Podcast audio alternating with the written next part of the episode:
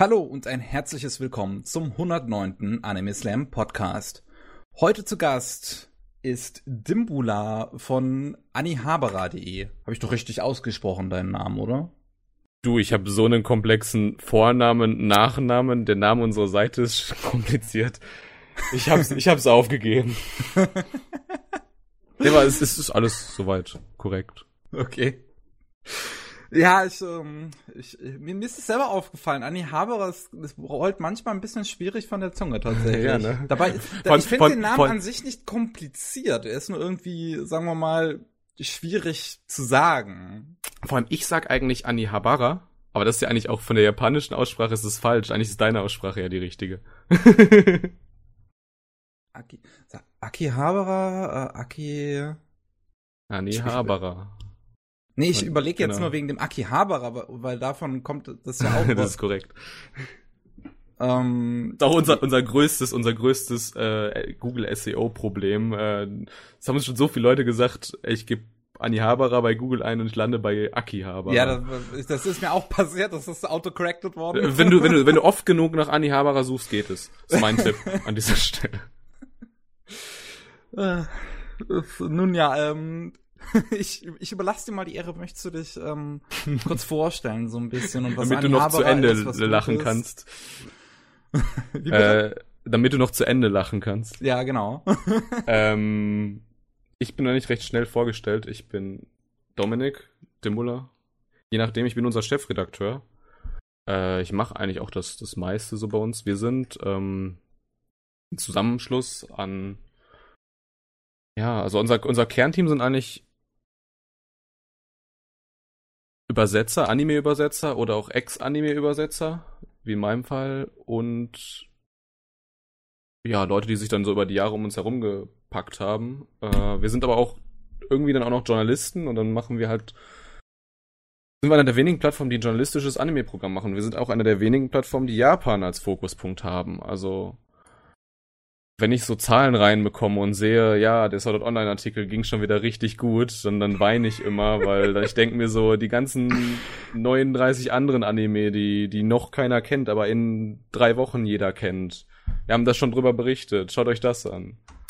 Ist aber auch ein ganz schlimmes Ding mit Sword Art Online, dass das einfach so ein deutsches Ding auch, glaube ich, sehr, sehr stark ist. Du, ich, ich habe so viel äh, Sword Art Online Alternative Gun Gate Online Merchandise bei mir, also ich glaube, ich kann mich da nicht von freisprechen.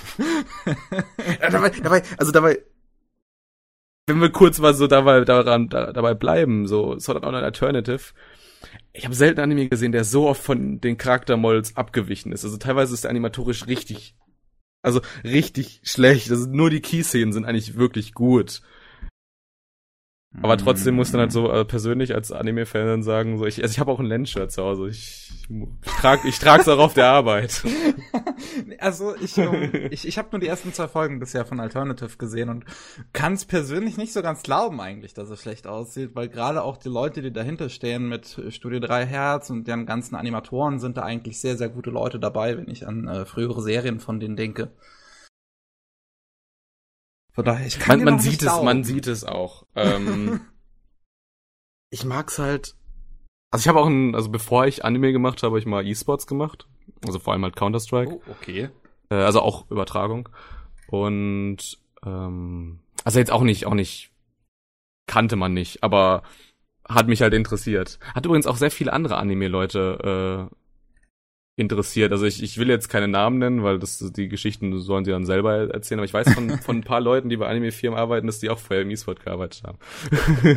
ich, das fällt mir oft auf, dass das so ein bisschen Hand in Hand geht. Also ja, ja. wenn man also das, E-Sport redet. Das klappt ja auch gut bei Pro7 Max. Ich meine, die haben ja relativ zeitgleich, haben die Anime ins Programm genommen und diese 99 Damage, äh, beziehungsweise 99 Damage ist falsch. Ähm, nee, wie heißen die? Äh, Freaks for You, äh, die Leute aus, aus Berlin, die die die die meiste deutsche E-Sport-Übertragung machen. Nineteen Damage ist ja nur der, deren Counter-Strike haben. Äh, die haben ja auch ihre Ich dachte, die heißen überall so. Hm. Ich, ich also, beschäftige die, mich die, nicht die sind so jetzt auch, mit. Die sind jetzt auch irgendwie in dieses, sind die nicht in dieses, ah, das, das ist schwierig. Ich habe so ein bisschen auch den Anschluss verloren. Aber die sind, glaube ich, mittlerweile auch in dieses Sat 1 RAN da eingegliedert. Echt? Ja, also ich glaube, die heißen jetzt mittlerweile RAN E-Sports oder sowas. Ich dachte, das wäre was anderes, Run E-Sports. Also ich weiß, ich meine, dass, also ich, dachte, das die, die, die Run E-Sports Leute, ich meine, dass das sind die, das ist auch wieder Freaks for You. Also vielleicht also sage ich jetzt auch Halbwahrheit. Aber guck mal, da haben wir schon unsere, unsere, unsere, unsere Verbindung. Und deswegen mochte ich halt Bogen zurück, deswegen mochte ich auch Gun Gale Online so, weil es halt wirklich das macht, was ich mir damals von, von Gun Gale Online halt erhofft habe. Kennst du übrigens die Produktionsgeschichte, wie, wie das, wie, wie es zu dem Anime kam? Kenn ich nicht, nein. Pass auf, ähm, also das hat ja Keiji Sigsawa geschrieben. Ja. Das ist der Kinos Journey Light Novel Schreiber und er ist ein krasser Waffennerd und das weiß auch jeder in Japan. Das und, äh, sieht man auch an, an Kino. und dann kam halt ähm, damals das Produktionsteam von Sword Online 2 auf ihn zu und meinte, ey, kannst du uns beraten, dass die Waffen hier akkurat dargestellt sind in Sword Online 2. Und dann hat er halt die Chance gehabt, äh, da Riki Kawahara direkt zu schreiben, ob er einen Spin-off schreiben darf zu, zu Sword Online Alternative, äh, zu Sword Online äh, Gun Gale Online. Hm. Und so kam dann halt Alternative Gun Gale Online. Okay, das ist eigentlich geil. ja. weil, weil, weil Keiichi, Keiichi ist auch, also der sitzt auch im, im, in der Jury vom, vom Degeki Novel Preis, ist der Verlag, wo, ja. also, wo auch äh, Sword Online äh, erscheint also der kennt sich auch mit Trends einfach aus und er hat auch schon sehr viele Spin-offs geschrieben. Also es ist ein cooler Typ. Und deswegen, deswegen mag ich wahrscheinlich Alternative Gun Gale Online, auch wenn es nicht die krass gute Serie ist und auch nicht die krass beste Novel. Wir sind wieder da, ich wurde kurz unterbrochen. So, willkommen zurück beim Anime Slam Podcast 109. Äh, wir haben gerade äh, über über Gun Gale Online irgendwie relativ schnell geredet. ich, ich, was mir da nur aufgefallen ist, weil ich ich finde das irgendwie äh, recht witzig, weil auch, auch bei Gun Get Online, bei dem Thema, dann hatten wir über Run Esports gesprochen und weil wir uns sehr viel äh, vor der Aufnahme unterhalten haben über inzestiöse Dinge in der deutschen Anime-Szene. um, ähm, also Leute, die von einer Seite zur nächsten quasi durchgereicht werden, wenn man mal so will. Und ähm, dass man das ja da überall irgendwie so ein bisschen sieht, finde ich irgendwie ganz interessant. So funktioniert Wirtschaft. so. Es macht ja auch Sinn, wenn Leute Ahnung haben, sollen sie es halt auch, sollen sie halt auch arbeiten in dem Bereich. Klar.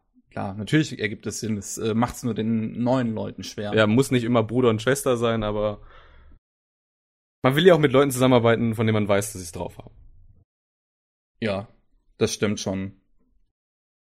Aber gut. Ähm, ich meinte, ich war, war gerade, ich hab, pass auf, ich habe eine Brücke. Erlaubst okay, du sie mir? Ge ge mach.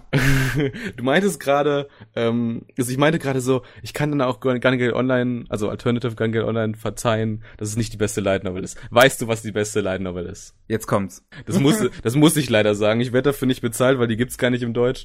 Äh, aber äh, an dieser Stelle Grüße gehen raus an Fuma von House of Anime Manga, weil ich habe so eine kleine Wette mit ihm, wie oft ich es schaffe, äh, diesen Titel in unsere Podcasts und andere Podcasts reinzubringen. Und du bist jetzt leider der Leidtragende. So I'm a Spider, so what? So I'm a Spider, so what? Ich hatte nur letztens gesehen, dass äh, bei Animanga die eine Review dazu geschrieben haben. Stimmt, ich muss eine Review dazu schreiben, verdammt. Nein, äh, der kriege ich jetzt auch ein Anime. Also ich bin ein bisschen zwiegespalten bei dem Anime, weil es sieht so, also es ist viel CGI, es sieht so ein bisschen auch so aus, als wäre das irgendwie ein branchenfremdes Studio oder eins, was irgendwie bislang noch nicht so viel damit gearbeitet hat. sind ja meistens die branchenfremdereren Studios. Also sowas wie Polygon, äh, ähm, heißen die doch Polygon Pictures? Polygon Pictures, ja. Die Arjin machen und Godzilla, äh, die, die dreiteilige Anime-Filmreihe. Hm. Ähm, die sind ja gar nicht so in diesem Produktionskomitee-System so eingespannt, wie es irgendwie in A1 Pictures ist. Und Sieht so aus, als wäre, würde So I'm a Spider Sword auch wieder irgendwie so ein Studio mal. Wobei, das Kadokawa äh, ähm, sponsort den, also zahlt sehr viel von dem, von dem Geld für den Anime. Wahrscheinlich ist es doch ein Studio, was wir kennen. Aber warum nutzt es so viel 3D-CGI? Verdammt. Egal. Auf jeden Fall ist es die beste Light Novel. Ähm, das ist, das ist so cool. Prämisse ist, ähm, in einer anderen Welt kämpft der Dämonenlord gegen den Helden.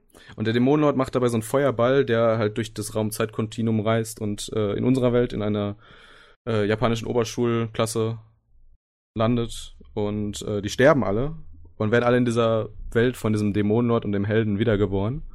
Klingt jetzt erstmal noch langweilig, aber das ist sie wird halt als Spinne wiedergeboren. Das ist so cool, wie sie halt, sie, also sie vereinsamt da ja quasi, sie hat ja jemand, mit dem sie reden kann. Und du Mhm. weißt ja, Spinnen, äh, so vor allem die, die Mütter fressen ja dann die Männchen und diese ganzen neugeborenen Spinnen tragen so einen Kampf aus, wer jetzt überleben darf. Äh, und sie flieht halt sofort. Und dann, diese Welt ist so wie so ein Videospiel halt aufgebaut und da gibt's diese, diese, diese Stimme, ähm, die halt die ganze Zeit sagt, ey, du bist ein Level aufgestiegen, du hast den und den Talent, das und das Talent freigeschalten und die und die Skillpunkte hast du jetzt zur Verfügung, du kannst das und das damit machen. Und die beginnt dann halt so quasi mit dieser Stimme so, obwohl es halt nur eine Systemstimme ist, so, so zu reden irgendwie. Dann sagt die Stimme halt irgendwie, ja, du bist jetzt ein Level aufgestiegen und meint die Stimme so, ja, wurde jetzt auch langsam mal Zeit, äh, ist gerade ein bisschen brenzlig, äh, vielen Dank da auch, du Arsch. Und so. Und das ist, das ist so genial geschrieben.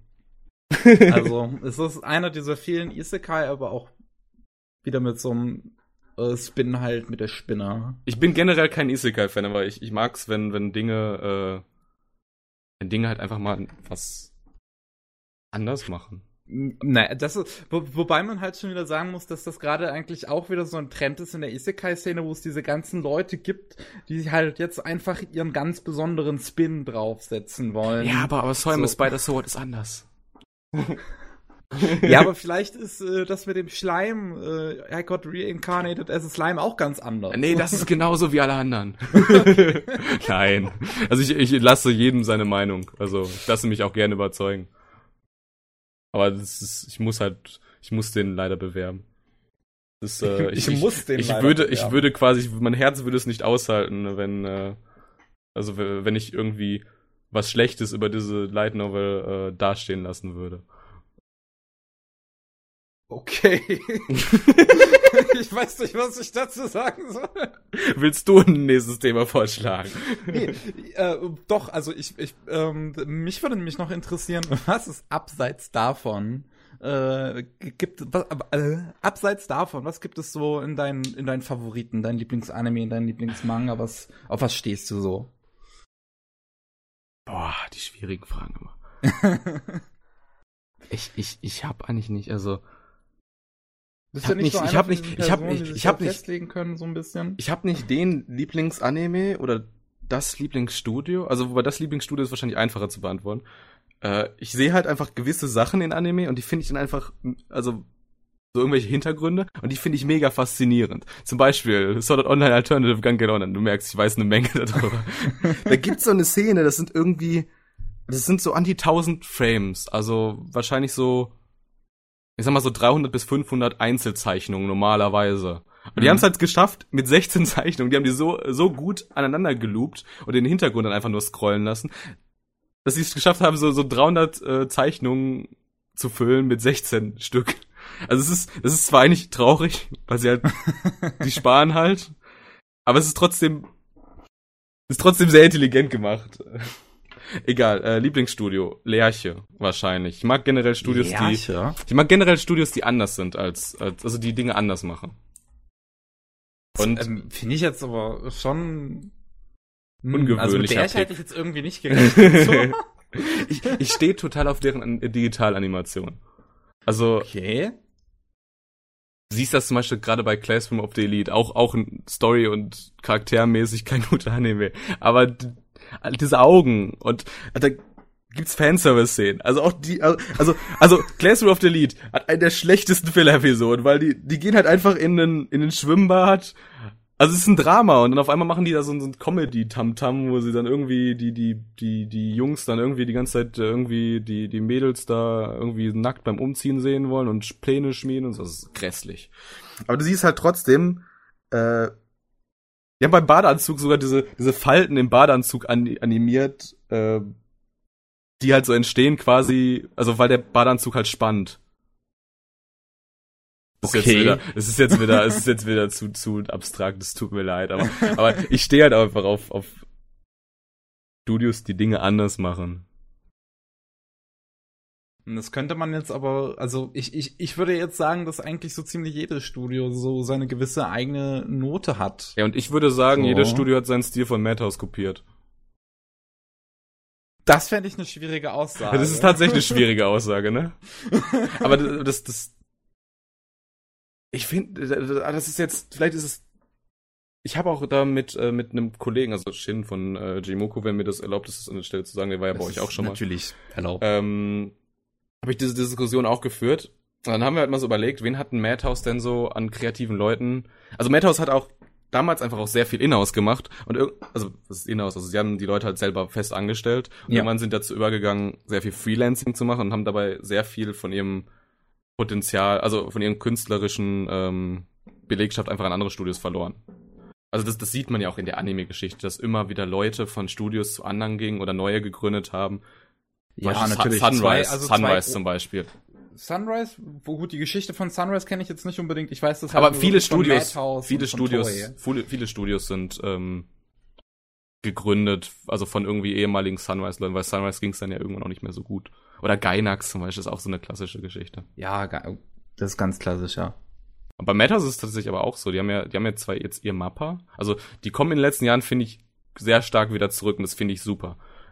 Also zum einen durch Mappa, ihr, ihre Tochterunternehmen, und zum mhm. anderen haben die auch äh, einen, also jetzt gerade, der erste Film läuft jetzt in ein paar Wochen. Ich glaube, nächste Woche müsste der in Japan laufen oder übernächste dieser Let Me Eat Your Pancreas. Ein Film, wo jeder sofort denkt, den will ich nicht sehen wegen dem Namen. Aber es ist doch einfach nur eine Metapher. Da, da ist niemand Pankreas. Also ist das Pankreas, was ist Pankreas? Ich, der Film, der, ich weiß das jetzt gar nicht. Studio Wollen. Ach, Wollen ist ja auch so ein Unterschied. Genau. Von und Wollen ne? ist, äh, der, das ist ein, ein Produktionsmitarbeiter von Madhouse, der von Madhouse gegen sein eigenes Studio gegründet hat. Hm. Bauchspeicheldrüse. Miam, miam, miam. Ja, Aber dieses Let Me Eat Your Pancreas ist, ähm, ist tatsächlich recht interessant, dass das international wahrscheinlich ziemlich stark untergehen wird, wegen, ja. alleine wegen diesem Namen. Genau. Aber in Japan ist das ein riesiges Ding. Hat einen Live-Action-Film. Also der Live-Action-Film hat sogar, ich weiß nicht, ob der nominiert, ich guck's nach, äh, ob der nominiert war, nur nominiert war oder sogar gewonnen hat, aber der war beim japanischen Oscar auf jeden Fall als bester Film nominiert. Ja, so das, das als äh, das, das kam alles so ein bisschen auf einmal, wenn, als äh, das rausgekommen ist in Japan, so dieses Let Me Eat das ist ja also Dann kam so. zuerst die Novel, dann kam der Live-Action-Film, jetzt haben wir den Anime-Film. Das kam alles so auf einen Schlag direkt raus. Das ist ein ganz, ganz großes Ding in Japan und aber schätze, mal, international wird es sehr untergehen. Daran sind die Japaner aber extrem gut, ähm, so kleine Mini-Hypes zu erzeugen. Und das, das, das, das sieht man, wenn man sich die, die Marketingindustrie anschaut. Boah, diese Bögen, die wir schlagen. ähm, da gibt's ja so vier, fünf große Unternehmen. Und eigentlich jede, jede Marketing, jedes Marketingunternehmen gehört zu diesen großen, ähm, zu diesen großen äh, Unternehmen. Und dann mhm. gibt's noch ein Unternehmen, was sich wacker hält, das ist, das ist Densu, die sitzen auch in ganz vielen Produktionskomitees für Anime drin. Ähm, weil die haben quasi die alleinige Kontrolle über den japanischen Markt. Die ganzen anderen großen Marketingunternehmen, also die haben halt irgendwie nicht so ganz. Also die kommen in diesen japanischen Markt nicht so wirklich rein. Und ich glaube, das hängt, das, das hängt auch viel damit, zu, äh, damit zusammen, dass Japaner einfach wirklich es drauf haben, so aus so einzelnen Media-Franchises einfach so einen riesigen Hype, so mit einem Live-Action-Film, einem Anime, einem Manga, einer Light Novel, so ja, aufzubauen. Das sieht, man, das sieht man gerade mit sowas wie Cy-Games äh, ganz, ganz groß in Japan wieder aktuell. Thema. Die äh, ja ein Franchise nach dem anderen wirklich rauswürgen. und, und so Cy-Games, Cy-Games ist jetzt, ist also schau dir mal an, in welchen ähm, Produktionskomitees Cy-Games sitzt. Nicht einer der Animes ist schlecht animiert. Also die spüren so viel Geld in das Anime. Ist, äh, ja, das ist es wirklich der Wahnsinn. Also allein, also selbst wenn die Story total dämlich ist von sowas wie Grand Blue, das Ding sieht halt scheiße geil aus. Es ist ja, es sind ja, also das sind ja die offensichtlichen Titel, so Shingeki no Bahamut, Grand Blue, wo sie halt auch die Games haben oder auch dieser. Ja, aber dieser, Rage of Bahamut finde ich auch inhaltlich zumindest gut, nicht so okay, Grand Blue. Okay. Dann gab's ja noch diesen Uma Uma Musume Pretty Derby mit den mit den mit den den habe ich noch nicht gesehen. Diesen, diesen Pferde, diesen Pferdemädchen, die dann da Tracking. Alles klar. Aber die sitzen ja auch, die sitzen ja aber ja auch zum Beispiel in, in dem Sayo Asa, dem, dem Regiedebüt von Mari Okada, saßen die mhm. im Produktionskomitee. In Made in Abyss, in Yuri on Ice. In This Corner of the World, auch ein sehr schöner Film, saßen sie auch im Produktionskomitee. Krass, wusste ich nicht. Wieder was gelernt. also es ist, ja, ich, ich, ich finde es immer interessant, weil ich mag so ein bisschen eigentlich diese japanische Herangehensweise äh, mit diesen Franchises sehr gerne irgendwie auf eine gewisse Art und Weise. Und ich finde es immer erstaunlich, dass das so in anderen Ländern überhaupt nicht funktioniert. Also das hat vielleicht früher mal funktioniert, wenn man sich so die Geschichte anguckt mit solchen Sachen wie ähm, Star Trek, wo dann äh, erfolgreich Spielzeug zu gemacht wurde, wo eine Zeichentrickserie zu rauskam, wo die TV-Serie sehr gut lief, so dass man dann auch irgendwann äh, Filme gemacht hat und sich das bis ins Endliche bis heute gezogen hat. Ähm, aber viele Beispiele, dass das jetzt im Westen mal funktioniert hätte, gibt's nicht, würde ich jetzt sagen. Disney versucht es, also Disney macht es eigentlich sehr erfolgreich würde ich so als aus, also, also mal so als Ausnahme, mal so westliche Ausnahme. Aber da würde mir jetzt sehen. kein großes Multimedia-Franchise Star Wars. einfallen. ja, gut, Star Wars. Aber, aber ich meine, kennst du deren, diese, die haben auch überall diese Disney-Stores und sowas. Oder ich meine, Lego funktioniert ja eigentlich auch sehr gut. So, so, ja, so sehr multi gedacht. Ich, ich weiß, also ich weiß, ich weiß, bei Japan schafft das halt so mit 40 Titeln die Season und mehr. und äh, dann, dann sucht man die westlichen Pendants halt. Ja, das stimmt schon. Also Lego würde ich auch jetzt sagen, jetzt wo sie angefangen haben, die Filme zu machen, ähm, wo es die TV-Serien gibt und alles Mögliche. Äh, Disney gibt's halt. Lego hat auch sehr Star erfolgreiche Videospiele. Ja, natürlich, die ganzen Videospiele von Traveler's Tale sind äh, auch ganz schön. Deswegen, ich meine, Lego ist da definitiv ein gutes Beispiel für so ein westliches Multimedia-Franchise. Aber gut. ähm, kommen wir mal weg davon. Ich weiß jetzt gar nicht, haben wir, haben wir es irgendwie geschafft, deine Frage zu beantworten, also meine Frage zu beantworten mit deinen Lieblingsanime? Wir, wir sind gesagt, bei Lerche stehen geblieben. Ja, gibt's, also, wenn ich, wenn ich jetzt überlege, gibt's dir da auch was, was dir inhaltlich gefällt? das ist eine sehr schwierige Frage. ähm, ich meine, wenn ich es mir so, so angucke, gibt es ein paar Dinge, die ich noch nicht gesehen habe, wo ich mir denke, dass ich die mir zumindest gefallen könnten, wie Assassination Classroom oder Scum's Wish. Ah, aber ich bin, halt in, ich bin in den letzten Jahren total zu so einem, zu so einem, zum Arthouse Spasti verkommen. Also es ist wirklich schlimm. Äh, aber ich glaube, die ganzen Naoki Uras, Ura, äh, Naoki Urasawa Titel, so Monster, 20th Century Boys. Ich weiß, es waren erstmal äh, Manga, aber die sind, mhm. die finde ich inhaltlich auch als als Anime sehr spannend. Das ist doch schön. Ich glaube, Steins Gate ist einer meiner Lieblingsanime, wer mich kennt. Ja, Steins Gate ist auch immer gut. Aber da, da ist auch wieder, da kann ich halt auch wieder honorieren. Steins Gate ist einer der wenigen Visual Novels, die halt dieses, dieses, die sehr linear sind. Die lässt sich dann halt auch sehr einfach in Anime adaptieren. Hm. Ich hab's noch nicht gespielt. Ich habe das Spiel schon ewig in meiner Steam-Bibliothek, aber noch nicht gelesen. Also, gespielt. Also, so allein so, also als wenn man den Anime kennt, ist es schon interessant, weil diese ganzen Routen, die es dann in Steins Gate ja gibt, hm. also, vor allem die Bad Endings und so, die sind, die sind alle irgendwie umgesetzt in diesem Anime. Also es ist wirklich eine sehr gute Anime-Adaption. Es ist, es, es gilt nicht für alle. Also Steins Gate ist ja ein Teil von dieser Science Adventure Visual Novel Reihe. Also gilt ja. nicht für alle Anime-Adaptionen. Viele sind sehr grässlich. Und Robotics Notes ist dann noch so die, die, die bessere von denen, die es dann noch gibt. Den Rest, also den Rest würde ich wirklich streichen. Ich mag, ich mag Chaos Head, den Anime, ich weiß nicht.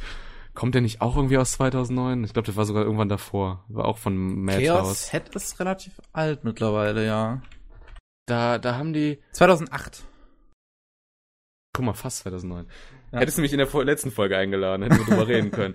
Ähm, diese ganze Schwerter, diese ganzen Schwerter, ich weiß nicht, ob du dich an den Titel erinnerst, diese ganzen Schwerter sind im ich Anime. Ich hab's auch noch nicht gesehen, also wirklich aus diesen äh, Science-Dings, das einzige, was ich bisher gesehen habe, Steins geht. Die anderen Dinger möchte ich schon immer mal reingucken, aber irgendwie nehme ich mir nie die Zeit, weil ich auch immer, sagen wir mal, die negativen Dinge dazu auch höre. Gibt sehr viele. Ich meine, es gibt ja sehr viele Franchises, man kann halt nicht alles gucken. Ja. Deswegen muss ich als nächste Frage auch sofort fragen, so was sind deine Lieblingsanime? Aber vorher noch mal kurz Chaos Head zu Ende. Diese, diese, diese Licht diese, diese Schwerter, die diese Mädels haben, die haben eigentlich einen Sinn, aber es ist halt alles im Anime nicht adaptiert worden. Die haben dann halt im Anime irgendwann gesagt, ja komm, äh, wir wollen das massenkompatibler machen, jetzt kloppen die sich halt mal ein bisschen mit diesen Schwertern. Schlachten die sich alle ab, ob es Sinn ergibt oder nicht, ist ja egal. so ungefähr. Okay. So, was sind deine Lieblingsanime? Das, Wurdest ähm, du das schon mal von einem Gast gefragt? Von einem, da, nee, das ist tatsächlich eine ungewöhnliche Frage. ähm, bei mir ist es tatsächlich auch nicht ein fester Titel, den ich so ähm, dann nennen würde, aber es gibt schon so eine Handvoll, wo ich definitiv weiß, okay, das sind jetzt, das ist die Creme de la Creme, das ist die Spitze. Und ähm, das ist für mich zum einen Sankyo no Terror, also Terror in Tokio, mhm. äh, weil ich allgemein den äh, Watanabe sehr, sehr gerne mag, aber ähm, Terror in Tokio mag ich einfach wegen seiner Inszenierung unfassbar gerne. Ich, ich weiß, dass die Charaktere etwas langweilig da drin sind und dass die Story auch nicht die spannendste ist, aber ich, ich kann es mir einfach jedes Mal angucken und krieg immer wieder Gänsehaut, wenn ich sehe, wie das, wie die Inszenierung in dem Ding gemacht ist. Hat einen der großartigsten Soundtracks der letzten Jahre. Es ist also wenn nicht sogar der großartigste, würde ich sagen. Ich also für mich persönlich mein absoluter Lieblings-Soundtrack. Diese, diese Combo, diese, diese Shinichiro Watanabe und Yoko Kano Combo. Also ja. ist ja immer so. Yoko Kano macht die Musik, Shinichiro Watanabe macht äh, das, die, die Direction. Ähm, die haben mal einen Titel gemacht, wo sie mal nicht, was äh, mal kein Originalwerk war, wo sie was adaptiert haben. Das war ein Manga. Frag mich nicht, was der Mangaka war. Ähm, Sakamichi no Apollon, Kids on the Slope. Ja, Kids on the Slope war aber auch, auch großartig. Super. Es war auch ja. mal was anderes, es war nicht Action, weil sonst machen die ja irgendwie nur Action. es war halt ein Anime über Jazz und ich liebe Jazz. Also, ich auch. sehr schön. Ja. Nee, Coming of Age mag ich eigentlich auch sehr gerne. Vor allem dann halt so dieses, dieses, dieses, das war dann so in diese Musikgeschichte eingebettelt, so das, ja gerade, das Jazz war ja dann quasi dort schon im Aussterben, weil dann gerade mhm. Rock'n'Roll mit den Beatles kam. Und das war musikal, also musikgeschichtlich sehr schön. Story war eigentlich auch sehr schön. Es war auch mal, spielt nicht in der Neuzeit. Es war am Ende, hatte, am Ende, oh, das Pacing hat, die letzte Folge hat's kaputt gemacht. Meinst du? Ich finde die eigentlich echt interessant, so wie sie dran herangeht. Kennst um, du den Anime, den, den Manga? Nee, den kenne ich nicht. Habe ich nicht gelesen. Die haben halt, also, ah, ich wusste mal die, die Produktionsgeschichte dahinter. Warum vergesse ich so viel? Also, kann ich gar nicht mal so viel, aber das hätte ich jetzt gebraucht.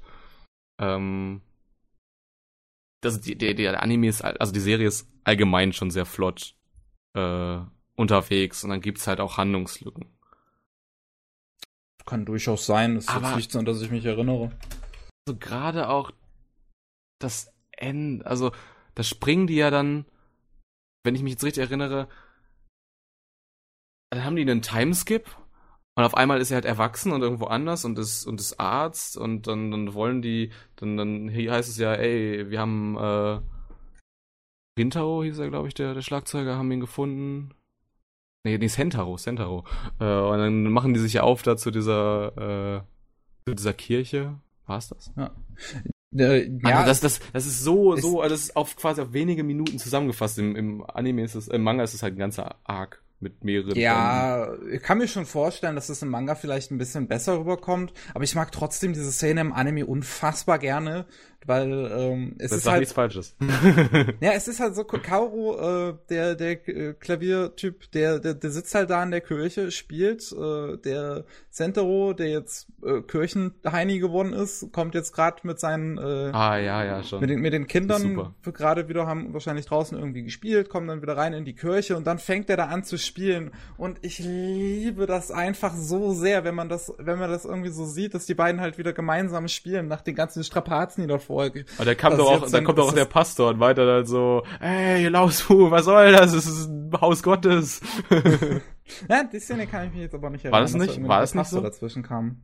Ich glaube, ich, ich, ich weiß es nicht. Ich könnte mich nicht dran erinnern. Ich weiß nur, dass sie dann halt gespielt haben und dann fadet das so langsam, glaube ich, aus oder fadet so langsam um, dass sie halt als nächstes ähm, äh, das, das, äh, das Mädel suchen gehen, die Ritsuko im, im Krankenhaus. Äh, aber das, das, das, das, das wäre meine nächste Frage. Gezeigt. Das wäre meine nächste Frage gewesen. Wie ist die Geschichte zwischen Ritsuko und Kaoru im Anime ausgegangen? Aber gut, hätten wir die beantwortet. Auch kein Anime aus 2009, sondern 2012. da kommen wir, da kommen wir ja gleich noch zu, was 2009 rausgekommen ist. Äh, aber ansonsten mag ich auch noch sehr Hanamaru Kindergarten. Ähm, einer der letzten Titel, wo noch die Trigger-Leute bei Gainax gearbeitet haben. Und äh, das ist einfach ein, das ist so wholesome, wie es nur geht. Das ist wholesome der Anime. So, mir, mir fällt jetzt das deutsche Wort für wholesome nicht ein, aber das ist einfach. Ich wholesome ist ein schönes Wort. Ja, gesund, bekömmlich, zuträglich, verträglich. Es klingt alles nicht so schön. Aber das, ähm. Allumfänglich, meinst du so? ja, so, so einfach, man, man fühlt sich einfach richtig wohl dabei, wenn man Hanamaru Kindergarten guckt. Also ich habe mich dabei richtig, richtig gut gefühlt. Und das, ich, muss dazu sagen, ich will in meinem späteren Leben halt sehr, sehr gerne mal Elternteil sein. Und ähm, deswegen mag ich nun mal auch irgendwie kleine Kinder. Ich sehe die nun mal gerne, wie die spielen und sowas. Ich finde das immer ganz putzig und süß. Und äh, Hanamaru Kindergarten spielt halt in einem Kindergarten und da hast du drei Kinder, die für ihr Alter viel zu klug sind, aber immer noch irgendwie doof sind. Also so ein Mix aus Erwachsenen und Kindergartenkind und das ist unfassbar niedlich. Ich richtig erinnere, ist Le unser Levi ist ein äh, großer Fan davon. Ich habe es jetzt jetzt gar nicht gesehen, aber da sind wir sehr schnell auch bei Usagi Drop, wenn du das schon so sagst. Usagi Drop mag ich zum Beispiel auch sehr gerne. Allgemein stehe ich total auf diese Geschichten mit ähm, ein äh, einzeln ein alleinerziehendes Elternteil, das ähm, jetzt äh, das, das Kind irgendwie großziehen muss und wie diese Tragik dahinter mag ich immer sehr gerne. Ich habe letztens äh, den Anime, äh, den Manga My Girl gelesen, der da auch eine sehr sehr emotionale Geschichte hat und so wie halt Usagi Drop oder Sweetness and Lightning oder ähm, äh, äh, äh Pokus Udon Plays äh, finde ich alles großartig. Definitiv. Pokusodon World, so hieß es. So. Ähm, bei, bei Usagi Drop habe ich so, so, eine kleine Mini-Anekdote. Okay. Ähm, wir haben damals als Animon, deren erste Con war ja die Konichi 2016, glaube ich. Und dann hatten wir äh, deren Chef, also den, den Sebastian, hatten wir dann halt im Interview und haben halt so über Yosuga no gesprochen. und äh, dann sind wir halt so fertig, äh, sind da am Abbauen. Und ähm, es ist schade, dass der nicht mehr auf den, auf den Messen ist. Äh, derjenige, der bei Animoon so die Lizenzen, also denke ich mal, dass er die macht, ähm, weil wir halt jedes Mal über Lizenzen sprechen. Äh. Und der jedes Mal sagt, hier, schick mir eine E-Mail an Lizenzen, Ad, deswegen gehe ich davon aus, dass er die Lizenzen macht. Auf jeden Fall, der war die ersten Messen immer noch da und jede Messe habe ich mit ihm über, über irgendwelche Titel gesprochen. Und auf dieser Konichi, wir waren gerade am Abbauen, und dann meinte er halt so, ey, hier auf eurer Visitenkarte, beziehungsweise auf unseren Flyern, äh, da ist jetzt die, die Rinne aus Usagi Drop äh, drauf. Und dann haben wir halt irgendwie so eine halbe Stunde darüber diskutiert, wie man den in Deutschland vermarkten könnte. Und äh, zufälligerweise hat äh, Animon den lizenziert. Das, das wusste ich nicht, das wusste ich nicht. Zu meiner Verteidigung und Animons Verteidigung. Kam dann auch überraschend, aber ich fand es dann sehr, sehr süß, so in, in der Retrospektive. Äh, ich finde Animus äh, Approach da allgemein sehr interessant, weil die halt wirklich so offen damit umgehen, dass die, die einfach sagen, ey, wenn ihr irgendein Anime wollt, äh, dann schreibt uns eine E-Mail, wir gucken mal, ob es den noch gibt und dann kann man ja noch mal quatschen, wie man den vielleicht vermarkten könnte, wieder nur mal bei dir, also wie das ähm, im deutschen Markt mal passen würde, weil ich glaube, es gibt auch einige Publisher, die äh, es manchmal zu safe spielen. So, und nicht unbedingt ja. Titel lizenzieren, wo man dann doch einem, würde, dass das in Deutschland wir, Erfolg haben. Da sind wir schon wieder bei einem schönen, großen Thema. ähm, oh, dieser Podcast wird niemals zu Ende gehen. Wahrscheinlich nicht.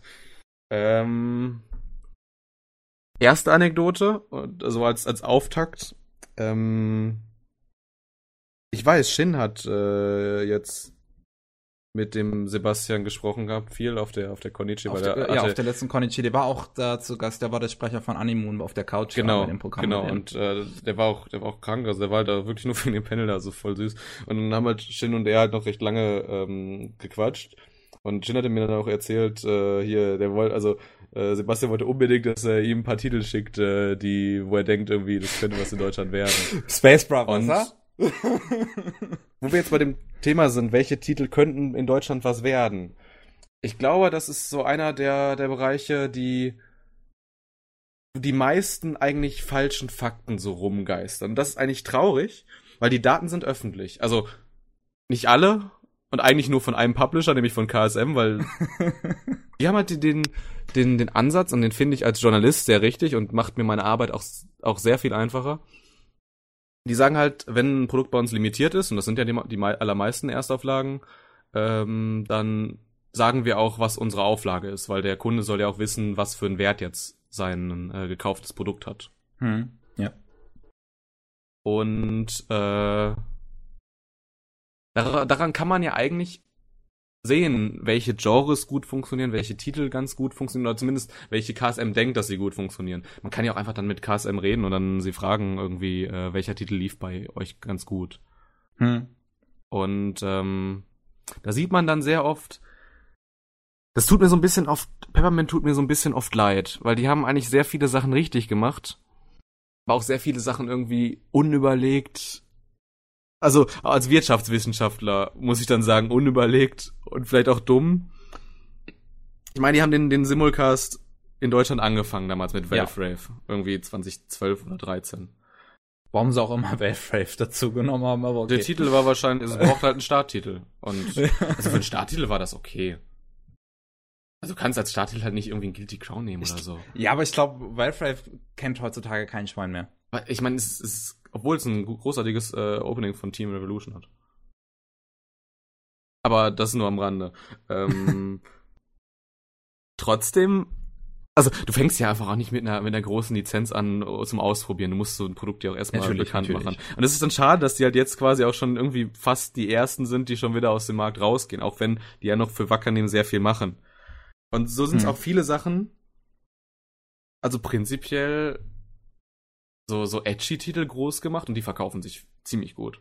Äh, hat Peppermint. Ja, ja, natürlich, aber es ist letztendlich jeder Titel, der, der gut funktioniert, subventioniert auch einen Titel, also quer subventioniert auch einen Titel, sowas wie Shirobaku. Der hat dann nicht funktioniert. Hm. Und Ah, da, da kenne ich, da, da, da, ich weiß nicht welches Jahr es war, aber Kase hat recht gleichzeitig Psychopath und High School DxD lizenziert. High School DxD, das ist der erste Anime von dem Studio. Das Franchise war da auch einfach noch nicht groß. Ähm, und Psychopath, ja, als die, Psychopath als ging, die die lizenziert haben, war doch die zweite Staffel, glaube ich, aber auch schon draußen, oder? Also das weiß ich High nicht mehr aus. Die hat man da zu dem Zeitpunkt, glaube ich, schon echt gut gekannt. Das weiß ich nicht auswendig, aber Psychopath war vom ersten Moment dann groß. Und dann, dann hast du halt auch so, so Preise, also da muss man sich das einfach nur, man kann sich das ja preislich, ohne jetzt, ohne jetzt irgendwie was, was, irgendwelche Sachen auszuplaudern. Man kann das ja dann sofort, also ich weiß es auch nicht, aber man sieht sofort, Highschool DxD kostet recht wenig, Psychopath kostet recht viel. Und dann muss man halt, und wir gehen jetzt einfach davon aus, die haben sich einigermaßen gleich verkauft. Dann hast du halt mit Psychopath kaum Einnahmen gemacht und mit Highschool DxD ist dann halt ein Mordstitel. Und solche Sachen muss man mal beachten, wenn man, wenn man so, so Lizenzwünsche hat oder so, sowas.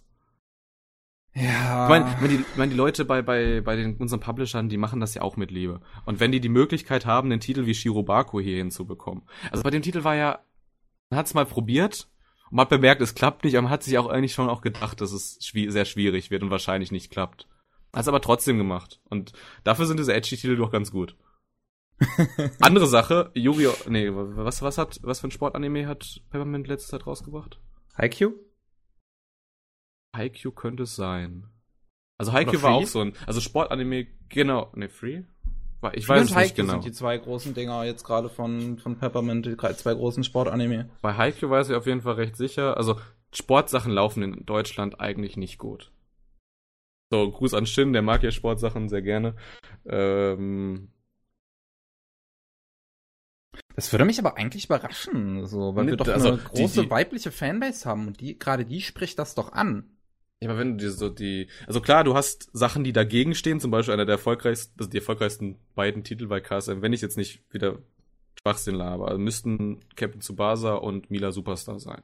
Das sind Sportanime. Ja, das sind jetzt aber, aber nicht so diese, diese ja, Sportanime. Das sind nicht die Sportanime, die wir meinen. Äh, und aber Haikyuu, auch der, der Manga lief nicht, lief nicht gut in Deutschland. Und nicht? die und die die DVD beziehungsweise Blu-ray lief auch nicht, also lief auf jeden Fall unter den Erwartungen. Ich weiß das nicht. würde mich jetzt sehr stark überraschen eigentlich, weil wie gesagt, also das ist ja das ja, aber, ist aber ja das, das ist auch eine Faust Sache aufs Auge für das die weibliche Fanbase. Das ist auch eine Sache, was auch zum Beispiel nicht gut lief, war Cowboy Bebop. Da hat man sich auch gedacht bei Peppermint und das ist so eine Sache, die die war aber abzusehen. Cowboy Bebop, du kommst noch. Wer, wer hatte das vorher Cowboy Bebop? Äh, das lag vorher bei Nippon Art rum. Und du kamst immer noch an die Nippon Art Sachen ran. Auch als Peppermint dann die Lizenz hatte. Und jeder, der Fan davon war, hat es. Und auch wenn alle geschrien haben, irgendwie, also auch wenn Peppermint dann sich dachte, es ist doch eine gute Idee, das rauszubringen, es hat kein Arsch gekauft. Hm. Ja, und das bei ist, mir ist es das ja ist bei, genauso. Ich habe die DVDs hier, für mich gibt es keinen Grund, das zu kaufen. Tut mir ja, leid. und nur, und nur weil, nur weil so viele rumsch, also nur weil sehr viele rumschreien, das sind auch ganz oft einfach nur sehr wenige, die sehr laut sind. Irgendwie bringt den und den Titel. Ja, sowas ist oft auch einfach ein Griff ins Klo. Also, ob das dann die sind, die auch kaufen, das ist halt, das sind meistens zwei unterschiedliche Leute. Hm. Und das ist oft auch ein Griff im Klo und äh, äh, deswegen tut mir Pepperlint mit manchmal ein bisschen leid. Ja, ist, also es, das erinnert mich an sowas wie Durarara, äh, wo sie äh, zu, äh, zuerst angekündigt hatten, äh, einfach nur die ähm, vorherige deutsche Version, die es ja schon gab, um nochmal rauszubringen. Also im Prinzip ähm, Omu, also auf DVD rauszubringen, nur äh, auf Japanisch mit deutschen Untertiteln. Mhm. Und dann haben sich so viele beschwert, äh, dass es keine deutsche Synchro gibt, dass sie eine deutsche Synchro gemacht haben. Und letzten Endes scheint Dorara so unerfolgreich gewesen zu sein, dass sie bisher die zweite Staffel nicht synchronisiert haben. Beziehungsweise, ich glaube, nicht mal ansatzweise irgendwie eine DVD dazu rausgebracht haben. Ähnliches Schicksal hat ja auch dann äh, Ginter mal bei, bei KSML äh, ereilt. Soll zwar weitergehen, ich meine, es gibt auch mittlerweile ein Release-Datum von der vierten, auch das, ich glaube, es ist die vierte Box, aber auch dann erstmal nach der dritten Schluss für eine lange Zeit. Hm. Ja, Okay. die lieben das liebe Geld. Ja, das ist, ähm, es ist wirklich, ist, manchmal ist es interessant, wie einige Sachen sich so Und de deswegen entpuppen. deswegen sage ich ja, es ist, es ist wichtig, dass man sich, da, dass man mit den Fans redet, dass man äh, dann Gespür bekommt, wie die ticken. Aber es ist genauso wichtig, auch mal seine eigenen Gedanken zu machen, äh, auch mal die, die wirtschaftlichen Gedanken sich zu machen. Ähm, weil es ist abseh, es ist oftmals absehbar, was, was wird und was nicht. Das heißt nicht, dass man nicht mal was ausprobieren soll. Man sollte immer was ausprobieren, wenn man die Möglichkeit dazu hat. Hm. Aber es ist halt, wenn du es absehen kannst, also du kannst dann halt auch einfach gewisse, also du kannst dann auch einfach mehr Titel, von denen du weißt, dass sie vielleicht nicht so gut laufen, rausbringen, wenn du halt ein bisschen überlegst, dass wir da vielleicht nicht alle Ressourcen reinbuttern, weil es absehbar ist, dass es vielleicht sehr schwierig wird. Und dann gibt's Titel wie, wie Your Name. Mittlerweile Manga und Light Novel äh, in der neunten Auflage. Eieiei. Also, Und, und Auflagen, also ich, ich, das, hat, das Ding hat eine sechsstellige Auflage. es, ich hab's nicht, ich hab's nicht bestätigt, aber ich bin mir sehr sicher. Ich, ich, wir, wir mutmaßen noch immer noch, dass nicht Your Name vielleicht auch der Grund dazu ist, dass das Universum jetzt angefangen hat, mehr Anime zu lizenzieren. Oh, hast du das? Ich will äh, jetzt nicht, äh, also wie gesagt, wenn dir das, wenn dir das jetzt zu heikel ist, schneid es raus. Aber ich will jetzt auch nicht Nino Tag irgendwie ans, ans Bein pissen oder so, weil der muss, der muss seinen Lebensunterhalt davon bezahlen. Und ich bin ihm sehr dankbar, dass er journalistischen Anime-Content auf YouTube macht. ja, Aber äh, bei, da, da war dieses Universum-Interview, also er hatte dieses Fanfrag-Firma-Reihe. Auch eine super Mhm. Reihe. Ähm, und da war dieser Universum-Typ bei. Und ich kann mich dann erinnern, da war diese Frage ähm, von einem Fan, warum denn jetzt auf einmal so viel rauskommt. Und da hat der Universum-Typ halt gesagt, äh, das stimmt nicht, wir haben eigentlich immer was rausgebracht. Äh, wir haben halt nur nicht so viel Potenzial in den Titeln in den letzten Jahren gesehen. Und das ist eine, das ist eine offensichtliche Lüge. das ist. Und da, Oh. da muss man sofort nachfragen eigentlich, weil das ist eine offensichtliche Lüge. Ja, das ist ganz schöner Bullshit. Und das, das, ich meine, das war so ungefähr vor drei, vier, fünf Monaten müsste es gewesen sein. Da hatte Universum auch noch vier Titel weniger, die sie Mhm. lizenziert haben. Aber selbst selbst da war schon abzusehen, dass es, dass es bei Universum gerade sehr viel Geld für Anime locker ist. Passt ja, passt ja auch. Universum ist ja auch ähm, der der der Lizenzrechte-Händler von von der Bertelsmann-Gruppe. Also ich glaube sogar von der RTL-Gruppe sogar direkt. Ja, die Und- gehören zur RTL-Gruppe. Und dann passt auch wieder ins Bild, dass RTL Nitro jetzt gerade Anime-Übertragung im Fernsehen startet. Hm. Mit Overlord. Da hat, da hat irgendwie, da, da ist das ist bei Bertelsmann oder, oder RTL, bei der RTL-Gruppe irgendjemand, der, der so der Meinung jetzt ist, ey, wir müssen jetzt, Müssen jetzt auf Anime umsteigen. weil ProSieben Max so viel Erfolg damit hat in der Daytime. Ey, das ich, ich finde das jetzt aber in so in dem Sinne nicht verwerflich, weil das Nee, heißt mehr Fall. Anime nach Deutschland und äh, auch mehr Anime im Fernsehen. Und auch wenn das Fernsehen immer unwichtiger wird, sozusagen, so freut's mich doch auch, wenn Das ist, das ist, das ist da Geld an die. Publisher.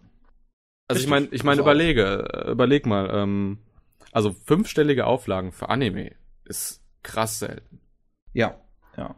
Und äh, fünfstellig ist einfach auch nicht viel. Also ein schlechter, ein schlechter Hollywood-Film hat sechsstellige Auflagen. Better Call Saul, die, die erste Staffel da, komplett auf DVD oder Blu-ray erschienen, für einen Zehner oder sowas, hat eine Auflage von einer Million. Steht mhm. auf der Verpackung drauf. Es ist einfach, es ist einfach, 10.000 ist gar nichts. Also, es ist auch, auch geldmäßig ist es eigentlich auch. Ja, klar, es ist viel Geld, aber es ist trotzdem, wenn du so weißt, mit was für Summen so ein Bertelsmann jongliert, ist es halt nichts. Ja, es ist, ich, ich deswegen, deswegen ist es super, dass die, die Fernsehsender so viel Geld reinsprudeln. Weil das ja. macht, das öffnet ja auch den, das Tor für irgendwie neue Projekte. Das ist richtig. Und mich freut das auch, dass das Universum halt jetzt allgemein so diesen, dieses äh, große Interesse zeigt für diese ganz, für die ganzen Anime, weil das ist. Trotzdem, ähm, trotzdem können die Unternehmen transparenter sein, weil sonst hau ich den, äh, wie, wie jetzt im Universum-Marketing-Typ, sonst hau ich den auf die Finger. Das kann man auch machen. Aber nee, mich freut das halt nur gerade bei Universum, weil die einfach immer die besten Synchros machen. Also das stimmt. Äh, die, äh, mittlerweile arbeiten die arbeiten die noch mit Eurosync oder immer nur oder nur noch dieses Münchner Ding. Ich weiß es nicht mehr.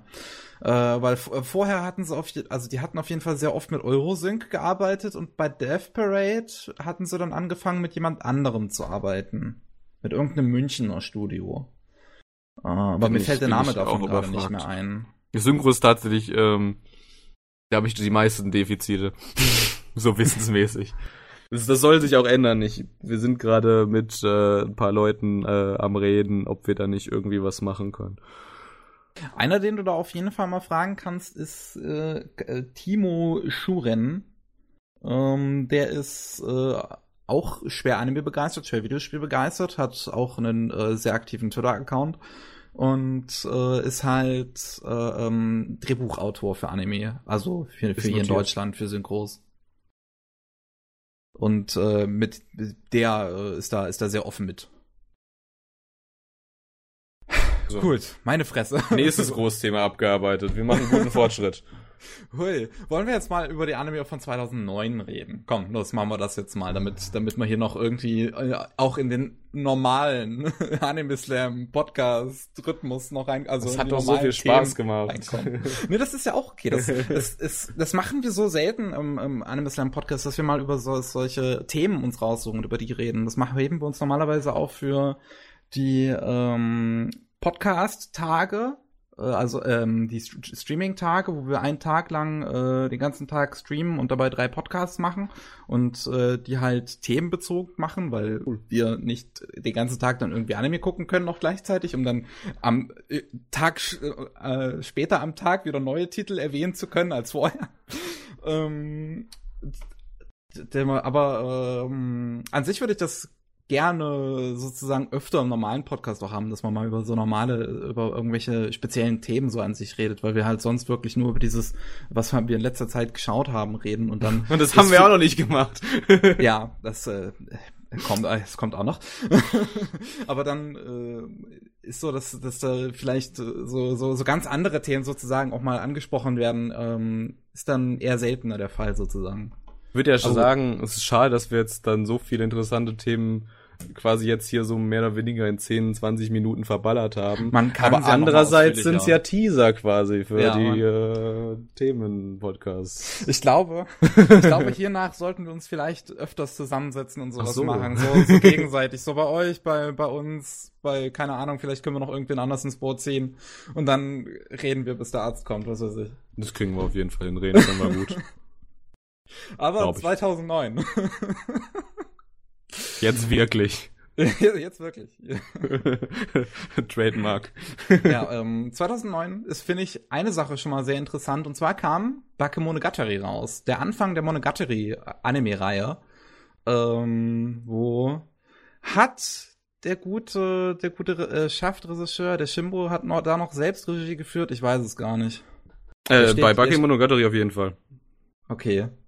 Ich, ich weiß das bei Schirmer mittlerweile nicht mehr, wo er tatsächlich was selbst gemacht hat, weil er bei Shaft einfach überall gecredited ist. das stimmt. ähm, es, deswegen ist es immer schwierig. Aber es ist trotzdem schön zu sehen, Bakemonogatari, da hat es angefangen. Äh, mittlerweile hat man es ja auch in Deutschland. Ich weiß, weißt du da, wie erfolgreich das in Deutschland gewesen ist? Hast du da mal von Peppermint irgendwas gehört? Hm. Weil die hatten ja zumindest ich, die Filme danach noch gebracht, aber so jetzt was weitere Staffeln angeht, gab's da noch gar nichts. Ich habe von irgendjemandem was von gehört gehabt, aber ich habe es mir nicht gemerkt, muss ich sagen. aber ich, ich kann mir nur vorstellen, dass der nicht gut. Also du sagst ja schon Filme und so, dann kam halt auch nicht mehr viel. Ja. Das kann nicht gut gelaufen sein. Also vor allem das halt nicht. auch, es ist auch. Ich weiß natürlich jetzt auch nicht, wie viel die den Leuten gezahlt haben, die es umgesetzt haben.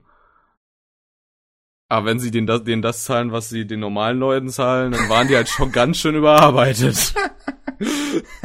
sie braucht ja allein noch irgendwie Typesetter, die diese ganzen japanischen äh, Blenden, die irgendwie ja. nur so, so wenige Zehntelsekunden eingeblendet waren, irgendwie mal noch mit deutscher Sprache, äh, mit deutschen Schriften äh, versehen, damit man sie überhaupt verstehen kann. Ja, deswegen hat's mich damals überhaupt gewundert, als die Lizenz angekündigt wurde, weil das, das war schon so zum, zum Scheitern verdammt, weil das ist einfach zu teuer umzusetzen. Wobei ich persönlich, ich finde die, das war auch, ich kenne äh, die, die Fans aber, die damals äh, den gemacht haben, den, den Anime. Die müssen da auch verrückt geworden bei sein. Ja, also da wurden so viele Typesetter verschlissen. Also es hatte wirklich niemand mehr Lust auf diesen, auf diesen Anime. Aber man, man mochte ihn dann halt doch zu sehr, um das Projekt halt irgendwie dann aufzugeben. Oh Mann. Äh, es ist ja. schon was Besonderes. Da hast du jetzt schon wieder ein riesiges Fass aufgemacht mit Bakemonogatari. Das, über das reden wir jetzt aber nicht weiter. Willst das lassen nicht? wir jetzt zu, dieses Fass. Ach komm. Nein.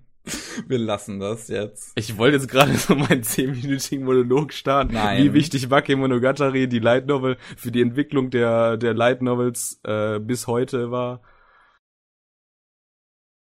das kann man sich für was anderen auch, mal was anderen ich, ich hätte ich hätte Zeitpunkt ich hätte gedacht so. der Teaser der, der, Teaser würde dich ich, ich würde dich mit dem Teaser kriegen. Nein. Nein aber um ganz kurz zu machen also eigentlich Bakken Monogatari jetzt damit die Melancholie der Haui Suzumiya waren ja einfach so die ersten Werke die damals wo es Meta-Kommentare gab und wo diese diese diese diese Stereotypen äh, ja, die wir heute immer noch haben. gab es noch die eine Shaft-Serie, die immer ganz gerne vergessen wird. Ähm, hier, ah, ich rede ähm, jetzt von den Light Novel, also die, die, die 2005 kam von, von Nishio Uesin selbst. Ach so. Ach so, von den Light Novel. Ja. Aber da gab's, warte mal, war das ein Manga oder Light Novel? Ach nee, Light nee, Novel, das war ein Manga äh, hier, Sensible Sensei. Hätte ich jetzt nur noch, auch noch gedacht. So anime-mäßig zumindest. Gut. Eden of the East kam auch noch 2009. Da bist du wieder bei einem meiner Lieblingsanime. Echt? Ja, also. Ja, also das, äh, das, das, das war jetzt nicht so, was, den magst du, diesen doofen? Nee, nee, nee, ich, ich, ich, ich verstehe schon. Das ist echt, war dieses, oh, du magst den auch so gerne. Ja, ja. So, das ist, das ist einer, den man heutzutage irgendwie gar nicht mehr so richtig mitkriegt, aber ich glaube schon, dass er eine gewisse Fanbase gehabt hat. Also wenn ich so unseren äh, Chef Pavel, also unseren Anime-Chef Pavel mal frage, der kannte zumindest eine, die hatte ihr ganzes Zimmer voll mit ihnen auf Poster. das ist krass. ähm, ich, aber ich meine, es war ja auch, es war auch ein Projekt, wo was hintersteckt, also ähm, Musik Kenji Kawai, äh, das ist der, der für das, den Ghost in the Shell Film damals die Musik gemacht hatte und für ich, äh, x weitere ähm, großartige Meisterwerke. Production IG hat's produziert und es lief im, bei Fuji TV im Neutamina-Slot. Das ist eigentlich, hm. wer es nicht kennt, in Japan eigentlich der wertvollste Slot, wo ein Anime laufen kann. Wenn ein Anime, also ein Anime, der nachts läuft, wenn der auf diesem Slot läuft, hat er alles geschafft. ja, mich, es, es, es ich, ich finde diesen Slot total geil irgendwie. So muss ich einfach mal sagen. Weil da halt kommen auch die interessantesten Dinge kommen manchmal in diesem Slot. Ich finde, der hat viel seines Reizes über die Jahre jetzt verloren, also weil der war ja eigentlich mal konzipiert als quasi ähm, einen Slot mit der Zielgruppe von jungen Frauen. Und das ist Echt, der war für junge Frauen gedacht? Ich hätte jetzt eher ja, gedacht, dass der gedacht war für Leute, die normalerweise nicht Anime gucken, sondern Live-Action. So dass die was bekommen, was Live-Action ähnlich ist. Weil viele dieser Anime sind ja, ähm, sagen wir mal, etwas, äh, also viele Anime, die, diesen, diesen, diesen, die in diesem Slot liefen, bedienen sich nicht unbedingt irgendwelchen Anime-Stereotypen. Ach, wenn du jetzt mal, sag ich mal, nimmst, also wie gesagt, ähm, wenn du nimmst, also bei Higashi äh, Noin kann man es ja auch sehen, wenn du nimmst Number Six, das ist unverwechselbar, dass da eine weibliche Zielgruppe hintersteckt. Blackhawk Shooter, Sakamission Apollo und Guilty Crown, Usagi Job, da sieht man sofort. Auch wieder. Ah, das finde ich so ein bisschen. das, das wurde dann, also wenn man sich jetzt nimmt, ja gut, eigentlich äh, Bananafisch auch ganz offensichtlich eigentlich eine weibliche Zielgruppe. Es war ja dieser Ma Manga Bananafisch, der jetzt gerade bei mhm. Neutamina läuft.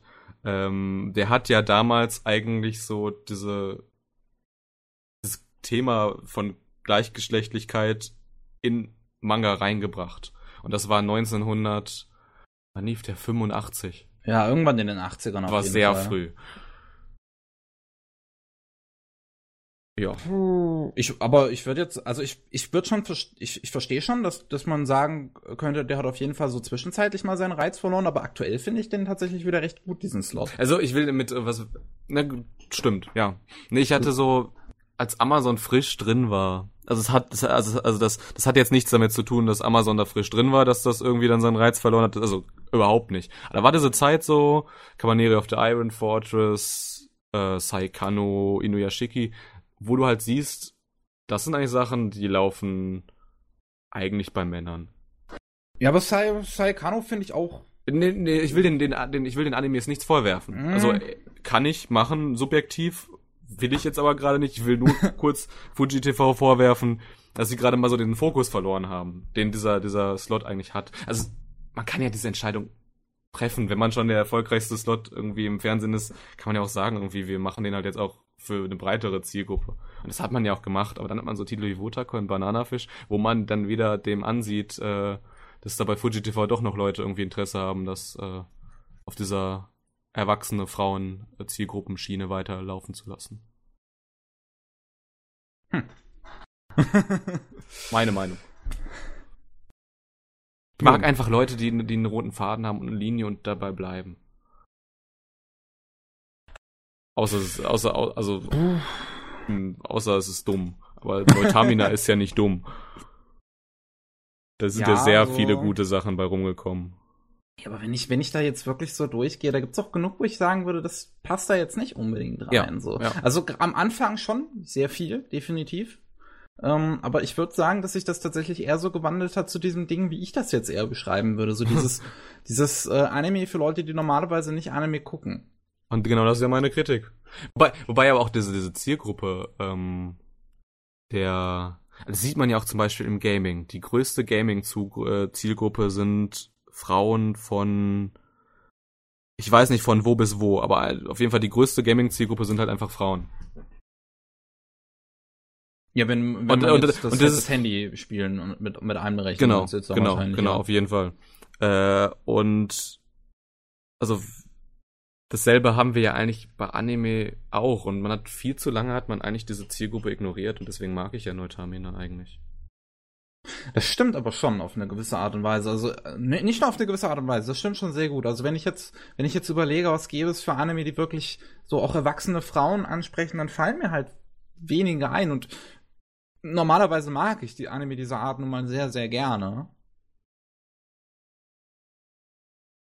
Und das ist, ja. also das ist ja auch nicht nur, das ist ja nicht nur im Anime-Bereich so gewesen. Das war ja auch bei Hollywood so, da hat man ewig lange gesagt, wir machen keine Filme für Frauen, weil Filme für Männer gucken Frauen auch und Filme für Frauen gucken aber Männer nicht. Also logische mhm. Konsequenz, wir machen nur Filme für Männer. Ach ja. und mittlerweile ist alles so nischig und es gibt so viel, dass man halt bemerkt hat, äh, es macht, also zum Beispiel Netflix. Nur noch Marvel-Filme macht. Net, Netflix produziert ja eigentlich die produzieren nur Nische. Das macht halt heutzutage einfach Sinn, weil es so viele gibt und weil die diese Nischen wieder, also weil es einfach so viele, weil alles so divers ist, dass es mhm. einfach total auch Sinn macht, so Nischen abzuholen, weil die dann immer noch sehr viele sind. Das ist richtig. So. So. Nächstes großes Thema abgehakt. Ich merke schon, es wird heute nicht so, wir reden heute nicht so viel über die Anime, sondern irgendwie über die Industrie dahinter. Ja, das ist. Hm. Wir können das aber ändern. Fairy Tail hat 2009 noch angefangen der Fairy Tail Anime. Ähm, ein guter Zeitpunkt, um es zu ändern. Ja. Unser Industrie Talk hier. Zu Fairy Tail fiel mir jetzt nicht äh, viel ein. Ich äh, habe es nach sechs Folgen aufgegeben, weil es mich absolut nicht unterhalten hat. Ich habe Dudelsäcke im Kopf. Dudelsäcke im Kopf. Kennst du die, die Ost von Fairy Tail? Da gibt es diesen richtig coolen Track mit Dudelsäcken Ach so, jetzt. Ja, ja ich, ich habe Nudelsäcke verstanden und nicht nee. Dudelsäcke. Deswegen war ich verwirrt. Aber ja, da gibt, also, wenn ich Fairy Tail 1 nicht vorwerfen kann, ist, dass es irgendwie einen schlechten Soundtrack oder sowas ja. hatte, weil der ist richtig gut von Fairy Tail. Aber leider ist, finde ich, die Serie an sich ziemlich langweilig. Ähm, aber es hat eine Fanbase, ich weiß nicht, wie es in Deutschland aussieht. Es haben ja sehr viele Hähne danach geschrien, aber ich habe schon lange nichts mehr dazu gehört. Läuft das überhaupt noch in Deutschland? Ziemlich gut sogar, oder? Echt? Oh, weiß ich also nicht. KC bringt doch alle paar kommt, Wochen kommt das noch eine Box raus. Uh, ich muss halt auch halt sagen, ich muss halt auch sagen, ich bin, ähm, was ich, ich mag keine Endlos-Serien, weil, weil ich langweile mich sehr schnell. Ähm, ja, geht mir genauso. Einer meiner Lieblingsmanga-Serien ist, ist Garay. Äh, wie gesagt, da gab es auch diesen Anime Garay Zero. Mhm. Äh, hat, ist halt die, die Vorgeschichte. Aber Garay ist nochmal ein bisschen was anderes. Ist eigentlich ein klassischer Shonen-Manga, so, so, so auch eine klassische Shonen-Story, so mit dem, mit dem Jungen, der irgendwie dann so in so sich in dieser der Rolle wiederfindet, dass er die Welt retten muss vor, vor Antagonisten und so weiter. Und dieser Mangaka Hajime äh, Segawa hat dann hinterher auch Tokyo ESP geschrieben. Das war so nah an Garay, dass es mich irgendwann nur noch gelangweilt hat. Also ich kann, ich traue mir auch nicht zu, dem, den Anime, diesen Manga irgendwie objektiv zu bewerten. Also je nach, also wenn es überhaupt eine Objektivität gibt, weil ich einfach so davon runtergerissen bin, dass es mich gelangweilt hat, dass es einfach dasselbe ist, dass ich das nicht kann. Und so ist es auch bei, bei, bei so, so endlos schonen Serien leider. Ja, aber das, das Gefühl kenne ich. Es geht mir da einfach wirklich genau. Haben wir in der deswegen. Zwischenzeit herausgefunden, ob äh, Fairy Tail noch erscheint?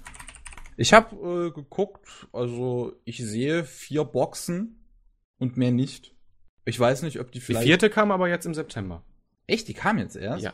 Ich dachte, die hätte ich schon länger gesehen. Na gut, dann läuft es anscheinend aktuell noch.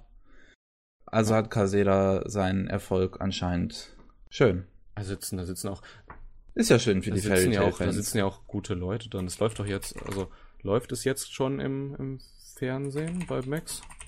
Ich glaube, das läuft noch nicht im Fernsehen. Aha, doch. Da. Doch? Auch? Startet schon. heute bei ProSimax am 30. Mai 2018. Krass. Da sitzt auch, also ich meine, äh, Synchronregisseur René Donclot, halt, da sitzen halt auch Leute dran, die, die, die da Bock drauf haben. Und deswegen sollte man halt auch Deswegen, deswegen äh, stänkern wir jetzt auch nicht drum darum äh, hier viel rum, dass wir den Anime nicht mögen. Ja, nö, wenn's, wenn's den Fans gefällt, ich sag halt, es ist nicht mein Geschmack. So, ich würde nicht sagen, dass es schlecht ist. Das ist nicht mein, so, ist nicht mein Ding. So, das war's. Ähm, aber was haben wir dann noch in 2009, was wichtig gewesen ist? Eine Sache, die mich immer wieder überrascht, dass es Leute kennen, ist Hatalia, Hetalia, Access Powers. So. Ähm, ich, hätte jetzt gemein, ich hätte jetzt gedacht, du meinst jetzt Kimi no Todoke. da bin ich nämlich jedes Mal überrascht, weil es tatsächlich immer wieder Leute zu mir sagen, so, ey, kennst, also das, ich, ich rede immer wieder mit Leuten über diesen Anime. Aber den äh, machen wir vielleicht mal einen, einen also später. Ja, so, so Cliffhanger. So, das, das kann man vielleicht bei beiden so ein bisschen sehen. Also Italia, ich, ich, ähm, es ist, ich, ich war letztens in so einer, letztens, meine Fresse, das ist wahrscheinlich auch schon drei, vier Jahre her, da war ich in irgendeiner äh, Gruppe drin, die äh, Fan-Dubs anfangen wollten und ich war da irgendwie interessiert dran, wie die das machen wollen. Und dann haben die vorgeschlagen, Hit Hitalia, Hitalia, was, ach Gott, wem dieser Name, äh, halt äh, Fan-Dubben zu wollen. Und äh, mich hat's überhaupt quasi überrascht, dass die das alle kannten. Also da, das war eine große Gruppe aus ganz, ganz vielen Leuten und die haben das einfach alle gekannt. Gab ja auch und, jetzt, letztes Jahr lief ja auch die Premiere bei, also von diesem, von dem, um, ähm, von Tsukino Senshi, also eigentlich unserer ältesten Convention-Musical-Gruppe. Äh, die haben ja auch jetzt Italia 2 letztes Season, äh, letztes Jahr uraufgeführt. Ich glaube, okay. ich glaube in, in Berlin haben das uraufgeführt war. Ja. Also das, das, das scheint eine Fanbase zu haben, die irgendwie völlig an mir vorbeigegangen ist. So. Also ich, ja, ist cool. Ich mag die Serie. Ich hab's noch nicht. Ich, ich, ich möchte alles mal davon sehen, was eine große Auftrag ist, dass es sehr viel dazu gibt. Aber ich finde es sehr unterhaltsam. Definitiv. So, äh, ja, aber Kimi ni Todoroki könnte man auch erwähnen. Das ist der zweite Anime überhaupt, den ich auf äh, Japanisch mit deutschen Untertiteln gesehen habe. Und ähm, weil ich, ich war von Anfang an, also ich habe Anime ein paar Jahre immer nur, äh, nur auf Deutsch geschaut und äh, mit Attack on Titan hatte ich dann angefangen, äh, Japanisch mit Untertitel zu gucken. Und ähm, ja, on Titan hatte mir damals schon nicht gefallen.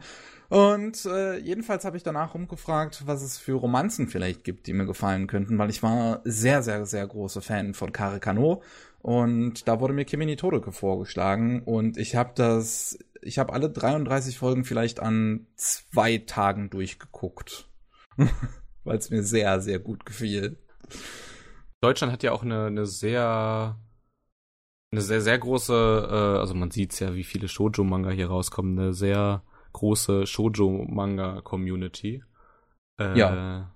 Also sind jetzt auch noch mal so irgendwie andere Titel, die so, so geistig auch noch, also was wie nah bei, äh, nicht nah bei dir, das ist die deutsche Übersetzung von Kimi no Todoke. ja. ähm, Say I Love You. Hm. Ja, wie heißt der im Japanischen? Weiß ich nicht, aber der englische Titel ist ja auch okay. Also ich weiß ja, was, auf jeden Fall, was Say I Love You ist. Okay. Nee, finde ich nicht. Egal, auf jeden Fall, also der kam ja, sehr, wann kam der Anime? 2012, wesentlich später, okay. Auf jeden Fall, das, das schwimmt ja in diesem, in diesem, in diesem Gefilde und Punkt. So. Ich krieg sowieso keinen vernünftigen Satz. Ich weiß auch nicht mehr, was ich da ausdrücken will. Auf jeden Fall schönes, schöne, schöne Romanze. Sehr schön, auch wenn sie sehr langsam ist. sehr langsam. Damals hatten Anime halt noch Zeit für ihre Stories. Naja, also ich will schon sagen, dass Kimi Todeke sich da ein bisschen künstlich streckt. So, aber gut. Ähm, Kaon sehe ich auch gerade, hat 2009 angefangen, oder? Mm. Kaon? 2009, ja. ich bin kein, also ich bin kein großer Kyoto Animation Fan. Also ich mag. Ich auch nicht. Ich mag ihre Animation, aber ich mag ihre Geschichten eigentlich nicht so. Ich in den meisten Fällen auch nicht. Es gibt halt eine große Ausnahme für mich und das ist halt äh, äh, Silent Voice. Ich vergöttere diesen Film. Aber mit Kaon konnte ich zum Beispiel nichts anfangen. Konnte zum Beispiel mit Sound, Sound Euphonium konnte ich warm werden. Mit Sound Euphonium kann ich auch nichts anfangen. so, also. Ich hab's probiert. mit Choka konnte ich auch warm werden. Was für ein Ding? Choka. Der kam 2012. Ach, Yoka, ach so, ja. Genau. Ja, den fand ich in Ordnung damals, als ich den geguckt habe. Aber ja. an Kayan muss ich eine, zumindest eine Sache ein bisschen Respekt zollen. Ich finde, das ist einer der besten deutschen Synchros, würde ich sagen. Hat der auch, ist echt gut. Hat auch zwei der besten, so vielleicht auch drei der besten deutschen, also der, der besten äh, Openings so allgemein. An die kann äh, ich mich jetzt nicht erinnern, aber. Kannst du nie. Komm, das war, das war, das war der Hauptbestandteil, warum Leute diese, diese Serie geguckt haben. Das haben die doch nur wegen den süßen Mädchen geguckt. Erzähl mir Wenn ich, wenn ich die Blogposts dazu, dazu im Internet durchscrolle, dann da hast du definitiv recht.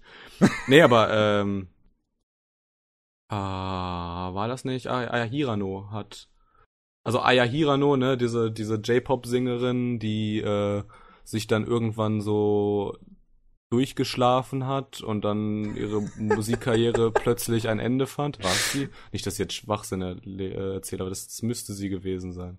Ja, das war das, der Sexskandal um Aya Hiranova. Hatte ich richtig im Kopf. Äh, aber die hat ja dieses God Knows gesungen. Falls, was, ich weiß nicht, aber ist, das. ist God Knows nicht aus äh, Suyo, Suyohara? Also, äh, ah, fuck, du hast recht. fuck, du hast recht, ja. ich glaube, du verwechselst hier gerade was. Ich dachte, ich hätte hier super Hintergrundwissen.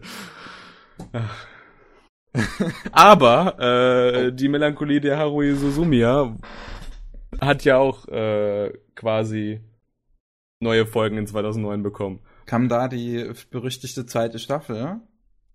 Äh, ja. Ich glaube, da kamen neue Episoden von dieser berüchtigten zweiten Staffel.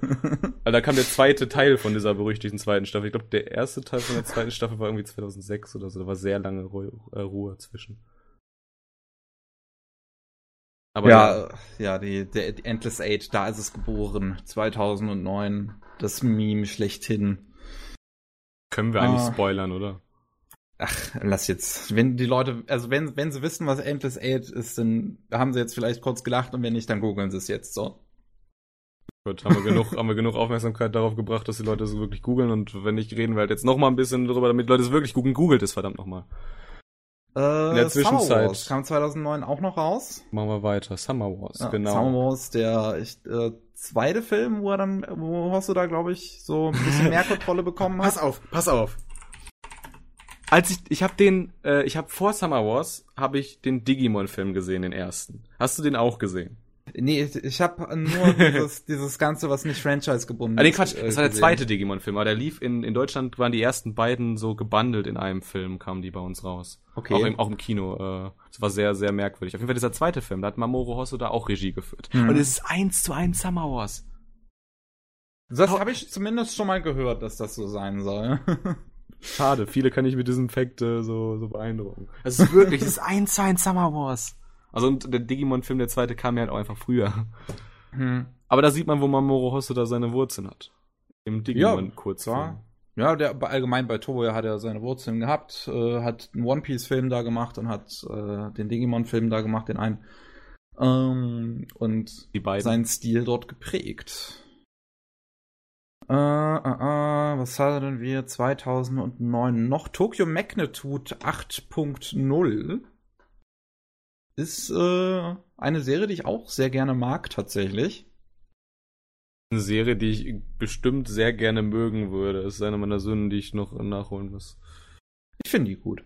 Das, ich, einfach, einfach weil dieses Konzept halt was ist, was du sonst in Anime einfach gar nicht hast. Wirklich dieses gefährliche Erdbeben. Ich wollte gerade sagen, Erdbeben, also dafür, dass es so oft Erdbeben in Japan gibt, tauchen die ist, sehr, sehr selten in Anime auf. Ist eigentlich erstaunlich, ne? Schon. ähm, so was hat man noch? Die Geburt von Railgun, wenn ich das hier richtig sehe. Ja, 2009 kam Railgun, 2008 oder 2007 kam dann, glaube ich, vorher schon Index, also ne, dieses riesige Franchise. Ja. Äh, konnte ich auch noch nicht so richtig warm mit werden, aber ich werde irgendwann noch mal eine zweite Chance dem Ganzen geben. Ah, ah, ah. Bist mir leider aus der Seele. Boah, weil es sind so viele, so viele. Es kamen so viele Titel 2009. Es sind auch so, es sind auch so viele, dabei. es sind auch so viele Fans von, von dem Raildex-Universum. Und also generell dieses, diese, dieses, diese Story ist ja quasi, dass dieses, diese, Stadt gibt, wo die Wissenschaft einfach mehrere Jahre, irgendwie 30 Jahre vorne ist. Ähm, und dann gibt es diesen Konflikt zwischen Wissenschaft und was Magie? Magie. Oder so. Ja. es war was Magie-ähnliches, was, was in Richtung Magie ging irgendwie. Nächster. Äh, wir hatten 2009, jetzt nenne ich doch mal ein, ähm, Phantom, äh, Requiem for Phantom. Hast du den gesehen? Der kam 2009 raus, Phantom. Ja. Also es kam, es kam auch schon vorher Phantom, aber. Ja, vorher äh, gab es ja mal irgendwie eine OVA oder so, die mit äh, dem Spiel dann zusammengebundelt kam. Äh, ich habe äh, es mal angefangen, aber das war so zu meiner Anfangszeit von Anime auch. Also ich hatte vorher auf DVD schon äh, El Cazador geguckt und ich liebe diesen Stil einfach. und ähm, welche, welche, das sind, das sind doch El Cazador, das sind drei Stück, äh, die da so, die man so Noir, geistig zusammen El Cazador kann, und ähm, Kanan, ähm, Nee, nicht ah, Kanan. Diese, diese, wie hieß dieser dritte Girls mit ganz Anime? Madlex. Genau, Madlex. Noir, genau. Madlex und El Cazador. Die grandiosen Yuki Kajiura äh, Openings. Und ich kann dir sagen, also so Phantom, Requiem for Phantom, das schwimmt auch in diesem ähm, das kann ich mir auch sehr gut vorstellen, dass das also, in diesem wenn du auf irgendwie, wenn du auf Gungrave, Black Lagoon, Darker Than Black stehst. Ja, also ich muss, muss das nochmal an, anfangen. Ich habe das halt, wie gesagt, irgendwann zu meiner Anfangszeit in Sachen Anime auch äh, mal angefangen und ich wirklich weit geschaut, weil ich so viel auf einmal irgendwie angefangen habe, dass ich total den Überblick verloren habe und dann ist das einfach irgendwo ins Nichts gefallen.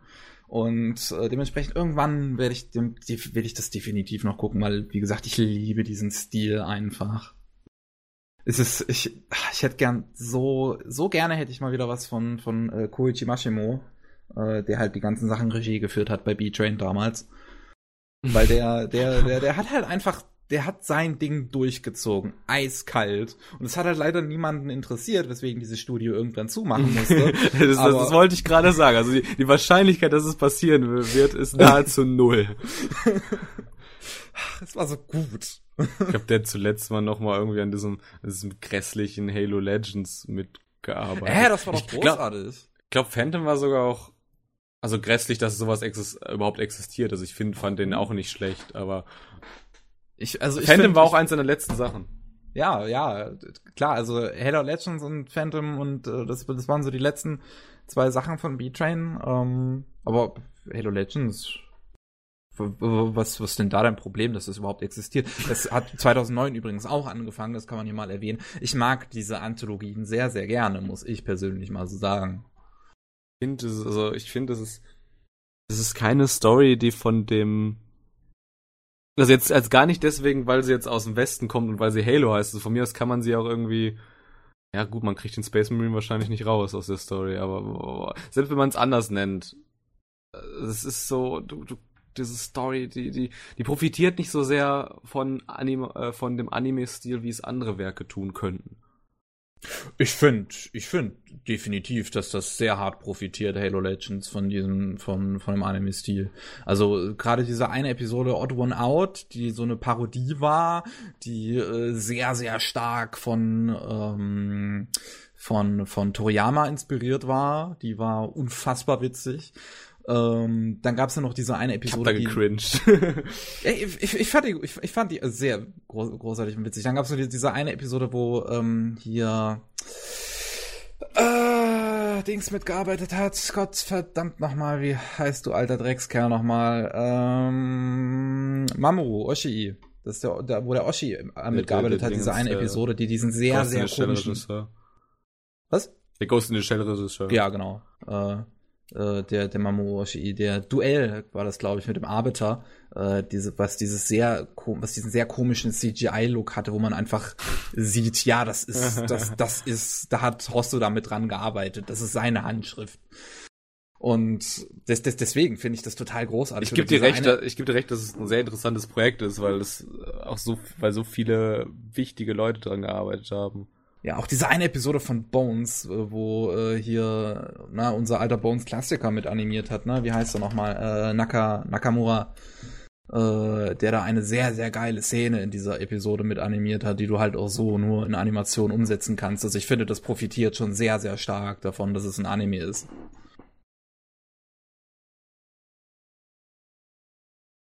Und was bleibt von der Geschichte?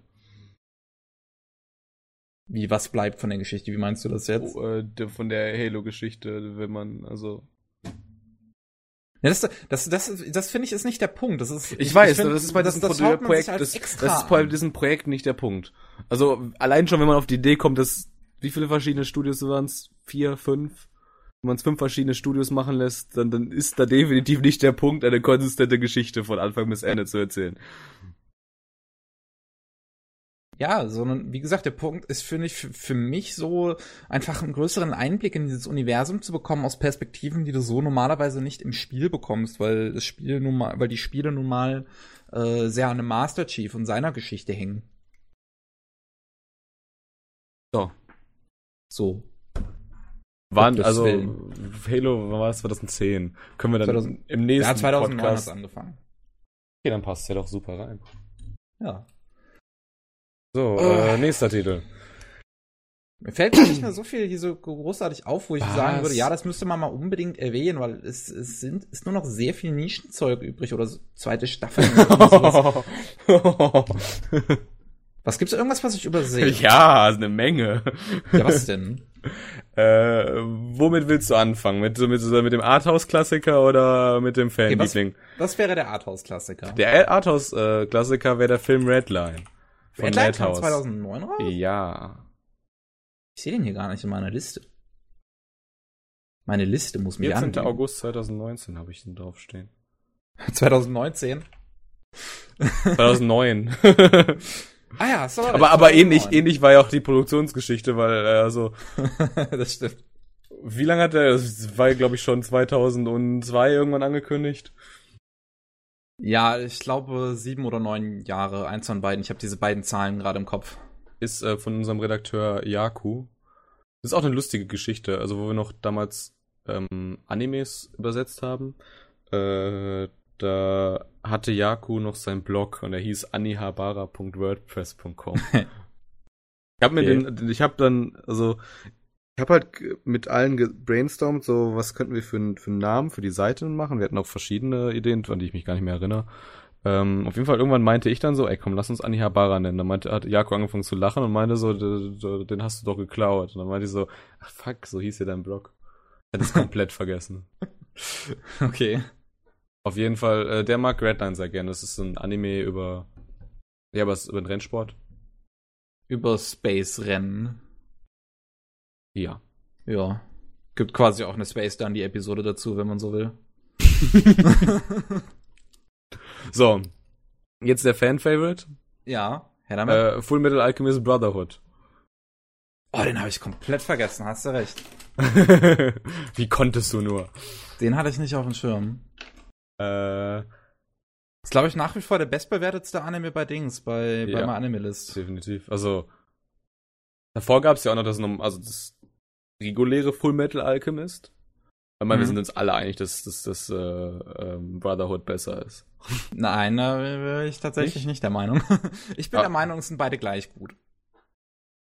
Dämlich, also du, du dämlicher politische, du, du dämlicher mit deinen politischen Aus, äh, Äußerungen. Scheiß Schweizer. Verdammt. Spaß, ich komme nicht aus der Schweiz. Ähm, Das hätte mich, das ist, das wäre jetzt, das wäre jetzt ziemlich, glaube ich, das krasseste, was also, das hätte mich überrascht. okay. So, aber es hat äh, das Opening hier, Again, von Yui, also das ist wahrscheinlich eigentlich das bekannteste, vielleicht das beliebteste Opening. Kennt man.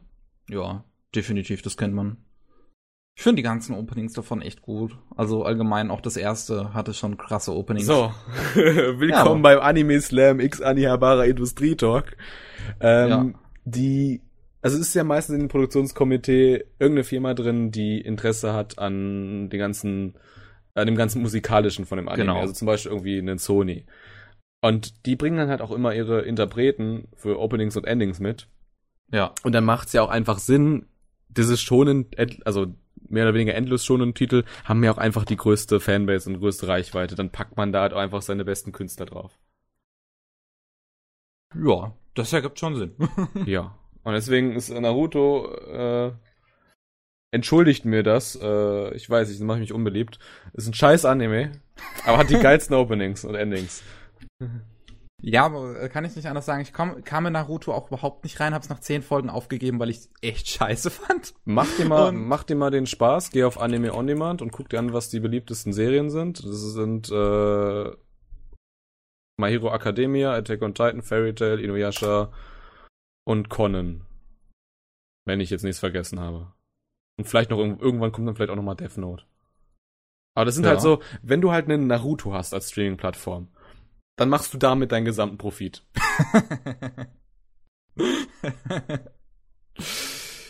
das ergibt schon Sinn, ja. Wie gesagt, wir hatten das ja eben noch, äh, dass KSMs beste Titel sind Captain Tsubasa und Mila Superstar. Ja. Traurig, traurig. Äh, Nun. Locker mal die Stimmung mit noch einem 2009er Titel. Mit noch einem 2009er Titel. Ah, da ist Full Metal Alchemist. Ich habe das auf meiner Liste nicht gesehen, weil es äh, bei dem japanischen Titel gelistet war und der fängt halt mit einem Ah. H und nicht mit einem F an. Deswegen war ich verwirrt. Aber ich Pan weiß Pandora gar nicht. Hearts hätten wir noch. Pandora Hearts. Mhm. Habe ich noch mal so am Rande mitbekommen. Hat das irgendwie eine, eine Fanbase? Also so? unser, unser, unser, äh, guck mal, nächster Redakteur. Also ich bringe die ganzen, die ganzen Lieblingstitel von unseren Redakteuren hier mit rein. Äh, und Neji, Oleg, einer und auch unser Redakteur ist äh, krasser Fan davon. Oh, Weil okay. der hat es als sein Skype-Profilbild, seitdem ich ihn kenne. Der hat ach, alle Manga-Bände und es ist wirklich die einzige Manga-Reihe, die er besitzt, abgeschlossen. Hm. Ja, wenn es einem gefällt, ne? Ja, ne? Ich äh, hab's noch nie gesehen. Ich, äh, keine Ahnung, keine Meinung dazu. Äh, ein, gut, einen sehe ich jetzt gerade noch, den muss ich wohl erwähnen, für, auch für unseren, für unseren werten Chef, der diesen äh, Anime sehr, Das sehr ich gerne mag. Saki. Muss ich mal kurz googeln. Saki. Äh, ist ein ist Anime die. Hauptcharakterin von, von äh, Eden of the East. Das auch, aber ist auch ein Anime über Mayong. Ah, okay. Nie gesehen. Also Mädels, ich wusste bis gerade nicht, dass der existiert. Das ist interessant, also ich kann gut sein, dass der ein ziemlicher Nischentitel ist, aber unser Chef mag den sehr gerne. Weil, auch wenn er überhaupt keine Ahnung hat, was da drin passiert, weil er keine Ahnung von Mayong hat. Aber er findet, aber ich, ich glaube, er mag einfach so, so die Art und Weise, wie es im Anime präsentiert wird, sehr, sehr gerne. Mag er generell so, so Titel irgendwie wie March Comes in Like a Lion? March Comes in Like a Line hat er jetzt noch, noch nicht gesehen. Also, eh, aber der, der geht auch in eine sehr andere Richtung. Also Okay. March Comes In Like a Lion ist ja eher Eh, die, die, Drama. definitiv, aber also und, und du sagt weißt ja, gute Laune. du weißt ja, wie Shin tickt und ich dachte mir gerade so, ey, euer Schiff könnte vielleicht so, ein- so ein zweiter Shin sein. ah, nee, das würde ich nicht sagen. Schlechtes Thema. Ja. Was? ist jetzt keine Ja, Beleidigung. wir könnten, wir könnten noch so viele Titel könnten wir nennen. Ja, es gibt, also es gibt halt viele irgendwie in dieser Liste, die ich hier sehe, wo ich, wo, wo ich denke, ja, habe ich schon mal was von gehört oder finde ich ganz nett oder ganz interessant. Cross Game. Cross Game. Es gibt's einige Fans sicherlich von. Kanan ist, glaube ich, das erste Projekt von PA Works gewesen. Ähm, Bei Kyria Chronicles ist auf jeden Fall einer der, der ersteren von A1 Pictures. ja, genau, äh, Valkyria Chronicles äh, kam noch raus. Ähm, was haben wir noch? Der zweite Film zu Guren Lagann, der wichtige und interessante Änderungen gemacht hat am Ende. Ähm, Äh, wie hieß er? Äh, ich glaube, so langsam können wir es abhaken. Hayate the Combat Butler. Ja, der hat ja auch eine gewisse Fanbase, zumindest in Japan gehabt. Ne? Sorano. Staffeln bekommen. Wie bitte? Sorano Otoshimono. Sora. No Otoshimono. Das ist der, ist der Anime mit diesem, mit dieser, dieser Engelsfrau. Also der heißt Angel, Leute. Hier heißt der Manga hier. Das. Mit dieser Eng Engelsfrau mit den großen Brüsten. ja, ich weiß Vergessen nicht. wir die Existenz davon, aber ich, wollte es zumindest ich mal kenn nur jemanden, der erwähnen. den halt mag, der normalerweise keine Anime guckt. Das, das, das ist tatsächlich sehr selten, weil normalerweise sind die Leute, die den Anime mögen, krasse Anime-Fans. Gut. Nee, also die- denjenigen, die ich kenne, der hat nur zwei Anime, die er mag, also die er auch gesehen hat und mag. Und das ist halt zum einen, ne, dieser Angel Lloyd und zum anderen, äh, ach, dieser eine Sunrise-Anime, der in Deutschland auch sehr beliebt war. Ah, fuck, fuck, fuck. Du meinst bestimmt nicht Code Geass. Nee, nicht Code Geass. Ähm, der kam in Ende der 90er kam der. Ähm, Ende der 90er. Der hat auch einen Film bekommen, der dann, glaube ich, nicht so gut ankam. bin sehr schlecht im Anime-Raten, musst du wissen. Okay, schade. Ach, scheiße, mir fällt's nicht ein. Diese ganzen Mobile Suit Gundam-Dinger meinst du nicht? Nee, gehört nicht zu Gundam dazu. Guck mal, Fernsehserien, hier muss ja irgendwo sein. Die 90er, da seid ihr los. Gebt mir eure blanke Wahrheit. Pet Labor? Auch nicht Pet Labor, nein. Sag, ich bin schlecht im Anime-Raten. Ist ja nicht, warum finde ich das nicht? Ist es das? Betterman?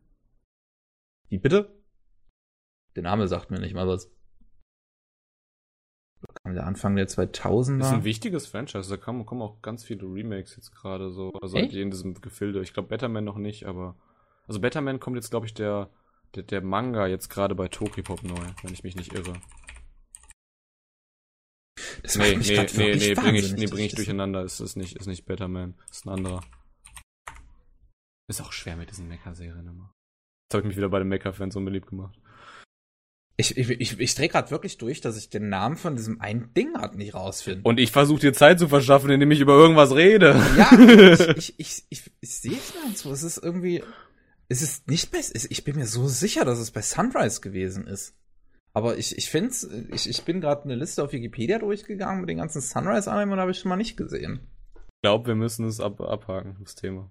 Ja, ach, das, das macht mich Auch immer wahnsinnig, wenn ich sowas, sowas offen, offen dalassen muss. So, ich, ich, ich mache jetzt noch eine, eine letzte Hoffnung ist jetzt noch gerade in mir aufgekommen. Ich gehe jetzt, bin auf meiner Anime-Liste und scroll da mal durch. Aber auch da kann ich es nicht finden. Ich glaube, das war so ein deutscher, de- deutscher Fan-Favorite, dieses Ding. Ach, leck mich da am Arsch. Dann lassen wir's. Naja. Dann lassen wir es auch mit 2009, würde ich jetzt an der Stelle mal sagen. Dann haben wir dieses Thema nach äh, Stunden vielleicht dann mal abgehakt und können zum normalen Programm kommen. Ähm, soll ich, soll ich, soll ich dir den Vortritt dann überlassen, was du in letzter Zeit so gesehen hast, da du ja Gast hier bist? Das kannst du gerne machen. Ähm, Denk einfach mal so die letzten, den letzten Monat vielleicht oder die letzten zwei, drei Wochen, was du da so vielleicht fertig gesehen hast oder so. Und vielleicht, wenn es noch nicht fertig ist in der aktuellen Saison, kann man es vielleicht auch mal ansprechen, aber wir haben schon so oft mittlerweile über die Saison geredet im Podcast. Wollen wir dann vielleicht mal über Manga reden? Das sind ja dann die, die zukünftigen Anime. Das, Ein bisschen. Stimmt. Äh, ich komme gerade aus Japan und da habe ich jede Menge Manga gesehen, die ich aus, Jap aus, aus Deutschland kenne, die ich aber gar nicht so auf dem Radar hatte, die in Japan eigentlich recht pro, äh, prominente Plätze in den, in den typischen Läden, so wie Animate so haben und sind dann halt auch Titel, die sich, die sich für eine Animation anbieten. Wissen wir alle. Ähm, und deswegen kam ich von der, also ich kam, war auf der Animagic, nach Japan geflogen, sofort auf die Konichi und äh, bin dann mit einem riesigen Stapel an Manga zurückgekehrt. Also ich glaube, es sind wirklich so 20, 30 Stück. Oh, okay. Ähm, und den bin ich gerade am Abarbeiten, den, den Stapel. Äh, da ist zum einen ist da äh, Fire Punch drauf. Fire Punch. Muss ich Ähm, das mal suchen. Der schwimmt sehr, also da geht's um, um so, also quasi in der Zukunft ähm, ist die Eiszeit wieder eingebrochen. Und den Leuten dort wird halt erzählt, dass es die, also es gibt diese Gesegneten, die besondere Fähigkeiten haben. Das sind meistens so elementare Fähigkeiten, also die können irgendwie sich regenerieren oder können äh, Feuer oder Elektrizität heraufbeschwören. Und denen wird erzählt, es gibt diese, diese Eiskönigin, die äh, dafür sorgt, dass alles halt so vereist ist. Aber in Wirklichkeit ist es einfach nur eine Eiszeit. Also ja, und es dreht sich halt um Agni und der wohnt in so einem, der hat Regenerationsfähigkeiten, genauso wie seine Schwester Luna und ähm, der ist halt in so einem Dorf, wo er sich immer den Arm abhackt, damit die Leute überhaupt Essen haben. Äh, du wirst gleich merken, äh, zu welchem Anime, äh, zu welchem ähm, Manga oder auch Anime es extremste stilistische Parallelen hat. Ähm, und dann kommen irgendwann die Leute von, ich glaube, der ist ein Bihemdorg oder sowas, irgendein ganz komischer Name. Auf jeden Fall ist das so eine Stadt, wo ganz viele Menschen leben.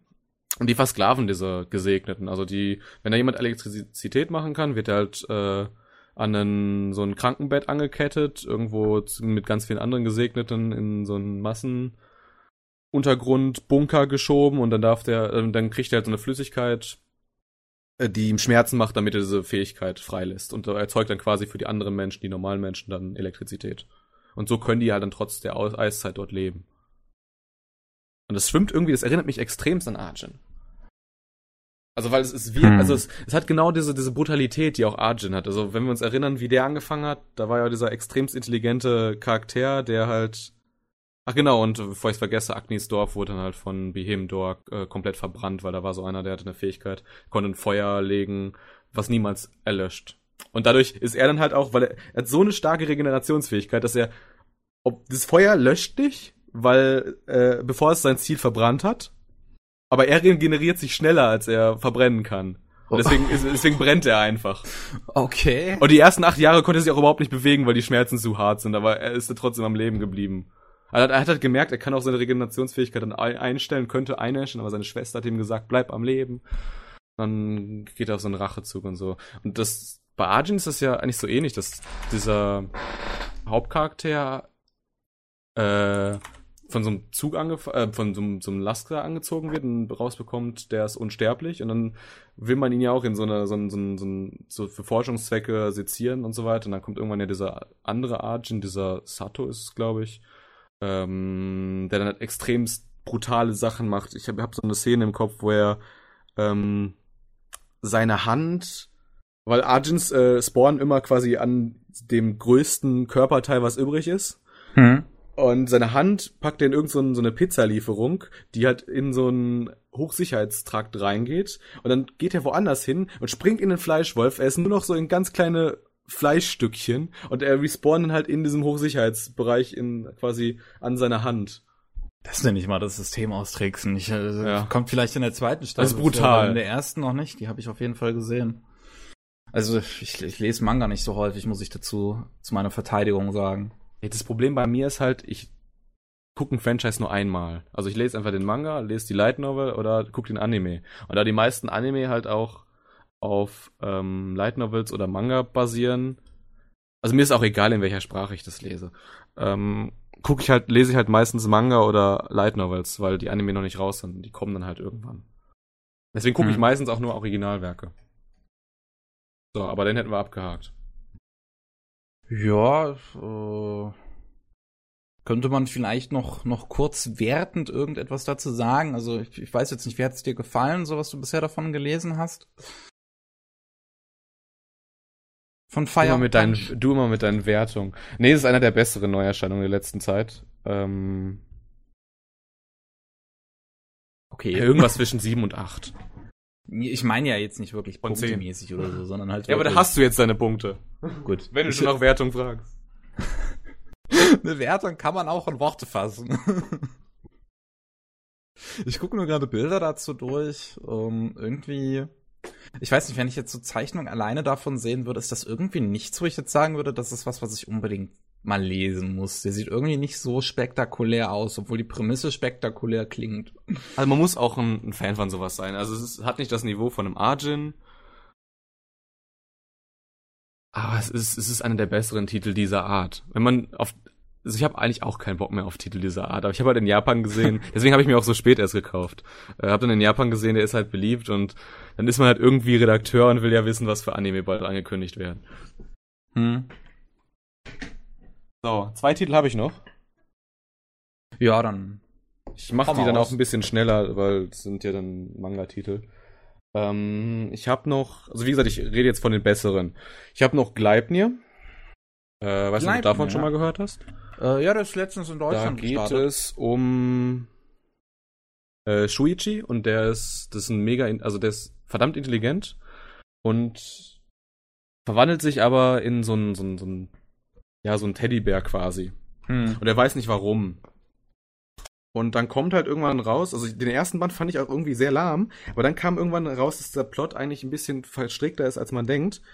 Weil er hat so eine, so eine, der rettet so ein Mädchen aus einem brennenden Haus und ja, vergewaltigt die dann irgendwie fast und dann wird er halt im Gegenzug von diesem Mädchen halt erpresst. Äh, und merkt, das Mädchen findet halt heraus, der hat einen Reißverschluss auf dem Rücken und kann da reinsteigen in ihn und kann dann quasi ihn kontrollieren. Und dann finden die halt noch andere Monster. Äh, weil, also dieses, dieses Mädchen, äh, was die erst gerettet hat, ähm, hat eine Schwester, die auch so ein Monster ist und deswegen haben die so ein gemeinsames Interesse quasi mehr über diese Monster rauszufinden, weil er will wissen, warum er so ein Monster geworden ist und sie will wissen, äh, warum ihre Schwester halt ihre Familie getötet hat. Hm. Ganz grob. Und das ja. wird dann halt ein wesentlich verstrakt, äh, vertrakter. Hört mal kurz weg, falls ihr den Manga noch lest und nicht beim aktuellen Band seid, ähm, weil die Bester letztendlich dafür verantwortlich ist, dass er seine Fähigkeiten bekommen hat. Weil eigentlich kriegt man die Fähigkeiten, man sammelt, man sammelt so eine Münze und dann kriegt man Fähigkeiten. Bei ihm war es halt so, die Schwester hat eine Münze gesammelt und dann hat er halt äh, die Fähigkeit bekommen, weil die Schwester sich das da gewünscht hat. Ich, also wir hatten. Klingt auch sehr Standard, ne? Ja, nicht, also ich, ich weiß Mit nicht. Mit viel Edgy und so, weil die, die, die, die steigt natürlich dann auch immer äh, nackt oder im Schulbadeanzug oder in Unterwäsche halt in ihn rein. Ja, ja, ich, ich, ich sehe das, ich sehe hier gerade die Bilder davon. Wir hatten schon mal irgendwann vor längerer Zeit äh, über Gleipnir geredet, da hat unser Chef hatte den schon gelesen und ich, ich dachte mir auch damals schon eigentlich, dass ich den allein wegen dem, wegen dem visuellen alleine definitiv mal lesen möchte, weil er halt so durch aussieht, also so bekloppt und verrückt. Also alleine dieses Design von diesem Teddy finde ich irgendwie großartig. Weil das so, das ist so, ja, das, das ist schon irgendwie angsteinflößend. Das ist schon irgendwie gruselig, sieht das aus. Ach, da gibt's aber, da gibt's aber viele, also richtig viele süße Szenen, also die auch richtig gut geschrieben sind, äh, in diesem Manga. Da stößen die halt irgendwann auf so eine Gruppe an Leuten, die sich halt mal nicht gegenseitig abschlachten. Ausnahmsweise. Äh, und da ist halt auch so ein kleines Mädchen bei, äh, was dann halt so fragt, so, ey, darf ich dich mal streicheln, weil es halt ein Teddybär und so ein kleines Mädchen. Ne? Das ist halt wirklich süß, eigentlich ganz süß geschrieben. Hin und wieder. Das kann ich dann auch honorieren. Oh, interessant. Wie gesagt, der ist dann wahrscheinlich weniger 8, als es Fire Punch ist, aber trotzdem wahrscheinlich noch über einer 7. Da hast du eine Wertung. okay. Ja, ne, so, ich, ich muss den definitiv auch mal lesen. Ich finde den irgendwie so, ich, ich, keine Ahnung. Mich interessiert diese Prämisse und dieses Visuelle vor allem irgendwie. Weißt du, warum ich mir den erst so spät jetzt gekauft habe? Warum denn? Ähm, ich hatte den Dolly Kill Kill Manga. Ich weiß nicht, ob der dir was sagt, den hatte ich angefangen ich hab. Den schon mal gehört. Und der ist eigentlich, der sieht visuell eigentlich ganz ähnlich aus, weil da sind so also kommen auf diese Welt halt so Stechmücken und verwandeln die Menschen, also sorgen dafür, dass die Menschen sich so wie Lepra irgendwie in ihre Teile so auflösen. Und einige überleben halt. Nee, Quatsch. Nee, leben, überleben. Doch, einige Menschen überleben. Aber dann kommen halt diese, diese komischen Hasen, Plüschi-Dinge auf die Welt und töten irgendwie alles, so irgendwie Aliens und so. Ach, der war grässlich. Irgendwie.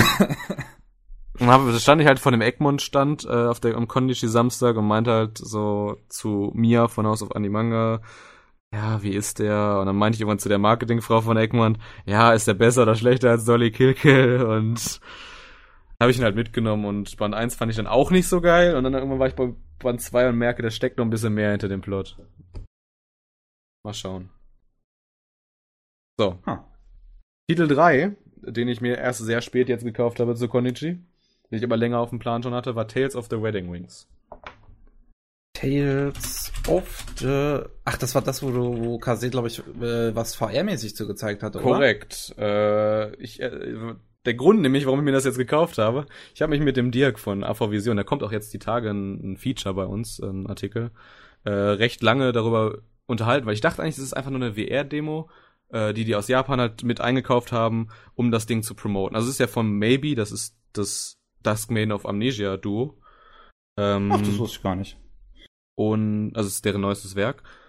Und die waren ja auch auf der Animagic, äh, maybe, und da waren auch die, die mussten sich nämlich noch die Japaner quasi mit einladen, die quasi äh, für diese VR-Demo verantwortlich sind, weil die wissen wollten, ja, macht ihr das vernünftig, führt ihr das vernünftig da aus? Und dann hat irgendwann haben die halt gesagt, ja, ihr macht das hier, ihr geht da vernünftig mit um, zeigt das den Leuten vernünftig.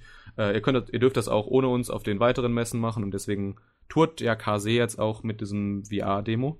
Nächstes Mal übrigens auf der Mac in Erfurt. Oh, ähm, da bin ich, da kann ich mir das mal angucken. Solltest du definitiv machen. Weil wie gesagt, Square Enix hat vor, also das ist jetzt nicht einfach nur eine Promo-Demo. Square Enix hat wirklich, für 20 Euro kannst du den im Oculus Shop kaufen und für HTC Vive kommt's bald. Äh, kannst du dir so eine, diese VR-Demo von dem ersten Kap also von dem ersten Kapitel komplett in VR umgesetzt kannst du dir holen. Ähm, das Hat das dann so 3D-Effekte oder wie kann ich mir das dann vorstellen? Ja, das ist, das ist insoweit interessant, äh, weil Square Enix hat wirklich überlegt, ähm, ob sie das irgendwie zu Geld machen können. Weil, also 20 Euro ist ja auch der japanische DVD- und Blu-ray-Preis quasi. Und das ist ja auch meistens auf einer Volume irgendwie ein oder zwei Folgen. Und ein mhm. so ein mhm. Kapitel dauert in dieser VR-Demo auch ungefähr eine halbe Stunde. Also es ist quasi genau derselbe Preis wie also für uns klingt das irgendwie mega teuer, weil ein Kapitel sind irgendwie, was sind das, 50 Seiten? Ja, bei den Japanern ist sowieso alles teurer. Ja, aber das ist, das ist, das ist der, das ist der Marktpreis bei denen. also der, der Preis ist eigentlich für japanische Verhältnisse komplett normal. Ähm, und du siehst quasi, in dieser Demo gibt's drei verschiedene, quasi 3D-Räume. Und in denen sitzt du quasi drin, du kannst dich auch komplett umdrehen, kannst zum Beispiel, was ich immer gerne gemacht habe, ich habe dann irgendwie nach links so äh, auf den Fluss geguckt oder hab dann irgendwie mich, äh, als ich dann in der Wohnung von, äh, wer ist der Charakter? Äh, auch Sato, guck mal, äh, von dem drin war, habe ich so irgendwie von seiner, von seinem Balkon irgendwie runtergeguckt oder sowas. Ach, das ist ja geil. Und du denkst halt auch einfach, diese, diese Panel, diese Manga-Panel, die wären halt einfach nur also statisch. Aber das stimmt gar nicht. Also du kannst dich sogar, wenn du dich so bewegst, kannst dich sogar in den Manga-Panels umgucken. Und ich hätte mir dann immer den Spaß gemacht, ich habe in Satos Wohnung dann immer äh, seine Schultasche gesucht. Ich habe mir nicht dann irgendwie versucht zu positionieren, dass ich diese Schultasche sehe. Auf der übrigens Hikari steht. Ne? Japanisch für Licht. Das ist der Codename für, das, für dieses Projekt. Weil ursprünglich waren ah. noch mal noch zwei andere Titel äh, damals, wo man überlegt hatte, ob man die umsetzt. Dann hat Square Enix halt gesagt, ja komm, das ist Fantasy und wir stehen für Fantasy, also machen wir. Probieren wir das mit dem aus. Außerdem haben die halt den genommen, weil sind halt junge Mangaka und junge Mangaka sind halt noch nicht so so stolz, sage ich mal. So, wenn du so einen Akira Toriyama nimmst, ey, wenn du da irgendwie seinen Charakter, sein Charakterdesign irgendwie verfälschen willst, da geht der auf 180. Das, das siehst du ja auch bei Dragon Quest sieht immer noch so aus wie damals. Das ist komplett richtig, ja. Ja. Und ähm, ich habe sogar den ersten Band schon lange vor, vor deutschem Release gelesen gehabt und habe dann halt erst gedacht, so ja, komm, das ist das ist edgy. Blödsinn lese ich nicht. Aber ich bin doch eigentlich recht positiver Dinge jetzt. Willst ja, auch kurz die Story hören? Äh, ja, gerne mal. Fass mich kurz. Also es geht um äh, Sato und äh, seine Kindheitsfreundin Hime. Äh, die hat er damals als kleines Kind äh, war einfach mal so Licht im Wald und dann war die auf einmal da und die sagt halt so, ey, vergiss Das ver vergiss das, was du da gesehen hast, weil die kommt aus einer anderen Welt und wie der Name schon impliziert, ist die Prinzessin einer anderen Welt. Und dann kommt halt der Tag, wo sie zurück in ihre Welt geht und Sato folgt ihr und platzt dann quasi in die Hochzeitszeremonie zwischen Hime und einem Prinzen rein. Ähm, und Hime, anstatt den Prinzen dann zu heiraten, steckt ihm halt dann den Ring an, küsst ihn, weil es kam gerade ein Dämon rein und du kannst halt diese Dämonen nur mit dieser Ringkraft besiegen. Also gibt's halt fünf Königreiche und die haben alle ihre Ringe und sie ist die äh, Prinzessin des Lichts und er muss halt diese Ringe sammeln, damit er gegen diesen äh, diesen Dämonenlord eine Chance hat. Okay, klingt Und es ist überraschend viel, es ist generisch. viel, viel so, Ja. so, so edgy. Ja. Ja, also bei Maybe muss man ja sagen, also wenn ich jetzt, wo du das jetzt gesagt hast, also das äh, Amnesia, das Ding, das Main of Amnesia, das ist ja auch sehr Fanservice, aber das hat halt trotzdem noch eine andere Ebene dazwischen. Also das hat halt zwar Ja, viel genau so Fanservice, es. aber das hat genauso auch gute Figuren, wie es eine gute Geschichte erzählt. Genau so ist es. Ja. Oh, und damit sind wir, äh, Also- sind wir meine Manga durch. Also ich muss sagen, also dieses VR-Ding, das interessiert mich jetzt schon sehr. Du Also solltest es, du solltest es anspielen. Also ich allein auf schon. der Mac mir dann definitiv mal angucken. Aber ich dachte jetzt nur gerade an ähm, das äh, äh, äh, Spice and Wolf äh, VR, was ja auch angekündigt Ja. ist. Äh, ob das dann vielleicht in so eine ähnliche Richtung gehen wird. Kann ich dir letztendlich nicht sagen, Ja. aber das ist ja dann auch gar nicht mal. Äh, Spice and Wolf ist ja ASCII Media, also Kadoka war. Also da, da wird weniger das Interesse da sein, wie bei Squ- Square Enix, da wirklich da das wirtschaftlich zu machen. Aber wenn du dir überlegst, das passt perfekt. Square Enix Videospielentwickler haben einen riesigen Manga-Zweig in Japan, wo halt auch Tales of the Wedding Wings erscheint. Ja, ASCII ist ja mittlerweile auch. Also von ASCII. Aber Kadoka war es halt kein. Videospielentwickler. Ja, die machen zwar keine Videospiele, aber die machen natürlich, äh, aber die machen da halt viel Software in der Richtung. Also der RPG Maker, der Visual Novel Maker, jetzt ist stimmt, letztens stimmt. der, äh, oh, wie heißt der, Pixel Maker oder irgendwie sowas. Also da, also da kommen immer mehr neue Dinge von ASCII. Aber wie gesagt, alleine, auch wenn du den, den, den wenn der Manga nichts für, für dich ist oder auch für euch Zuschauer nichts ist, wenn ihr euch für Industrieentwicklung ent, äh, entscheidet, dann solltet ihr euch das nicht entgehen lassen, weil es, es könnte ja wirklich die Zukunft sein. Ja, also äh, wenn man sich das dann mal anschauen möchte, jetzt dieser Podcast, der wird ja noch einige Tage vor der Mac hochgeladen. Der Mac ist äh, auf der Erfurt äh, Messe vom 5. bis 7. Oktober. Ich werde auf jeden Mhm. Fall da sein, am Freitag auf jeden Fall. Und da werde ich mir das mal angucken. Grüßt die Kollegen von Crunchyroll von mir, weil das wird die erste Messe sein, äh, wo wir als Anihabara nicht sind, aber wo Crunchyroll ist. Okay. Wirklich, wirklich seit deren Existenz. Wir, das, das war sehr lustig. Hatte ich so, wir hatten ja den Tobias auch bei uns auf der Couch, als wir über Co-Produktion gesprochen haben. Hm. Ähm, meinte halt auch irgendwie nach dem Panel zu mir so, ey, kann es eigentlich sein, dass ihr auf jeder Messe, wo wir, wo wir waren, auch wart? Und er hat halt recht. Groupie. Ja gut. Allgemein würde ich sagen an euch Leute da draußen, kommt auf die Mac. Das ist nämlich endlich mal die, Convention, die verdammt noch mal in meiner Nähe ist, sodass ich mal ausnahmsweise nicht fünf Stunden irgendwie fahren muss, sondern ihr. genau das ist der Punkt, wo ich nicht hinkomme. äh, ich wohne in Düsseldorf und das ist mega praktisch. Ich kann zu Dokumi zu Hause schlafen. Komme gebürtig aus Soest, kann also nach Kassel hinpendeln. Zu Konichi. Hm. Und bei Animagic wohnen halt äh, die beiden, mit denen ich jetzt in Japan war. Also, Hast du's gut? ja, ne?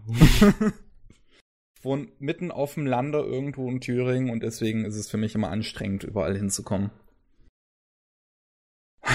Ich, ich merke das ja auch. Wir haben, wir haben auch viele Redakteure, äh, also gerade so, so irgendwie die, die Rostocker sind äh, in der deutschen Manga-Community sind irgendwie, warum auch immer, aber die sind sehr aktiv und ähm, die sind natürlich auch immer so auf diesen Anime-Messe Berlin und auf der Mac und so. Man sieht die so selten. Das ist schade. Müssen mehr vereint sein. Ja, mittlerweile ist Deutschland ja, muss kleiner werden. ja, aber mittlerweile ist zumindest ja schon mal ganz praktisch, dass es diesen sehr, sehr praktische Zuglinie gibt von München nach Berlin, die äh, vier Stunden gerade mal lang ist. Also das heißt, wenn man jetzt von Berlin nach Erfurt fahren würde, nur zwei Stunden. haben wir, also ne, wieder auf, zurück auf die Westseite. Wir haben auch diesen extremst praktischen Sprinter. Ich bin in einer halben Stunde in Frankfurt. Ne, Quatsch, nicht in einer halben Stunde, in einer Dreiviertelstunde in Frankfurt. Das ist auch sehr praktisch. sehe eine rosige Zukunft. Jetzt können wir natürlich auch wieder das, das Thema aufmachen, warum die, die Deutsche Bahn nicht schon viel schneller dahin gekommen ist und das ist, glaube ich, kein Thema, was was mit Anime zu tun hat. Korrekt. Deswegen lassen wir es auch. Okay. Ah, wie sieht es jetzt anime-mäßig bei dir aus? Gibt's da auch noch irgendwas, was du da jetzt erwähnen möchtest? Muss ich mal kurz gucken. okay. Gib mir eine Sekunde. Okay, hier hast du die Sekunde. Verdammt, Sekunde vorbei. schneller als ich dachte. ähm, ja, nee, es ist. Ich bin, ich, ich mag das, ich mag das, ähm, kommt jetzt auch die Tage eine Review, wenn ich es endlich sie, sie runtergeschrieben kriege. Ich mag Princess Principle sehr gerne, das ist das Franchise. Auch wieder persönlich. Ah, ja. Ich mag's auch wieder persönlich gerne. Ich kann ihm auch wieder Schwächen andichten. Aber allein das, das, diese Ange, die hat so ein verdammt furztrockenen Humor. Ich weiß nicht, ob du dich an die erste Folge erinnerst, wo die den, den Typen da ähm, entführen. Und dann, dann meint er halt so, ja, was soll ich machen, wenn ich aufs Klo muss? Und die klatscht dem da so ein, so ein Metalleimer auf den Tisch. ja. und, und er meint halt so, ist das dein Ernst? Und dann meint sie, ja, nein, das Klo ist unten. ja. Genau ah. mein Humor. Ich, ich liebe Princess Principal. Das war einer meiner Lieblingsanime von 2017. Ja, das drei Herren. es ist halt wirklich eines meiner, meiner Lieblingsstudios jetzt geworden durch äh, Dimension W sah zumindest sehr geil aus, auch wenn es nach zum Ende hin ziemlich schwach geworden ist. Flip Flappers war dann absolut fantastisch und ist sehr ja. schnell zu einem meiner Lieblingsanime geworden. Ja. Und äh, Princess Principal ist halt auf dem wirklich gleichen Niveau. Es ist so gut. Und jetzt im äh, hat es schon einen Termin? Nee, es hat noch gar keinen Termin. Kommt Black Fox. Der ja, nächste das, Titel von drei Das Herz. sieht auch so interessant aus, dieses Black Fox, ne? So. So ein bisschen so rein was, stilistisch. Sieht aus wie ein, wie ein, wie ein äh, für männliche Zielgruppe ein, wie heißt denn das? Wie ein Server nur für männliche Zielgruppe, so vom, vom allein vom, so nur vom Stil. Gar nicht von der Story. Hm? Der wurde auch mit irgendwas wurde zusammen angekündigt auf, auf der Anime Japan. Das weiß ich nicht mehr. Finde ich aber heraus. Äh, gibst Doch, mir ein bisschen Zeit? herausgefunden. Und zwar. Also schnell. Äh, Iro Suko Sekai no Ashitakara, das ist einer. Das ist der, der äh, jetzt läuft von PA Works, ne? Äh, läuft der aktuell oder nicht nächstes Also nächstes Season, genau. Sicher. Genau, ja. nächstes Season. Genau, der, der jetzt nächstes Season von Sieht PA Works so kommt. großartig aus. Wie normalerweise alles von PA Works. Stimmt. ich meine auch gestern, ich hatte gestern mit Shin, die, der war zufällig das Wochenende jetzt hier, mit dem hatte ich hm. die Diskussion, auf welches Studio würden sich denn so so Anime-Redakteure einigen als bestes Studio. Also sie müssen alle Kompromisse machen, sie können nicht ihre eigenen Studios durchwinken, dann würden die sich doch alle auf PA Works einigen, oder? Er meinte Matters. Ich bin mir nicht sicher. Also PA Works ist eine gute Bett, äh, eine gute, eine, eine, ein gutes Pferd, aber ich glaube, so, so wenn man jetzt zumindest mal rein optisch auch geht von der Produktion oder sagen wir mal von der Produktionsqualität, wäre UFO Table glaube ich auch recht weit oben. UFO Table overrated. nein, nein. So ist es jetzt ja nicht. So so schlimm ist es nicht. Gut. Ist schön mit dir. Aber Princess, ich kann mich gar nicht mehr erinnern. Nee, ich habe keine Review, glaube ich, doch, ich habe eine schriftliche dazu gemacht, aber auch irgendwann habe ich das Ganze in ein Video gemacht, glaube ich. Das 14 Minuten lang ging. Also das war auch ein recht langes Video, an dem ich dann gearbeitet habe. Schau ich mir an. Ah, es, ich, ich, aber, aber jetzt mal, ich jetzt mal, das so sehr. Schaust du einfach so viel oder, oder schauen wir einfach dasselbe? Ich glaube, wir haben in gewisser Weise einen ähnlichen Geschmack, aber ich schaue auch recht viel. okay. Ist notiert. Und da können wir jetzt mal zu den Sachen gehen, die ich in letzter Zeit so gesehen habe. Und das erste wäre, da ist, ist ein großes Franchise, in das ich mich mal reingeschmissen habe, was ich äh, bisher noch nicht gesehen habe. Also das erste Mal, dass ich es gesehen habe, Psychopath. wie, gefielt es, äh, wie gefällt es dir? Leute wissen, dass ich Psychopath vergöttere. Ist, glaube ich, neben Made in Abyss und Your Name das einzige, was ich bei uns irgendwie im 91 bis 100er Bereich angesetzt habe. Also wir haben ein okay. 100er Wertungssystem. Ähm, mir hat's grundlegend gefallen. Ich mag Orobuchi sehr gerne. Ähm, finde ich, ist ein toller Autor. Und ähm, das, deswegen finde ich Psychopaths grundlegend sehr gut, mit Ausnahme der zweiten Staffel. Und die, die, die existiert nicht. die Fortsetzung der ersten Staffel ist der Film. Punkt. Und ähm, ja, man, man, also ich finde es interessant schon mal so, wie, wie dieses Franchise, so, zumindest wie es bisher da ist, so ähm, diese drei Einträge doch sehr unterschiedlich sind. Also auch wenn ich sage, dass die erste Staffel sehr gut war und auch der Film sehr gut war, äh, würde ich sagen, sind die schon sehr unterschiedlich trotzdem auf eine gewisse Art und Weise. Deswegen müsste man schon fast über jede, jeden Eintrag so ein bisschen einzeln reden. Ähm, ich mochte die erste Staffel auf jeden Fall auch sehr gerne. Ich, ich hatte am Anfang so ein bisschen ein Problem reinzukommen. Das lag unter anderem daran, dass ich die äh, erste Episode gar nicht mochte, weil ich finde, die ist viel zu edgy. Also, die ist. Es, es gibt eine Sache, die ich absolut nicht abkann in Anime. Und das ist, wenn es so ganz gezwungen unfair wird. Und ähm, deswegen mag ich zum Beispiel das Ende von Made, Abyss, Made in Abyss, so wie es bisher ist im Anime, überhaupt nicht. Mhm. Und äh, weil das diese diese letzte Episode, die da am Anime kam, während andere sich da vielleicht die Tränen ausgeheult haben, war ich halt so da, ach, das ist alles so unfair. Das ist doch das das geht doch nicht. Das kannst du den Haupt deinen Hauptfiguren doch nicht antun. So einer bist du also. Eine interessante Challenge musst du dir noch irgendwie geben, wo sie vielleicht auch eine Chance haben. Und ähm, bei Psychopath, das fing ja damit äh, damit an, dass es da diese ähm, diesen Typ gibt, der eine Frau entführt hat, die ja ich entweder schon vergewaltigt hat oder noch vergewaltigen wurde, wollte. Eins von beidem, auf jeden Fall auch schon übel zugerichtet hat, gewaltmäßig. Und ähm, die dann halt deren Psychopathen selber in die Höhe äh, ging deswegen, weil sie halt äh, psychisch ähm, nur mal jetzt einen Knacks deswegen weg hatte mhm. und äh, eigentlich nur in äh, ein bisschen Therapie gebraucht hätte, während halt alle anderen äh, dann, also bis auf die gute Protagonistin natürlich, die halt einen ganz anderen Approach hat, aber äh, alle anderen in, in, der Polizeiabteilung halt meinten, okay, auf die müssen wir jetzt schießen, weil der Dominator sagt, wir müssen jetzt auf die schießen. Und äh, das, das, das, äh, deswegen diese, diese unfaire Begebenheit, die dann da ist, wo man halt sieht, okay, diese Frau, die kann doch gar nichts dafür, das ist doch einfach nicht ihre Schuld. Und deswegen kam ich da anfangs nicht rein. Ich finde, was da, danach macht die Serie viel besser und kommt halt mit Szenarien daher, wo einfach jeder, sag ich mal, selbst schuld ist in gewisser Art und Weise. Also wo es schon unfaire Szenarien gibt, aber wo diese unfairen, unfairen Szenarien ich die besser annehmen kann, weil es zum einen ein bisschen später in der Serie ist und ich somit schon mit den Figuren besser vertraut bin und äh, zum anderen, weil ähm, sie oftmals auch ein bisschen für was stehen. Also Orobuchi ist halt ein Autor, der nun mal gerne seine politische Meinung und, äh, mhm. rausdrückt. Und, und gerne, gerne seinen so Plot-Twist auf in der zwölften Episode von 24 versteckt. Oder beziehungsweise in dem Fall 22. Ja, oder, äh, oder auch soziale, soziales Commentary, was im Psychopath natürlich genau auch stark das ist ja die Sache. Ist, genau das ist die, die äh, Sache. Das, deswegen finde ich dieses, auch in Made in Abyss, das, das, wobei Made in Abyss ist ein anderes Thema, aber Psychopaths. Also ich mochte das an Kinos Journey.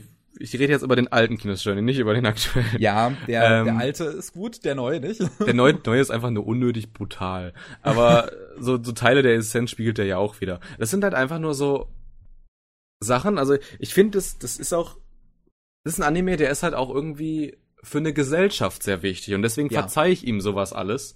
Weil das sind einfach so Gedanken, die man mal durchspielen muss. Und das können, das können Fiktionswerke sehr gut. Äh, das hat ja auch, oh, wie hieß dieser Hollywood-Film, der genau dasselbe wie Psychopath macht? Der, äh, Minority Report? Nee. Doch, mm, doch könnte doch. sein, wenn du das zu denen meinst. Da gab's ja auch diesen, dieses, ähm, diese, diese, diese, diese Cops, Pre, Pre-Cops, Pre-Cox, die halt dann so, äh, bevor ein, äh, ein Verbrechen entsteht, äh, direkt losgeschickt werden, mhm. um das äh, zu, um denjenigen Doch, dann halt einzukerkern, obwohl er ist Minority Report, ja. begangen hat. Übrigens äh, großartig da Tom Cruise in der Hauptrolle. äh, aber das ist ein anderes Thema. Ich, ich finde aber, wenn, wenn Anime so, so diese, diese solche Sachen durchdenken, dann scheiße ich auf die Kohärenz. Aber das, das merke ich sehr oft. Ich, ich kann äh, so bei sehr vielen Sachen äh, ignoriere ich Plotlücken. Weil die sind, die sind an, also die sind einfach, die sind bei, bei solchen Werken einfach unvermeidbar. Hm, unvermeidbar würde ich jetzt nicht sagen, aber ich, verstehe schon, dass man dann vielleicht eine höhere Toleranz hat, wenn man dann jetzt äh, eine, eine die, die, die Also unvermeidbar, um halt die, die, die, die Message rüberzubekommen. Sag ich Ja, mal. vielleicht, vielleicht. Vielleicht auch nicht. So, also ich, ich weiß gar nicht. Ich, ich denke ich denk, ich denk halt immer, ich, ich hänge mich sehr ungern an solchen Sachen auf. Also das sind jetzt ganz andere Beispiele, aber Your Name zum Beispiel hat auch mega viele Plotholes. Aber äh, du kriegst halt nicht das Budget für einen Drei-Stunden-Film. Also nimm lieber die Plotholes in Kauf, als halt zu riskieren, dass der Film darunter leidet. Als Gesamtwerk. Das ist so, so meine, meine Ansichtsweise. Da gerate ich auch immer wieder mit Leuten, die über Anime diskutieren. Und das ist ja auch okay und das ist auch gut so. Äh, immer wieder äh, aneinander. Gerade dafür sind Diskussionen ja da. Gerade irgendwie Fuma von House of Animanga. Also der, der, ähm, ist extremst pingelig, was Logiklücken angeht. Also der, der, der mag es einfach, wenn, wenn, wenn, deswegen mag er eigentlich auch Isekai sehr gerne. Wenn, also desto größer die Welt, desto besser, desto detaillierter und desto kohärenter, desto besser mag er den Anime. Und das ist, Mhm. ko- ist, äh, ist vollkommen korrekt, aber es ist halt ein komplett andere, andere Satz, wie ich ihn habe. Jeder äh, hat natürlich auch einen, einfach einen persönlichen Ansatz und äh, was, was, was das Schauen von Serien allgemein angeht und was man an denen jetzt wertschätzt. Ich habe es ja vorhin, als du mich gefragt hast, was meine Lieblinge sind, habe ich ja schon bei Zankyo no Terror gesagt. Auch wenn ich jetzt die Story, also es rein inhaltlich eher mittelmäßig finde, finde ich die Ja. Inszenierung so gut, dass es halt einer meiner Lieblinge ist.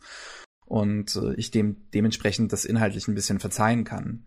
Und ähm, bei Psychopaths ist es ähm, so ein bisschen ähm, gibt's halt immer nur so viele kleinere Probleme, die mich so, so irgendwie dran stören, die ich jetzt aber auch nicht wirklich aufzählen könnte, weil ich sie nicht wirklich in Worte fassen kann. Ich weiß, also bis auf diese meinst. erste Episo Ep Episode, aber danach ging's halt mit mir die ganze Zeit so, dass es nicht wirklich Klick gemacht hat. Also wo ich mir die ganze Zeit schon dachte, es gefällt mir, aber irgendwie irgendwas fehlt. Und es hat tatsächlich dann in diesen letzten paar Episoden, in diesem letzten Akt bei mir dann Klick machen können. Also da war ich dann wirklich, äh, wie man im Englischen so schön sagt, on the edge of my seat. Also da konnte ich dann nicht mehr aufhören zu schauen. Da war ich dann sehr gefesselt. Ähm, aber vorher, also so vor, ich sag mal, dem Twist in Episode 16, hat's ein bisschen gedauert das, das ist der. Das ist der Anarchie-Twist, oder? äh, ja, man, man könnte ihn so nennen. Also wo dann quasi die Gesellschaft in Anarchie zurückverfällt. Ja, ja. Ja, wobei, das war nicht in Episode 16, ich nehme so, das war in 17. 17 war das. In Das ist- 16 das war, ist- das- glaube ich, in 16 war, glaube ich, noch dieser coole Faustkampf zwischen Okay. äh, Kogami und äh, Shogo. Und äh, 17 war dann, glaube ich, das, was dann quasi danach kommt. Aber das Große ist zum Chaos. Beispiel auch, das, das ist auch so, das ist mein Hauptkritikpunkt an Psychopath. Äh, das hat seinen Spannungshöhepunkt viel zu früh. Also die, die letzten Folgen, also der beginnt in diesen Anarchie-Arc mehr oder weniger, wenn man das mal so nennen darf. Und der ist, der ist sehr gut. Aber dann, also für mich die letzten Folgen sind so, so ein bisschen, ah, das ist quasi so, so ein bisschen, du hast quasi, du warst gerade äh, am vorherigen Tag irgendwie äh, in der Kneipe, hast total den, also ha- hast total die gute Zeit gehabt, äh, aber am nächsten Tag hast du halt einen Kater und das sind so für mich so die letzten Folgen von Psychopath. Also du hattest wahrscheinlich dann eher das Gefühl, dass das alles jetzt so eine Art Epilog ist oder sowas, oder? So Von mir aus nenn es so. Folgen. Also für mich hat es einfach, also für mich war die, die Geschichte halt abgeschlossen und so habe ich mich dann halt auch gefühlt so. Das ist, das ist interessant. Ich, ich, in dem Moment habe ich mir halt so, bei dieser Wandlung hatte ich mir dann so gedacht, eigentlich, dass diese Wandlung im Prinzip sehr spät kommt, wenn man mal so will. Also ich dachte mir, das ist jetzt etwas Okay. spät dran, weil normalerweise macht halt, also es gibt halt viele Serien einfach, die so eine, so eine 180-Grad-Wendung vielleicht in der Mitte der Serie machen. Wenn man jetzt vielleicht an Guilty Crown denkt, fällt mir da sehr schnell ein, Wir, was halt wir wollen, diese sehr wollen, krasse Wendung da hat. wir wollen aber jetzt nicht über die, die Geschichte von Guilty Crown reden. nein, nein, das ist, ist ja jetzt hier nicht der Punkt. Aber ähm, mich hat's da eher überrascht, dass es sich ein bisschen Zeit gelassen hat für den Anfang im Prinzip. Also ich habe das für zwei Hälften gesehen, wenn man das mal so will. Ja, schon. Und dann kommt halt dieses. Aber es ist ja, guck mal, wir, wir haben beide, verbinden wir irgendwas mit diesem letzten Arc. Also für uns, für uns beide passiert da irgendwas. Aber wir Mhm. haben es halt beide unterschiedlich interpretiert. Ja. ja, um, um, um sowas einfach mal raus äh, äh, nochmal festzustellen, sind solche Podcasts ja auch da. So. Hast du noch, Ja. hast du noch was gesehen? Nee, also ich, ich, ich möchte noch ein bisschen weiter über Psychopaths reden. Zum einen so. muss ich einfach mal erwähnen, dass ich die Openings total geil finde. Also Ah, das pass muss auf, pass einfach auf. mal erwähnt. Also, okay, jetzt meine- kommt der Hot Take. Meine zwei, also wie gesagt, wer mich kennt, äh, meine zwei Fachbereiche sind eigentlich, können man das so sagen darf, Industrie und Musik. Okay. So, äh, du kennt, also man kennt ja mittlerweile diesen, diesen TK from Long Touche de Sigole, Ja. der ja auch hier das Opening singt. Er macht fast alle Openings von Psychopaths. Ist das, äh, ist das Opening von Psychopath, ist das noch, ist das TK from oder ist das wirklich äh, die Band, dieses Ling Touche de Es ist die Sigole? Band. Ja, und pass auf, die Band äh, hat nämlich noch eine Sängerin mehr. Und das hört man, also da hör mal genau hin, das sind zwei Sänger, aber die singen nahezu gleich. Und das eine ist ein Mann und das andere eine Frau. Und das ist, das ist musikalisch ist das, ist das sau schwer. Weil wir Männer sind einfach wesentlich tiefer in unserer Gesangsstimme als Frauen. Und diese, diese, Zwei das sind zwei. Das sind zwei. Das habe ich, das, das, ist- ich hab's, als ich, als ich darüber gelesen habe, ich hab's nicht geglaubt. Da habe ich reingehört, das, verdammt, das sind zwei. Das ist, und dann, auch- ah, das, ist, das, war so der ich nach dem Mindblow Podcast noch mal Musik, überprüfen. äh, Moment. Ah, das ist interessant. We- Weiß nicht, ob das, ob das, ob die bei Psychopaths wirklich noch, ich schau das mal eben nach, ob das, ob das wirklich Also hier sehe ich das als Band eingetragen und nicht als TK. okay, dann sind das beide, das stimmt. Weil, weil danach, weil danach, äh, also mittlerweile macht der TK ja eigentlich nur noch dasselbe. Ja, Ist Tokyo sehr, sehr dann zum schade. Beispiel. 91 Days hat er, glaube ich, auch allein gemacht, oder? Dann? Also alles, alles nach Psychopaths Oh, eigentlich. Das ist schade. Ja, ist einer, also, ich weine innerlich. Ja, aber trotzdem, die Openings finde ich gut. Ganz speziell aber mein Lieblingsopening, muss ich sagen, ist, da, ist ausgerechnet das, was halt nicht von Ling interessierte Segura ist, sondern von Nothing's Carved in Stone, weil ich die einfach abfeier. Ich liebe die. Es ist also, ich habe auch immer versucht herauszufinden, was haben die sonst noch so gemacht. In Anime halt nichts. Ja, und das also ist, das ist so, der, das ist so, so, das ist so, genau, abgesehen von Setsuno und Tempest. Weil das Out of Control war sehr geil. Also auch, Ja. auch die, auch die Animation, dieses, die haben das, das, das, das Opening-Animation mit diesem Comic-Look. Hm. Also allgemein finde ich äh, die Openings in Psychopaths an sich, auch das von der zweiten Staffel recht gelungen, weil die halt auch stilistisch Wie gesagt, die zweite Staffel existiert nicht. interessant ich bleib bei meinem Standpunkt. Weißt du, weißt du, wer die geschrieben hat, die zweite Staffel? Weil ich habe es auf jeden Fall mal nachgeguckt. nicht aus dem Kopf, aber wer anders. Ja, wer anders. Und, und zwar, ähm, ach, verdammt, ich weiß den Namen leider nicht mehr, aber du kennst du Marduk Scramble? Äh, dann war es wahrscheinlich äh, Obukata oder so. Richtig. Weil der hat die geschrieben. Richtig. und er hat auch die zweite Staffel von Psychopaths geschrieben. Was ich sehr überraschend fand. Ja, aber das, das, das zeigt einmal mehr, ähm, wie schwierig es ist, gerade auch für uns Redakteure, herauszufinden, ob ein Anime floppt oder nicht.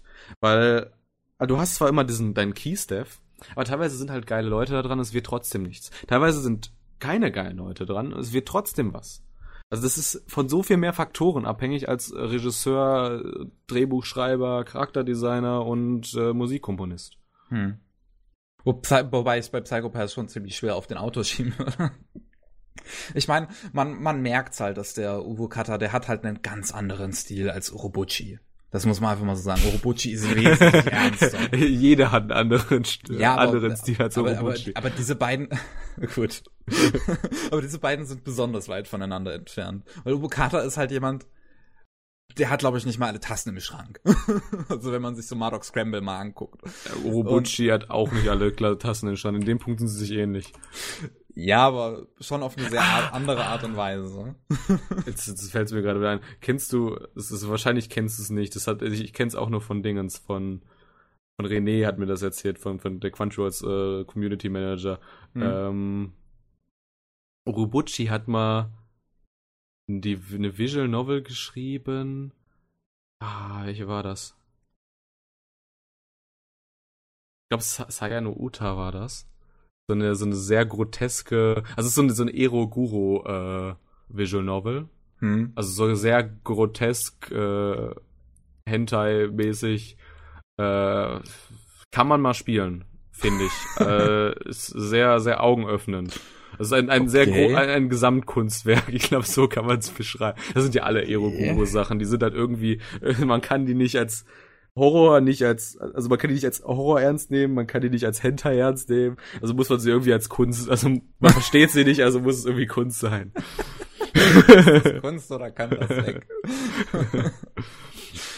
Ja, nee, ich, ich, ich, finde es halt trotzdem einfach so interessant, weil bei, bei Orobuchi bei der ersten Staffel, dann merkst du halt, wenn da jemand stirbt, dann hat das eine gewisse Bedeutung. Für die Geschichte, für diese Welt oder allgemein, um eine Botschaft rüberzubringen. Wenn im Psychopath 2 jemand stirbt, dann ist das für den Schock. Dann ist das damit irgendwas Blutiges auf dem Bild passiert. Und ähm, ich, und, und, und das passt zu Vokata halt einfach sehr gerne, weil in Mardok Scramble bringt er halt auch recht viele unnötige Figuren einfach mal um, ganz schnell, weil er hat keinen Nutzen mehr für die, also können sie weg. Und Aber es passt halt nicht zu so einem selbstreflektierenden Anime wie Psychopath. Richtig, das ist, das ist der Punkt. Es, es, es ist halt ganz, ganz anders und deswegen funktioniert es nicht und man hätte das wahrscheinlich jemand anderen schreiben lassen sollen und dann hätte es vielleicht ein bisschen besser funktioniert. Das Ding ist nur leider, das ist ja das Traurige, dass Psychopath 2 ein bisschen notwendig ist, um den Film danach zu folgen. ja. Weil es ja unter anderem so eine Figur gibt wie ähm, diese, die, die äh, äh, Shimotsuki, die ja dann auch in das Geheimnis eingeweiht wird von Civil. Und äh, das ist ja eine Sache, die im Film nicht nochmal erwähnt wird. Die musst du dann halt in dem Moment wissen. Und äh, ja, nun, diese zweite Staffel. Ist, ist schon fast schade, dass das, ähm, dass das halt so als Blockade so vor dem restlichen guten Zeug dann davor steht. Wobei man die Filme, die jetzt in Zukunft noch kommen, die werden wahrscheinlich Prequels, würde ich mal von ausgehen. Also ich denke nicht, dass die Fortsetzungen werden. Vor allem nicht der zweite, weil in dem zweiten ist halt äh, Masaoka mit drin. Und wenn man sich an die erste Staffel erinnert, ist er tot. Äh, eine Sache, eine Sache, wenn wir bei Psychopaths sind, wir haben jetzt erste Staffel, zweite Staffel und den Movie, dann müssen wir auch noch die Visual Novel erwähnen. Ja, die habe ich noch äh, gar nicht gespielt, gesehen oder, oder sonst irgendwas. Die, die gibt's aber, glaube ich, sogar auf Steam, ja, oder? Die ja, ist, ja. glaube ich, recht, äh, ist auch die, im Westen rausgekommen. die ist sogar eigentlich ziemlich gut. Also okay. dafür, dass sie halt einfach also dafür, dass sie kein Originalwerk ist, sag ich mal. Wo spielt das denn? So rein? Äh, ist äh, selbe, selbe Geschichte, mehr oder weniger. Ähm, reicht das. äh, du fragst mich Sachen, die, die, die habe ich vor zehn Jahren geschaut und gespielt. Puh. warte, warte, warte. Ja, ich sehe halt Kogami hier gerade hier drin, also noch irgendwann erste Staffel äh, graue Zellen helfen, lass mich nicht im Stich. Ja. Ich weiß nicht, was du sagen willst, von daher kann ich dir da auch nicht helfen. Also es ist im Prinzip ähm, es spielt in dieser Timeline der erst zwölften, der ersten zwölf Episoden. Ähm, okay. Und du spielst, also du, du spielst quasi so eine Geschichte, die sich parallel dazu abgespielt hat. Also mit einem neuen Bösewicht, das ist so eine, so eine künstliche Intelligenz, hm? äh, die sich halt von diesem Civil System losgelöst hat. Das ist so, so, so in etwa, ja. Also es ist halt, ne, wenn du ein Fan davon bist und willst noch ein bisschen mehr von dem Franchise haben, dann hast du in Mandatory Happiness der Visual Novel halt auch noch mal noch ein bisschen Futter. Gibt es auch noch eine neue Charakterin, diese ähm, Nadeshiko Kugatashi. Auch so eine Inspektorin bei dem, bei diesem Public Safety Bureau. Okay. Ich glaube so, ja, so, das ist. Ich glaube, da blamier ich mich nicht. Also wenn ich mehr sage, blamier ich mich, aber. ja. Ach, Psychopath. Also insgesamt hat es mir definitiv gefallen. Auch den Film vielleicht nochmal ein Wort dazu, weil ähm, der ist definitiv nicht so politisch und nicht so sozial kommen. Also er hat schon was Politisches mit drin und er hat auch schon einen Sozialkommentar mit drin, der Film. Das Ding ist, dass das viel zu kurz kommt in dem Film, weil ähm, der Fokus sehr groß auf diese äh, Wiederbegegnung zwischen Kogami und Akane liegt. Und äh, deswegen das leider ein bisschen untergeht. Trotzdem fand ich den gut, weil ich allgemein diesen Plot da drin recht interessant fand, mit dieser großen Verschwörung. Definitiv. Und ähm, einfach, weil der so viele gute Animationen hat und so viele gute Szenen an sich. Also wenn dann auch zum Beispiel ähm, einfach ein großes Massensterben stattfindet und im Hintergrund spielt klassische Musik. Sowas liebe ich. Aber das hat ja auch schon die erste Staffel richtig gut gemacht. Ja. Du erinnerst dich da an diese, diese Untergrundschlacht mit gegen diesen diesen Bösewicht, der da so seine, seine Metallhunde hat und dann läuft mhm. da halt einfach war das oder hier oder äh, Freude schöner der Götter? Nee, äh, im doch, oder? Oh, oder an die Freude? Der, nee, der Valkyrenritt lief im Hintergrund da. Bist du sicher? Ja, weil das, ich bin mir recht sicher, dass da der Valkyrenritt negativ. Huh. Kann aber auch sein. Ja, also, also, keine Ahnung, ist irgendwie ein Element, auf das ich total stehe, dieses, diese klassische es Musik. Macht, es macht, jeder Anime, der das hat, den macht es besser. Also wenn man klassische Musik schaut. Also teilweise ist halt einfach auch der, der, die, die Benutzung einfach dämlich, aber ich find's halt cool, dieses Element, um halt äh, Szenen besonders heraus hervorzuheben. Ja. ja. Gut, ich glaube, zu Psychopaths haben wir dann an der Stelle genug gesagt. Ist auf jeden Fall lohnenswert. Ich übrigens noch einen Kommentar, weil ich es auf Deutsch gesehen habe. Das ist jetzt der letzte Punkt noch zu Psychopaths. Ähm, damals, als die deutsche Synchro rauskam, haben ja irgendwie das viele in den Himmel gelobt, diese deutsche Synchro. Und haben gesagt, oh, eine der besten deutschen Synchros aller Zeiten. Jetzt korrekt. Mir, jetzt, also, jetzt habe ich es mir angeguckt und ich habe eigentlich nur Fragezeichen über den Kopf bei so einer Aussage. Also, das ist, ich finde es höchstens mittelmäßig. Wie gesagt, das, das, das hatte ich ja eben schon mal. Also Synchro ist mein, mein großes, äh, mein großes, meine große Wissenslücke. Äh, ich kann das jetzt auch nur von Leuten, die ich kenne, wiedergeben. Also ich weiß zum Beispiel Tobias Quas, der mal damals bei KSM gearbeitet hatte. Äh, der ist ein riesiger Fan von der Synchro. Äh, nein. Nicht? Also, ich habe mit ihm letztens über die Psychopath Synchro geschrieben und er hat, er hat halt die gleiche Meinung wie ich. Okay, dann, dann bringe ich was durcheinander, dann streich das. War es aber nicht so? Nein, also er findet die auch nicht gut. Das hat er mir auch so geschrieben.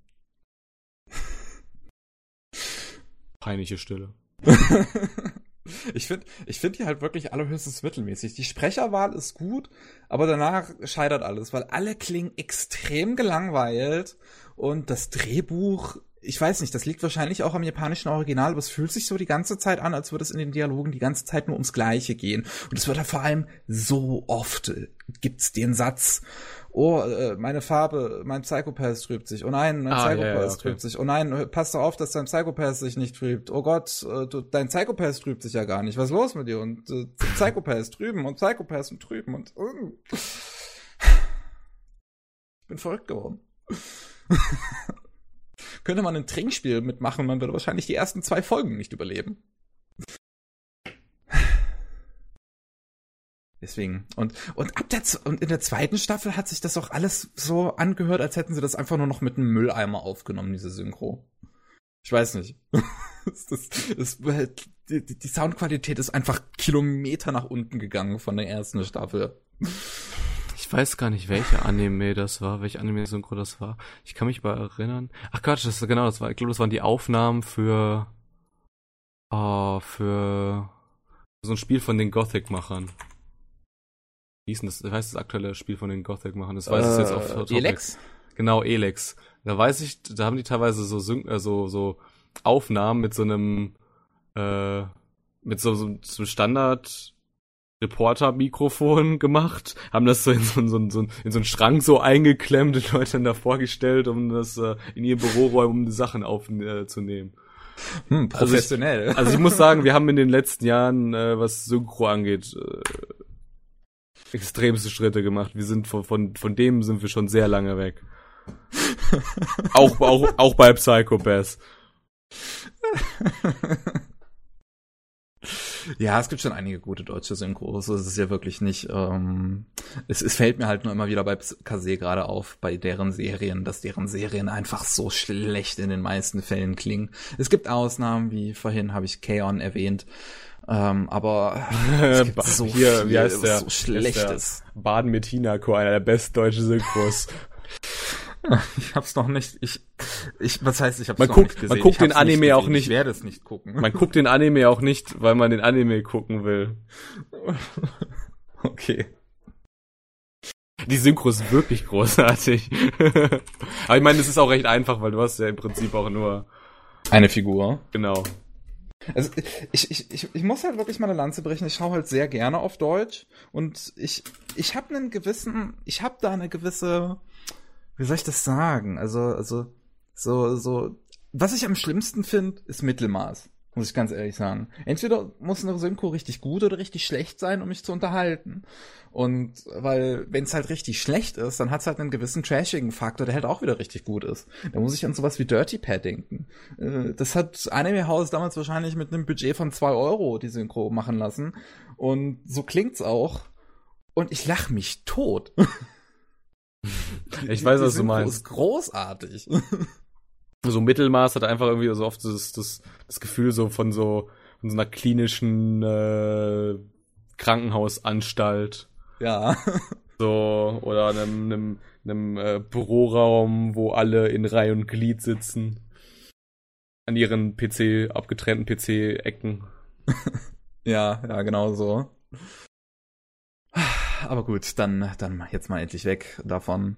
Und wir kommen zu dem nächsten, was ich gesehen und auch gelesen habe. Da bin ich bei den Manga uh. aktuell, habe den Anime vollkommen gesehen. Äh, Japanisch Kara oder Deutsch aktuell? Japanisch aktuell. Okay. Karakai Yoso no Takagi-san oder ähm, äh, Skilled Teaser Takagi-san. Es hat keinen wirklichen englischen Titel bekommen dazu, muss man mal so sagen, auch keinen deutschen Titel. Das heißt, also der japanische Titel wurde in jede Sprache übernommen, was bei einem Titel, der äh, bei der auf der Schwierigkeit ist ein bisschen seltsam ist, aber okay. Und es ist ich ich hatte das Gefühl, dass mehrmals währenddessen mein Herz einfach geplatzt ist. So süß ist das. ich überlege gerade, das war die, die Winterseason 2018. Ja. Eine Season, die einfach voll, voller gute Laune Anime war. Also mal im Ernst. Ja, aber diesen, diesen Trend haben wir jetzt die letzten Seasons immer. Also ich weiß jetzt nicht, wie es in den aktuellen Seasons ist. Ich bin gerade immer noch am Winter, weil ich versuche jetzt möglichst alles erstmal aus diesem Jahr jetzt mal auf den aktuellen Stand zu kommen. Und, aber da gibt's einfach so viele gute Laune-Anime. Was zur Hölle? und Takagi-san ist da halt keine Ausnahme und es ist so gut. Story lässt sich halt sehr einfach zusammenfassen. Es geht um äh, das Mädchen Takagi und um den Jungen Nishikata und ähm, die beiden sind verliebt ineinander. Nishikata weiß das noch nicht so ganz. Also er hat sich seine Gefühle selbst noch nicht eingestanden. Takagi weiß es absolut zu 100 Prozent und zieht Nishikata die ganze Zeit auf. Deswegen ist sie auch die Skilled Teaser Takagi-san. Und äh, ja, ärgert Nishikata halt einfach die ganze Zeit. Und das ist der gesamte Plot von dem Anime, von dem Manga und von sonst was. Es ist quasi ist, so, so die Prämisse, so was ich lieb, das neckt sich. Ja. Und es ist so herzallerliebst. Unfassbar. Also, das ist, es ist so der Wahnsinn. Also, es, es hat mir so viel Spaß gemacht. Es, ich wirklich, ich glaube, ich, glaub, ich habe im, im Minutentakt habe ich einfach no laut vor mich hergesagt, so N-A-W, ne? weil ich, weil ich nicht anders konnte. Es hat mich so erobert. Und da muss ich jetzt wieder auch so sagen, so, das ist gar keine Überraschung. Ähm, gibt ja so mehrere Awards und, und Guidebooks in Japan.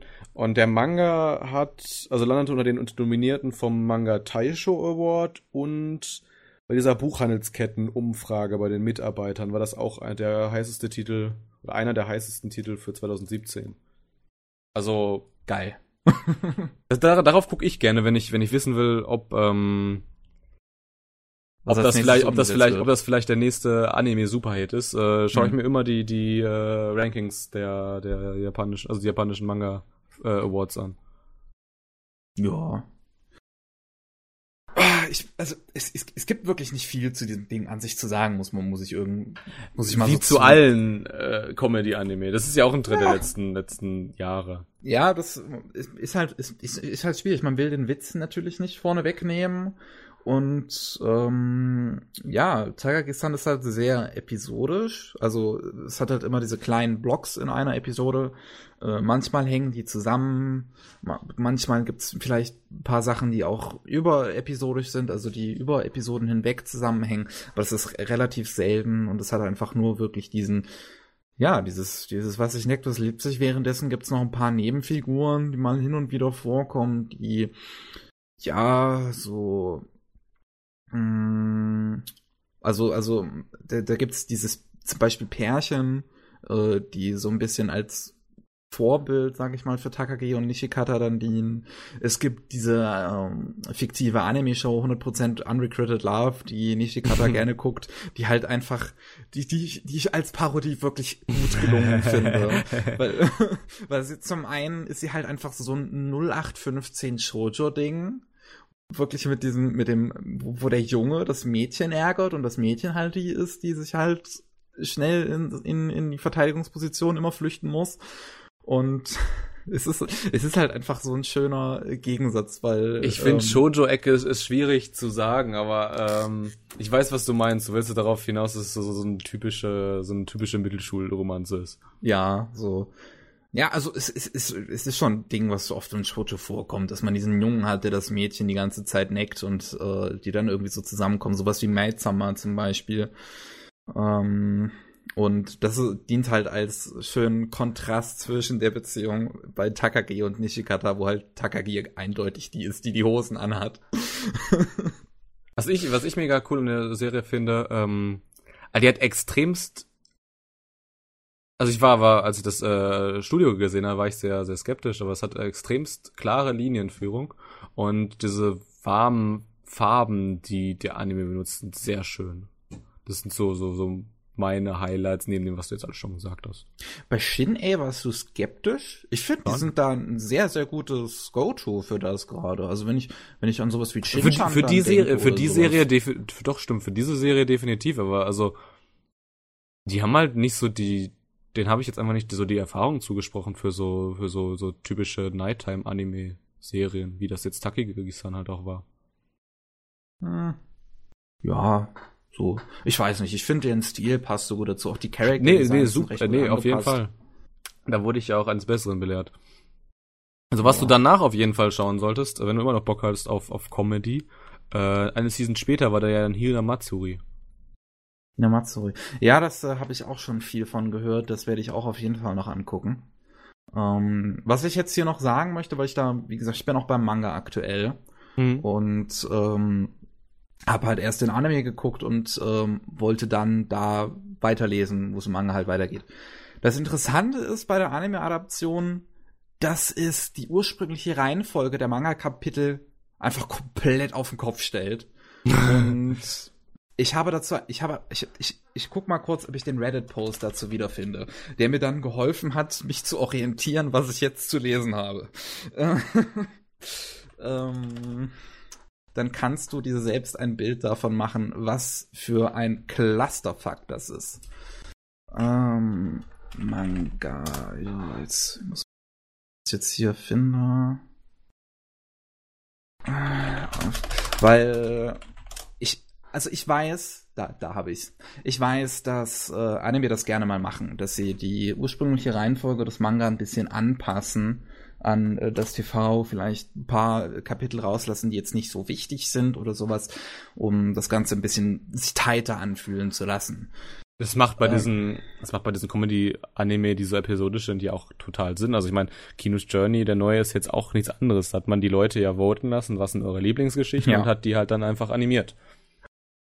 Was ich einen komischen Approach finde, aber. So. Ja, das äh, hat, das hat die Anime-Serie dann halt auch zu spüren bekommen, so in ihren Kritiken. Aber es war eine nette Idee. Ja. So, aber ich sehe es da, Episode 1, Chapter 1, 6, 3 und 43. ja, und das ähm, Interessante ist auch noch dazu, dass es zwei Manga des Autors in einen Anime verwandelt. Ach du Scheiße, wusste ich gar nicht. Und ähm, den äh, der Mangaka, die Mangaka, ich weiß es jetzt nicht, ähm, hat ähm, auch noch, wie heißt es, ein Manga namens Ashita Wadoyobi geschrieben. Ähm, und das sind diese drei Mädels, die hin und wieder mal vorkommen. Äh, ah. diese Hibono, Yukari und Sanae, die hin und wieder mal zusammen irgendwas erleben. Und ähm, die haben eigentlich ihren eigenen Manga, die kommen auch hin und wieder im Manga von Takagi-san vor, aber nicht so oft wie im Anime. Und dementsprechend wurden die genommen, diese beiden Manga, Takagi-san und Ashitaba Doyobi, und wurden in einen Anime verwandelt. Und äh, das siehst du jetzt halt hier auch an dem Guide, den ich dir geschickt habe. Die Kapitel, die bold sind, also die dick sind, ja. das sind von die von Ashita und die, die halt äh, in Italic sind, das sind die, die von ähm, von von Takagi-san sind. Also es ist krass, dass es funktioniert hat. Ja, ja. es ist wirklich krass und es, es, es, nimmt halt wirklich alles durcheinander, so wenn man sich die Reihenfolge mal anguckt. Was ich auch eigentlich ein interessantes Ding finde, wie es dran herangeht. Gerade wo ich den Manga danach noch weitergelesen habe, kann ich gleich auch noch mal was dazu sagen, warum das hier sehr sinnvoll ist. Ähm, und ähm, es dazu auch geführt hat, dass zum Beispiel einige Episoden ähm, in sich besser geschlossen sind. Also wenn es dann ein Kapitel gab, wo jetzt das eine vorgekommen ist und dann wäre das im Manga erst zehn Kapitel später vorgekommen, mhm. dann hat man das jetzt einfach in die beiden beides in die gleiche Episode getan. Äh, also klingt, klingt so nach jeder Menge Arbeit für das äh, Animationsteam, also das das das das, das, das äh, Scriptwriter-Team. Wahrscheinlich ja. Ähm, und jetzt habe ich halt dann den Manga weitergelesen. Also ich habe zuerst alles aufgeholt, die ganzen Kapitel, die ausgelassen wurden, habe ich noch mal habe ich noch gelesen und dann äh, weitergelesen. Und eine Sache, die die Mangaka-Person mal sehr gerne macht, ist in der Zeitlinie komplett hin und her zu springen. Du hast ein Kapitel, das spielt im, im ersten Jahr in ihrer Schulzeit, eins spielt im zweiten Jahr, danach spielt das wieder im ersten Jahr vielleicht. Und das, geht total crazy, was das abgeht und, und hat überhaupt keine Lust, irgendwie eine stringente Erzählung zu sein.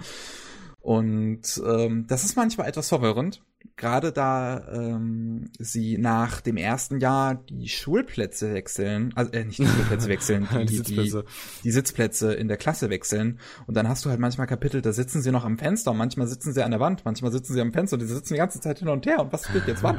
Und, und, okay. Und, I see.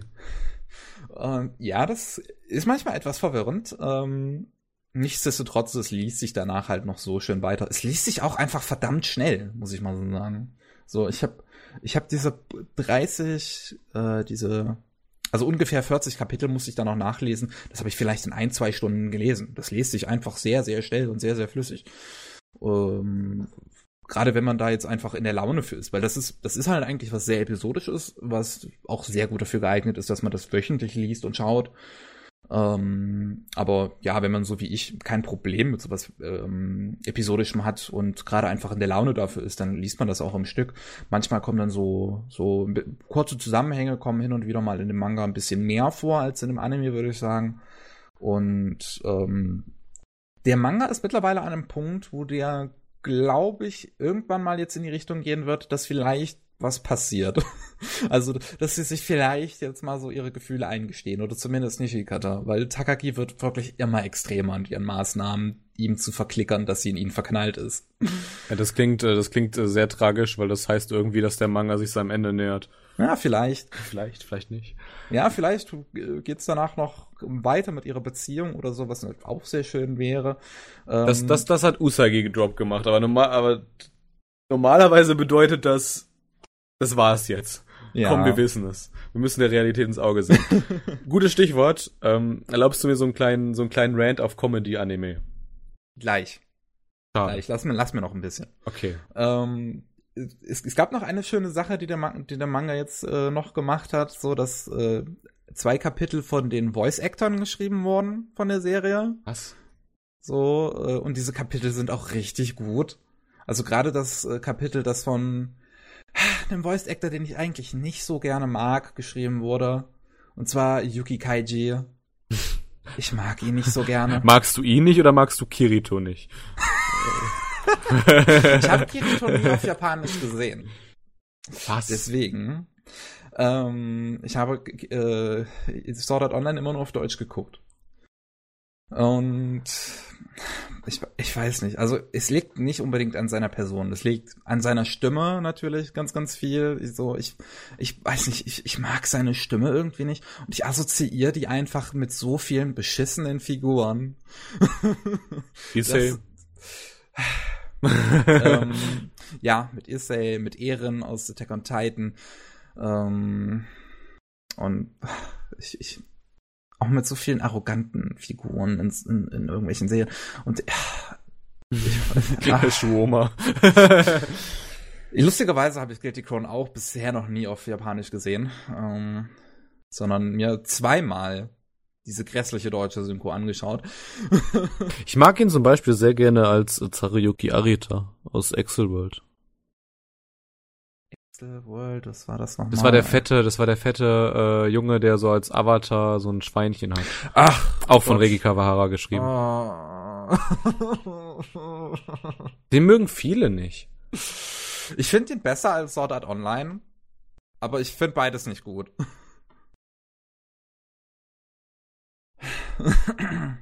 Zumindest hast du jetzt nicht das Standardargument gesagt, ich mag Axel World nicht, weil es einen fetten kleinen Jungen als Hauptprotagonisten hat. Das, ey, das, das ist bei mir wirklich gar nicht der Punkt, sondern. Ja, das finde find ich auch eigentlich, das finde ich eigentlich auch super, dass es nicht die dämliche Kirito-Kartoffel ist. Ich, ich finde das stilistisch sogar eigentlich recht interessant. Das so. Problem ist, dass es dann im weiteren Verlauf der Novel bzw. Anime sich dann ja genauso entwickelt, als wäre er eine Kirito-Kartoffel. Weil dann hat er ja irgendwann trotzdem seine Haare um sich, äh, Haare um sich herum. Ach ja.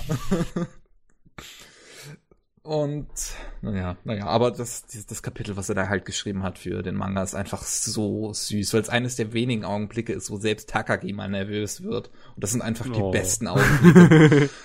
Und ähm, dann gibt's noch diesen wunderbaren Spin-off-Manga dazu, den ähm, der Mangaka, die Mangaka-Person mit einer anderen Person äh, in Kooperation schreibt. Und das ist Skilled Teaser Former Takagi-san, weil das spielt in einer Zukunft, in der Takagi und Nishikata bereits verheiratet sind und ein Kind haben. Und meine Fresse ist das auch noch zuckersüß. Geht's da, also steht das Kind da im Vordergrund? steht auch zum großen Teil im Vordergrund, aber es geht an sich um diese drei. Wie alt ist das Kind? Äh, in dem Spin-off. Weiß ich jetzt gar nicht. Vielleicht drei. Grob. Vielleicht okay, drei oder drei. vier. Drei ist problematisch. Aber sonst hätte ich so gesagt, das erinnert mich so an, an, an Suzuka und Fuka, wo es da ja so in Suzuka, ah, nee, da hattest nee. du ja dann so ah, die Eltern nee. mit ihrem Tracking-Club und den Fuka dann halt die Tochter, die dann halt singt. ja, aber nee, nee, das ist es nicht. Ähm, sondern es, es, es geht halt einfach äh, es, es gibt so es gibt einige Kapitel in, in, in so so ein bisschen das ist so in gewisser Weise das Theme von diesem von dieser Zukunft wo Takagi ihr Kind so ein bisschen auf eine, auf eine, auf ihre Teaser-Art so ein bisschen manipuliert, sagen wir es mal so. Es, ist, es gibt halt ein Kapitel, wo Chi, so heißt das Kind, im Fernsehen eine Magical Girl Show guckt und total gerne mag und total drauf abgeht. Und dann sagt äh, Takagi halt so zu Chi, weißt du, wie man zu einer Magical Girl wird, indem man sein Zimmer aufräumt? Und dann rennt sie halt und räumt sofort ihr Zimmer auf und es ist so wow. herzallerliebst. es ist so gut. Also wirklich, wenn man Takagi-san an sich schon mag, dann sollte man auch diesen Spin-off-Manga lesen, weil oh, ich habe ich hab fast Tränen in den Augen vor Lachen bekommen einfach weil es so süß ist. Oh, Gottes Willen, es tut weh, weil es weil's, es, es, es, es, es ist so gut, dass es weh tut. Aber jetzt, jetzt bin ich, bin ich, ich bin jetzt damit fertig. Also wirklich, Tag Ich, ich merke schon, ich merke schon, das, das war, das war eine emotionale Genugtuung für dich, so wie ja. nach so einem Gespräch mit so einem Psychologen. du bist jetzt gereinigt. Ja. Ach, bitte schaut euch Takagi-san an und lest es, bitte. Danke. Jetzt darfst du deinen Rant über Comedy machen. Ich habe so in den letzten Monaten so eigentlich so ein, so ein, so ein, so ein seltsamen Take von Comedy-Manga so, so für mich irgendwie entwickelt. Weil so, wenn du die einzeln betrachtest, auch wenn du jetzt so nimmst Hinamatsuri, diese Season hast du irgendwie Asobi Asobase und Grando und so, die sind ja eigentlich alle so einzeln betrachtet so super Serien. Hm. Ja. Aber ich finde irgendwie diesen, oder auch, äh, diese Season gibt's auch, wie heißt der, ähm, Backstreet Girls. Genau, so hieß er. Äh, oder das Geo School Road. Aber das nimmt so langsam so ein bisschen Überhand. Du hast extrem viele Comedy-Anime, äh, äh, Manga, die zu Anime werden. Und ich weiß nicht, ob das nicht ein schlechter Trend sogar ist. Weil irgendwie. Ich weiß nicht, ob es gut ist, wenn sich, wenn sich, äh, wenn man sich darauf fokussiert, also wenn dieser Anteil der Comedy-Anime pro Season immer größer wird. Weil es nimmt eigentlich Geschichten, also irgendwie sag ich mal, anspruchsvolleren Geschichten eventuell die Slots weg. Ich, ja, ich sehe auch, was du da meinst. Es ist, also ich, ich, wir sind, wir sind da, glaube ich, so ein bisschen in der Entwicklung, wo es immer episodischer wird. Gerade weil solche Comedy-Dinger sich dafür anbieten. Vor allem, weil, weil diese, diese Entwicklung, die haben wir eigentlich vor zehn Jahren hatten wir das ja schon mal, dass wir uns von episodisch davon weg äh, bewegt haben und jetzt auf einmal gehen wir wieder dahin zurück. Hm. Interessante Zeiten. Ja, also man, man, man, muss natürlich dazu sagen, dass Anime an sich immer größer wird und es gibt immer mehr Slots dafür im japanischen Fernsehen, es gibt immer mehr Anime insgesamt. Ja, auf, auf keinen Fall. ich, ich will, ich will. Auch da, dadurch ja. durch die ganzen Streams und so weiter gibt es auch natürlich immer mehr Plätze für Anime und ich glaube, das wird einfach nur immer mehr an Comedy, weil es insgesamt immer mehr wird ich will auch nie, ich will auch nie im Leben irgendwie sagen, dass jetzt, wenn es weniger Comedy gäbe, gäbe es irgendwie mehr, mehr anspruchsvoll. Wir sind, wir wissen beide, dass es nicht passieren ja. würde. ähm, wo du gerade sagst, so, so Oversea wird immer wichtiger.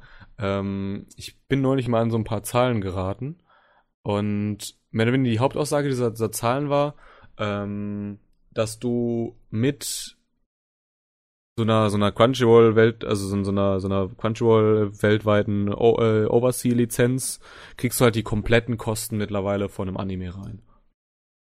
Und das ist doch schön. Das ist beeindruckend. Ja. Das ist gut und wichtig.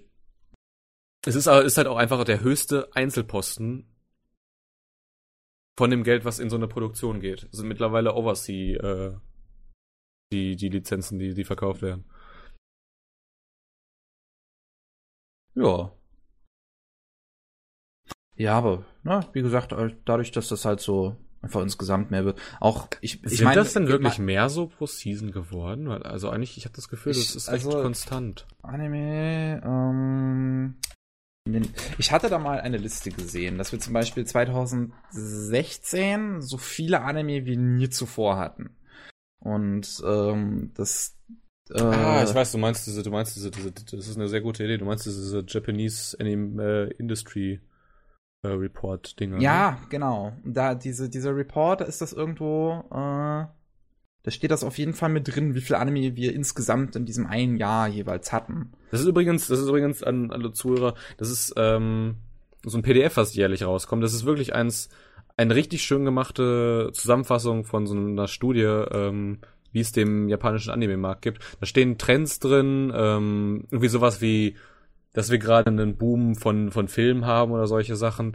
Äh, das ist wirklich eine Pflichtlektüre, so wenn man Insights auf äh, Industrie-Insights ja. steht. Ja, und was ich dazu, was ich da noch sagen wollte, ist, dass zum Beispiel diese ernsten Dinge, ich glaube, die werden immer mehr auf Streaming ausgelagert. Ich meine, wenn man sich mal so anguckt, was Netflix alles raushaut, das ist ja zum größten Teil ist es keine Comedy. Also da ist vielleicht ein Agrezzo-Code zwischen zehn total ernsten Dingen. Weißt du? Hm, ich weiß, was du meinst. Ich meine, ich muss jetzt mal gucken, was hat man denn als letzte, in letzter Zeit so für äh, Netflix-Anime? Äh, da haben wir, also wirklich die Originals meine ich jetzt. ähm, das finde ich sehr schön, dass du diese Unterscheidung machst. ja, so weil ich versuche die auch allen Leuten einzubläuen, weil das ist teilweise das ist ja genau das, was, was Crunchyroll zum Beispiel nicht macht. Äh, Crunchyroll hat so, so, kann man auch teilweise schlecht finden. Die haben so eine Zurückhaltung, Sachen als ihr Original zu verkaufen. Und Netflix mhm. einfach, das ist ein Original, das ist ein Original. Und teilweise haben sie sich einfach nur die Rechte gekauft. Ja. Wie jeder andere halt auch. KSM ja. nennt ihre, ihre Sachen ja auch nicht KSM Originals. Es, ich, ich, es, es, es tut mir halt wirklich ein bisschen leid, wenn ich sowas wie Wahlkinder dann sehe, wo Netflix absolut nichts, in der Produ nichts mit der Produktion zu tun hatte und dann ihren Stempel draufsetzt. Ja, genau, das ist der Punkt. Aber ja, wenn wir uns deren Werke anschauen, ne, Be the Beginning, äh, Devilman Crybaby, ja. Aiko. Aiko, Sword Guy, äh, auch, äh, das sind alles sehr ernste Dinge. Und selbst die Dinge, die sie einkaufen, sind ernst. Also Sidonia, Kuromokuro, äh, die Fate-Dinger, Kakegurui, das sind alles sehr ernste Dinge. Und da ist halt wirklich. Jäger? Er stand auch bei denen, ne? Sirius, die, die Jäger. Äh, genau, der wird auch bei Netflix dann kommen. Und das ist halt wirklich ein Comedy-Anime dazwischen mit Agretsuko. der genial ist, aber das ist ein anderes Thema. das, das, das, ich, ich, ich glaube allgemein, dass dieses Streaming sich vielleicht besser für so ernste Dinge mit einer stringenten Story auch eignet, weil da kannst du ja, allein, allein auch schon, allein genau, du sagst es, äh, bingen, allein auch schon, wie du es schaust, äh, eignet ja. sich dafür mehr. Deswegen, das Fernsehen. Es wäre aber trotzdem traurig, wenn das Fernsehen jetzt zu so einem episodischen Ding verkommt. Also, es Ja. wäre wär, wär halt, wär halt traurig für die, für die vielen Serien, die dann zum Beispiel auch in Neutamina immer liefen, die halt einfach schön, schön geschlossen, kohärent in meistens Mhm. ja zwölf Folgen waren. glaub- oder sowas. Ich glaube aber, das ist eine Entwicklung, die wir tatsächlich immer mehr sehen werden. Also, dass das, dass das Fernsehen immer episodischer wird, während ähm, die äh, Das das macht- das- das- das macht- das macht- und das- sowas gehen. Das macht fürs Fernsehen Sinn, aber das ist für, für die, für das Medium Anime finde ich das nicht gut. ja, da muss man mal sehen, wie sich das entwickelt. Das ist jetzt halt natürlich nur eine Vermutung. Ja, aber- ja. Gut. Ja. Wie, wie, wie verfahren wir weiter? Wie Ich glaube, wir wir sind jetzt an ein- einem Punkt, ne? Ja, wir sind so langsam äh, an einem Punkt. Ich hätte jetzt noch einen Anime und danach nur noch die News und dann sind wir fertig. Äh, dieser eine Anime ist nämlich Grimoire, Grimoire of Zero.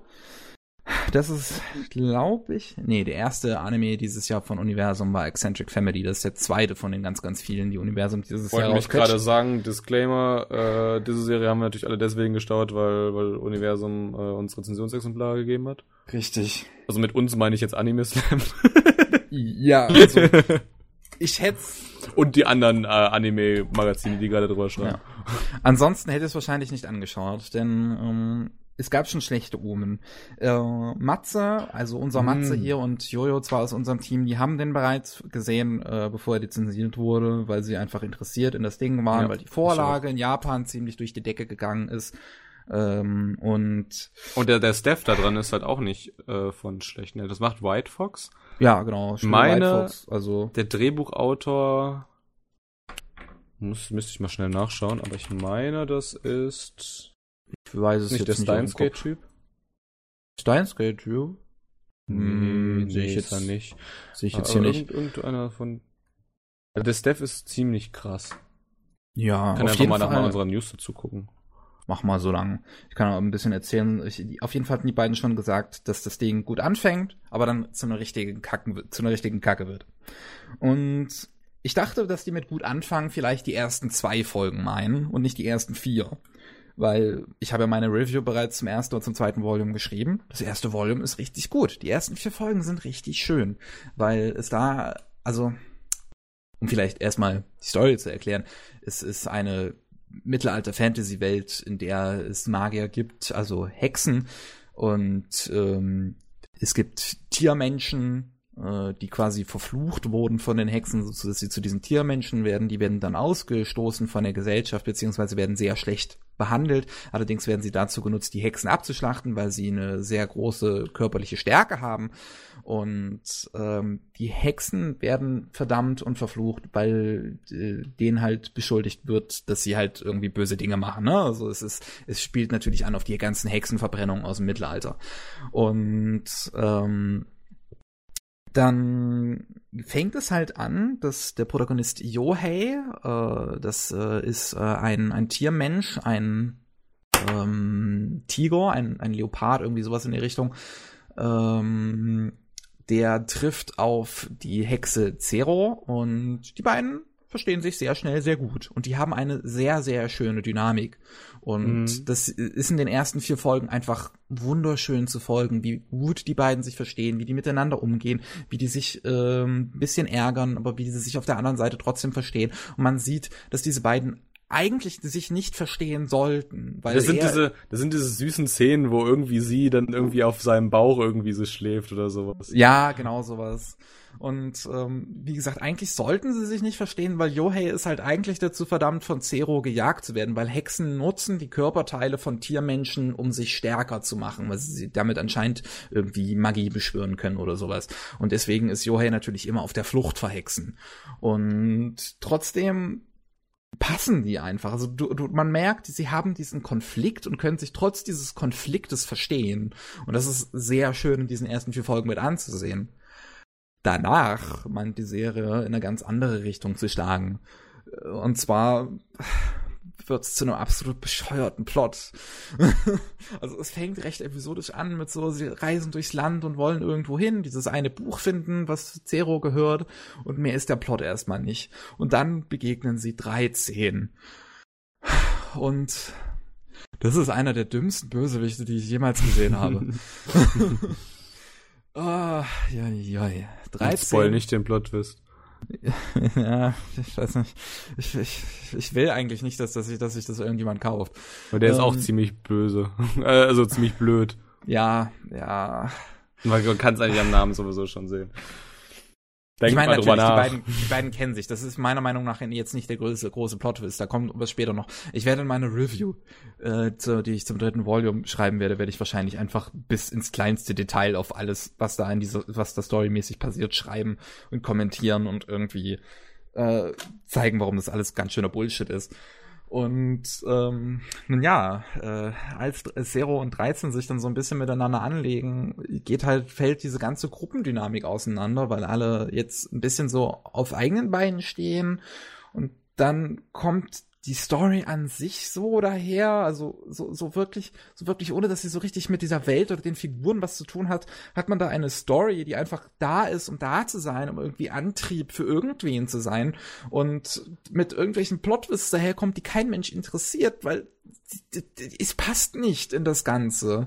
Es, es passt nicht zu dem, was diese ersten vier Folgen waren, und zwar diese generische Fantasy-Welt, aber mit sehr sympathischen Figuren. Und das mehr brauche ich nicht unbedingt, wenn es so eine klassische Fantasy ist.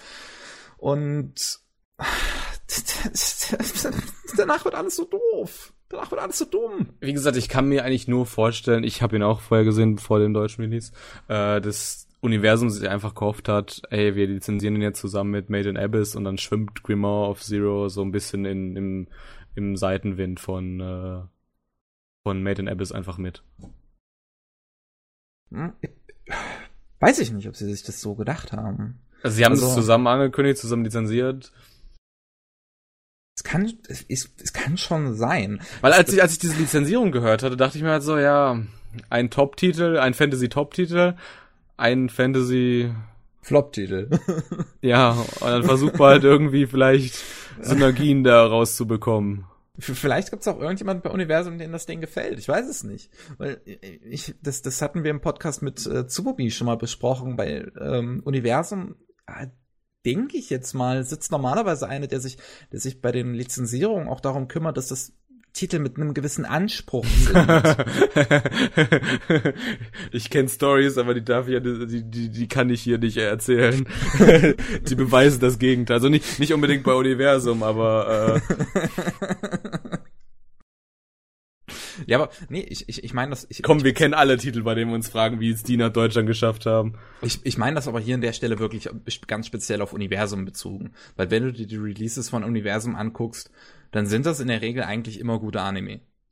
Also, du wenn sie kein Meisterwerk sind, sind sie in der Regel zumindest irgendwo gut. Du musst aber auch mal, also du musst auch überlegen, wie das äh, Lizenzieren funktioniert, ganz oft. Äh, ganz oft lizenzierst du ja nicht einen Titel, sondern ein ganzes Paket.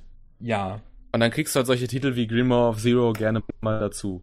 Vielleicht war das im Bundle mit Made in the Vielleicht, vielleicht war es das nicht, aber also zum Beispiel so eines der prominentesten Beispiele ist eigentlich ähm, Nippon Art musste zum Beispiel Fate Kalate Liner, äh, Prisma Ilya mitkaufen. Ich weiß nicht, an welchen Titel die haben wollen, aber den mussten die mitkaufen. Und dann, dann ist, stellt sich ja die Frage, du hast halt die Lizenz, was machst du jetzt äh, damit? Lässt du sie vergammeln oder versuchst es zumindest? Ja. Mutmaßung über Mutmaßung. Ja, ja, es ist, es ist bei Grimoire of Zero einfach schade, weil wirklich, wenn ich das so sehe, es fängt so schön an. Es hat dieses wunderschöne Ending. Also mal ganz ehrlich, das ist richtig schön. Dieses Lied ist schön, diese Visuals dazu sind einfach super, super putzig.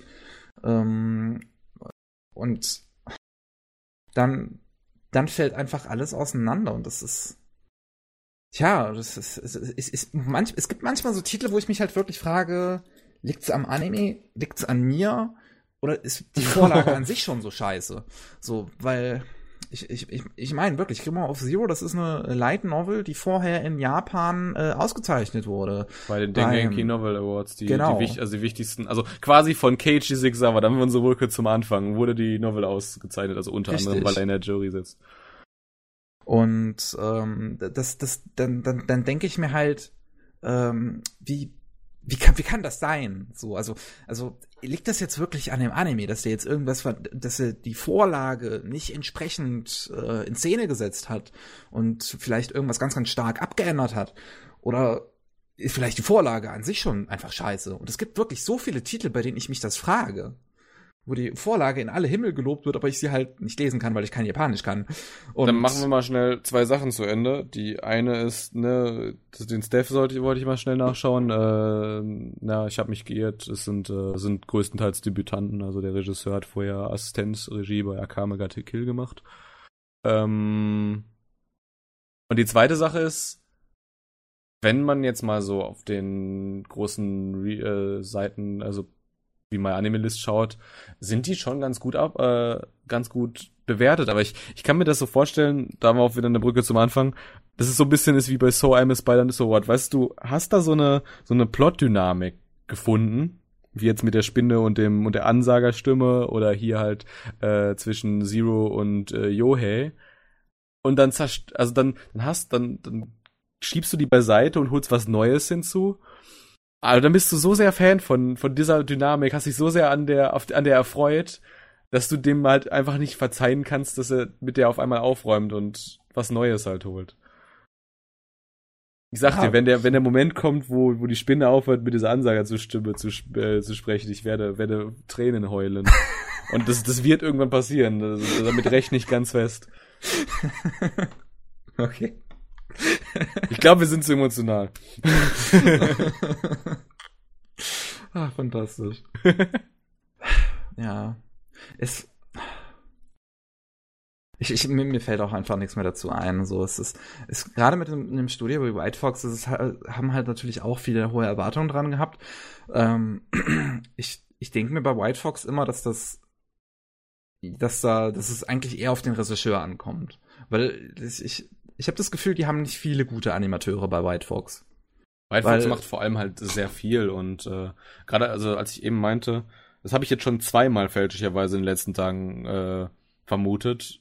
Äh, gerade dieser, dieser Steins Gate Schreiber, der schreibt halt echt sehr viel, wenn der Tag lang ist. Und ja. ich habe halt schon einen Anime gehabt, ich weiß gar nicht mehr, welche, welchen ich da meinte. Äh, da habe ich den halt genau diesen Fehler gemacht, wo ich halt meinte, ey, das wird, das schreibt jetzt kein Steins Gate Typ, das wird großartig. Und äh, dann wurde ich grenzenlos enttäuscht. Das sind so viele Sachen. Damals, ich erinnere mich an das erste Originalwerk von White Fox. Das ist noch gar nicht so lange her, dass es das Studio so lange gibt. Das war dieser Matoi the Sacred Slayer hieß der, glaube ich. Matoi the Sacred Slayer, ja, aber den finde ich ganz nett zum Beispiel. Den finde ich in Ordnung. Echt? Ja. Den fand ich schrecklich. Ich, also, was, was, was heißt, also was heißt schrecklich? Der war für das, was er tut, eigentlich ganz okay, aber also der hat zum Beispiel, also der hat, der hat nichts Neues gemacht. Der hat einfach nur alles, was wir so irgendwie an, an, an Tropes kennen, einfach neu, neu aufgegossen. Ja. Da waren ein paar coole Animationen drin mit diesen ähm, mit diesen äh, äh, mit, mit, den, mit den Gegnern gegen, gegen diesen Monstern, gegen die sie gekämpft haben. Aber ansonsten hat er mich gar nicht mal so wirklich. Ich will also den jetzt auch nicht groß loben oder so, sondern wie gesagt, ich fand den einfach nur in Ordnung. Ist okay für das, was er ist. so. Weil manchmal finde ich es auch nicht so schlimm, wenn du irgendwas was hast, was sich jetzt vielleicht nur an Bekanntem bedient, wenn es einfach gut gemacht ist. Und ich finde, es ist zumindest gut handwerklich. So, mal toll. Fragen über Fragen. naja, naja, hören wir, hören wir auf damit. Ich, äh, sonst werde ich noch depressiv. Nee, die, die, ich, ich schau halt. Ich habe sehr, sehr krasse Anforderungen an meine Sachen. Also ich schaue selten eigentlich Sachen, die so. Ich habe halt hohe Ansprüche an meine Sachen. Also das ist, ist Neji, aber uns aus der Redaktion meinte, hat, meinte so, als ich äh, ihm erzählt habe, wie gut Milton Abyss ist, meinte der halt so, du, wenn du einen Titel als gut bezeichnest, ey, dann, dann ist es ein Pflichttitel, dann muss man den gucken. Weil so selten sage ich zu Sachen, die sind gut. Ich sage ja noch nicht mal zu äh, Sword Online Alternative, wenn wir dass der gut ist. Ne? Lustigerweise finde ich Made in the Abyss gar nicht mal so gut. Aber ähm, ja, da sind deine Beliebtheitswerte auch in Killer gesungen gegangen. Ich, ich, ich, weiß, ich weiß, ich muss schon mal darüber reden. Nun ja, ähm, aber machen wir die News. Ja, mach, machen wir die News. Machen wir die News. so, äh, ich erstmal ein paar Sachen im Schnelldurchlauf. So, dieses Mal gibt es eigentlich nur zwei große Themen, die ich mir vielleicht für eine kleine Diskussion aufgehoben habe. Ähm, als äh, allererst Bungo Stray Dogs Dead Apple erscheint demnächst bei Crunchyroll. In den USA ist es bereits draußen auf Crunchyroll. Äh, nach Deutschland kommt es erst noch irgendwann. Warum das unterschiedliche Release-Datum hat, keine Ahnung. Ich freue mich trotzdem drauf, weil ich mag Bungo Stray Dogs. Ich habe ähm, in Japan, war, als ich in Japan war, äh, also was ich an diesem Film, ich habe ihn schon gesehen, ich will jetzt nicht zu viel, also ich will jetzt nicht, nicht wirklich viel spoilern, aber für die, die's noch, die Fans, die es noch sehen wollen, es war an, teilweise schwer, den zu sehen auf der Animagic, weil da waren halt ganz viele Fangirls und dann kamen halt so die gewissen Charaktere halt so rein und es war halt einfach eine Kreischparade. oh mein Gott, das ist so. Oh mein Gott, das ist Dopo. Hast du Bungus Radox hast wahrscheinlich gesehen, wenn du schon drüber sprechen willst. Ich habe die ersten beiden, also ich habe die äh, beiden Staffeln gesehen und ähm, ich, ich mag die Serie ganz gern. So, äh, Dasai, also ähm, ist einer meiner Lieblingsfiguren überhaupt. So, ich finde den absolut großartig, auch weil Mamoru ähm, Miyano ein fantastischer Synchronsprecher ist. Und aber genau, ja. wenn halt dann solche Charaktere so reinkommen, irgendwie wie wie äh, Dasai oder Nakahara oder Akutagawa und dann sind halt einfach alle am kreischen. Und gerade gra bei gerade bei Nakahara mit seinem mit seinem Zylinder-Ding, oh, das ist schrecklich gewesen. ich finde den Charakter eigentlich auch von von diesen dreien finde ich ihn halt auch am, am schlechtesten. Also wahrscheinlich würden wir uns da würden wir da das übereinstimmen. Und trotzdem waren die Kreischereien am äh, lautesten. Nein, was ich an diesem Film richtig gut fand, man hat ja irgendwann in der zweiten Staffel hat man dann ja so Kyoka eingeführt, weil man sich dachte so, ja, wir dürfen jetzt unsere männlichen äh, Zuschauer nicht verlieren, also brauchen wir auch irgendwie so ein so ein Gab's typisches das schon in der ersten Staffel, oder? Kyoka? Ja. Oder kam die am Ende der ersten Staffel? Die kam glaube ich relativ spät in der ersten. Ja, das, das, das äh, kann gut sein. Äh, auf jeden Fall wollte man halt irgendwie dann nicht ähm, die männlichen Zuschauer dann verlieren. Und war so mein Gefühl. Also ich konnte mich mit Kyoka sehr lange nicht einfreunden bis Dead Apple, weil das war halt irgendwie so, die hatte diese, diese, diese tragische Hintergrundgeschichte, dass sie so bei dieser Mafia war und so, so eine kalte Killerin und dann hat, ist sie auf Atsushi getroffen und dann äh, war er halt so der neue Licht, äh, der neue Mittelpunkt in ihrem Leben und hat sich die ganze Zeit an ihm rangeschmiegt und so weiter. Und das war halt so, das war halt schon kein unbedingt gutes Character Writing. Aber in, hast du Dead Apple gesehen?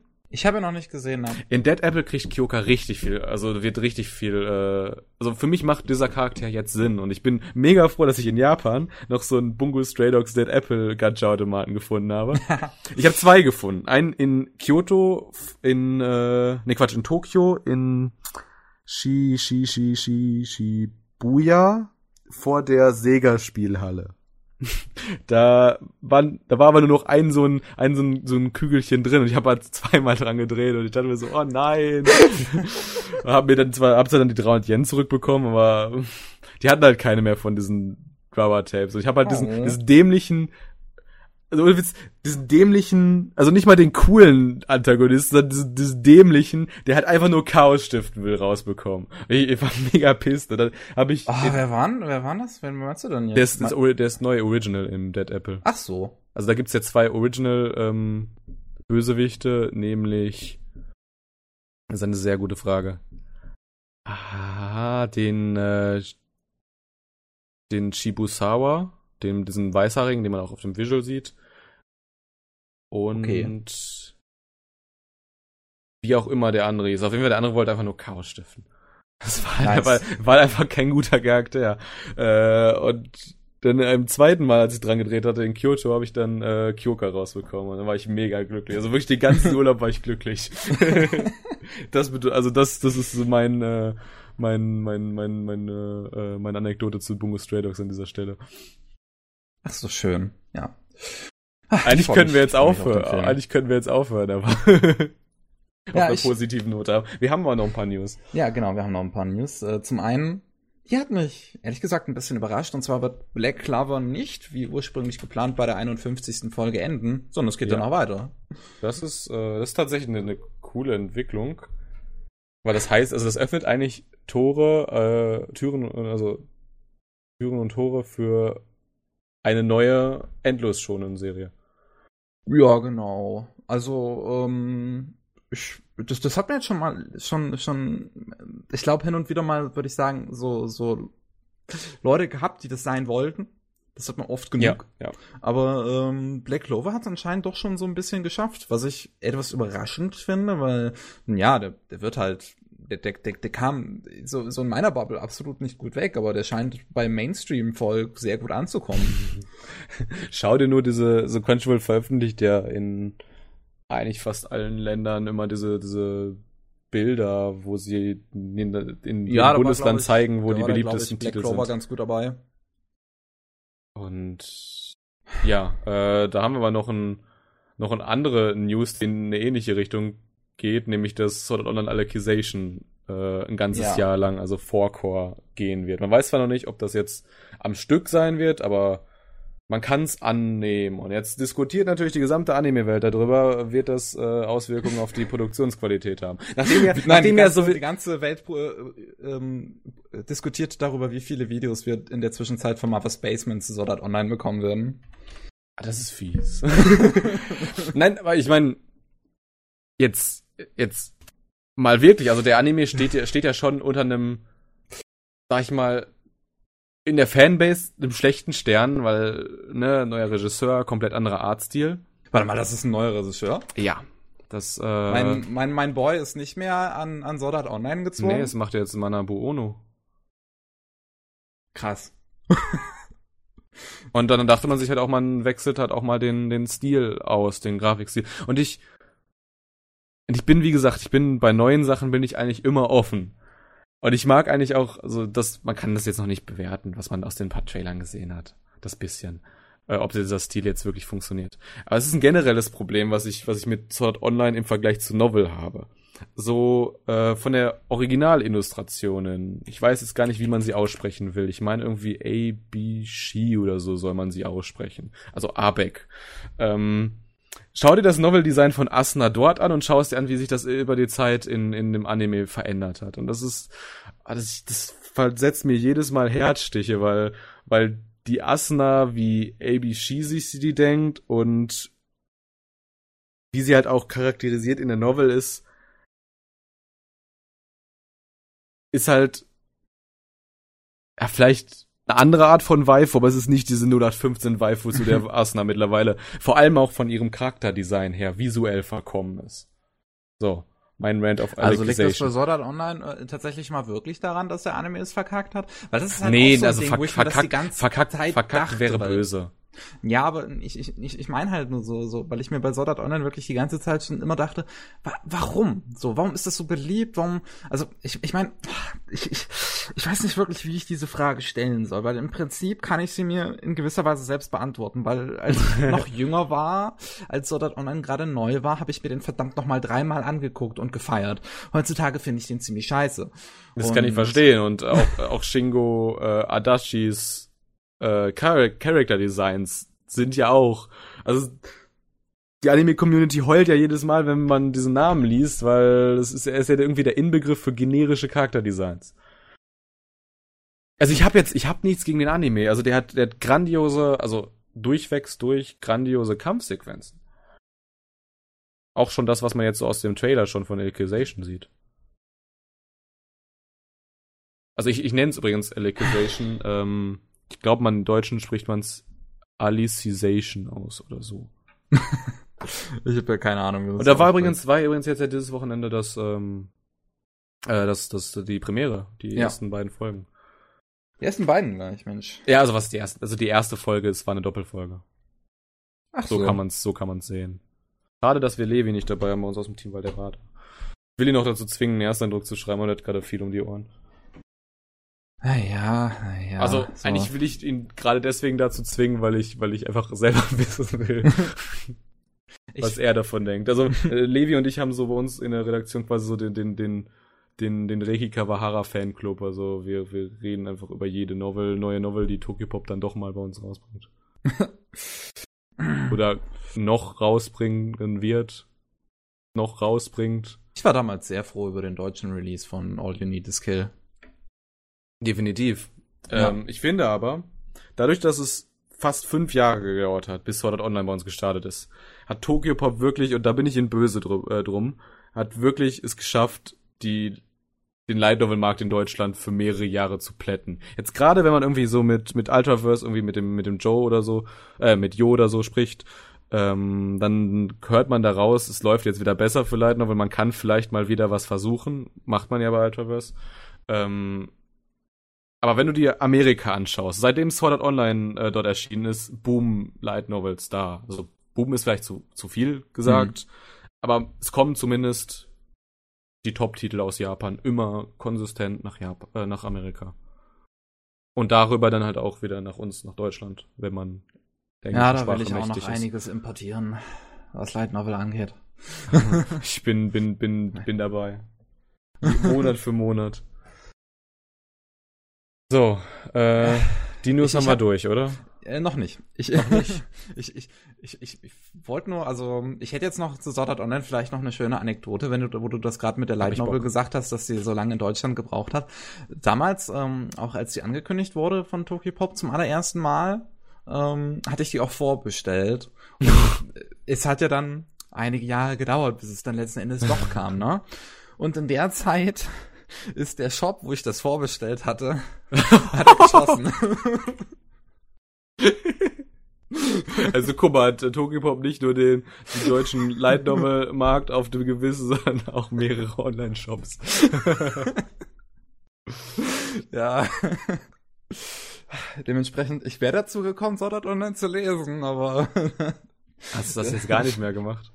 nee, mittlerweile gar Ja. nicht mehr. Ich weiß nicht, ob ich es noch Also ganz ehrlich- nachholen werde. Lies auch, dann lies halt einfach ein paar Yen Press Sachen aus Amerika, so um es wieder gut zu machen. Das, das ist schon mehr, das mehr ist genug. Mehr als genug. So. Wir hatten gerade kurz technische Schwierigkeiten, möchte ich mal so sagen. Und äh, jetzt sind wir wieder da mit den News, mit dem bisschen, was noch übrig ist. Und ich habe gerade mit einer neuen News angefangen. Ja, Ich weiß nicht, ob du das noch gehört hast. Ähm, Universum hat sich zwei neue Lizenzen geholt. Und zwar einmal ähm, Legend of the Galactic Hero, die neue These, wo in Deutschland noch nie der Vorreiter Legend of the Galactic Heroes erschien und auf der anderen Seite Be the Beginning. Das ist das zweite Netflix Original, was es bei uns auf Disc schafft, nach Violet Evergarden, was ja auch bei Universum erschien. das dritte Blame Das dritte? gab's auch noch. auch bei Universum? Ja, Blame Zumindest keine. Serie. Das erreicht, warum das erklärt, warum ich es nicht, mich nicht daran erinnere. Aber du hast Aber- recht. Gut, aber dass da du da bist.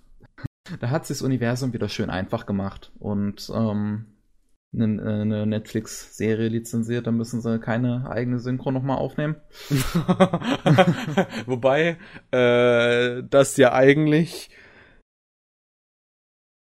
manchmal gar nicht so schlecht wäre. Hast du das mitbekommen? Das ist jetzt schon ein bisschen länger her. aber Ich, das war gerade in meinem Japan-Urlaub, ähm, kam die News rein. Ähm, Was denn? Ich bin gespannt. Ich muss sie mal ganz kurz nachschauen. Es ging auf jeden Fall um Peppermint, um Netflix und um Fate. Okay. Äh, das war, da hat Peppermint angekündigt. Oh, noch eine Sekunde, bis ich es finde, welcher Teil das war. Äh, eine neue Synchro, ich glaube, für Fate Extra zu machen. Oder es war Apocrypha, eins von beiden. Das wollen Äh, wir machen? Ja, weil, also ich kann das total verstehen, weil normalerweise hat Saber halt immer dieselbe Sprecherin bei Peppermint und das hat ja auch seinen Sinn. Ja. Und Netflix wechsel, äh, wechselt das einfach wild aus. Und die, also, die haben noch nicht mal von Apocrypha auf Fate Extra haben dieselben Sprecher genommen. Ich meine, Ja, klar, es, halt es sind nicht eins zu eins dieselben Charaktere, aber das ist doch so, das ist so faul. Es, Ja. es, hat, es hat sogar das, es wurde sogar dasselbe äh, Studio, also SDI wurde dafür beauftragt. Und das, das, das, also ich verstehe, das riecht mich richtig auf.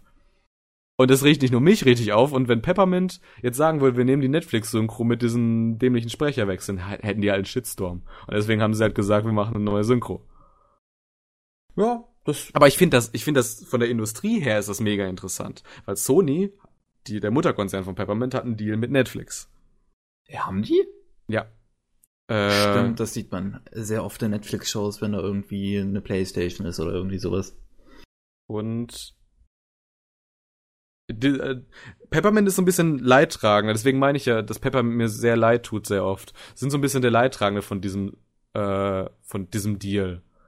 Weil, weil als Sony das halt mit Netflix vereinbart hat, da hat halt, denkt halt niemand an Peppermint. Das ist halt einfach nur eine deutsche Tochter von Aniplex.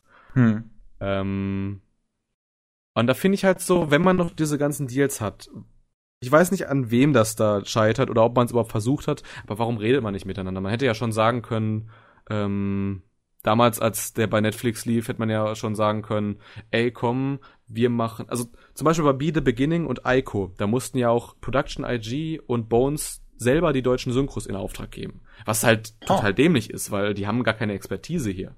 Ja. Aber genau bei solchen Entscheidungen. Äh, das da, erklärt, warum die Synchro von Ico so schlecht ist. Die von Be, die Be The Beginning war lustigerweise halt glücklich, also wirklich gl zufällig gut, muss man dann ja sagen, wenn man das so hört. Ähm, dafür kriegt halt Bones mehr Geld und, und ein IG und die sind halt sehr groß und die können sich, die können auf sowas eingehen.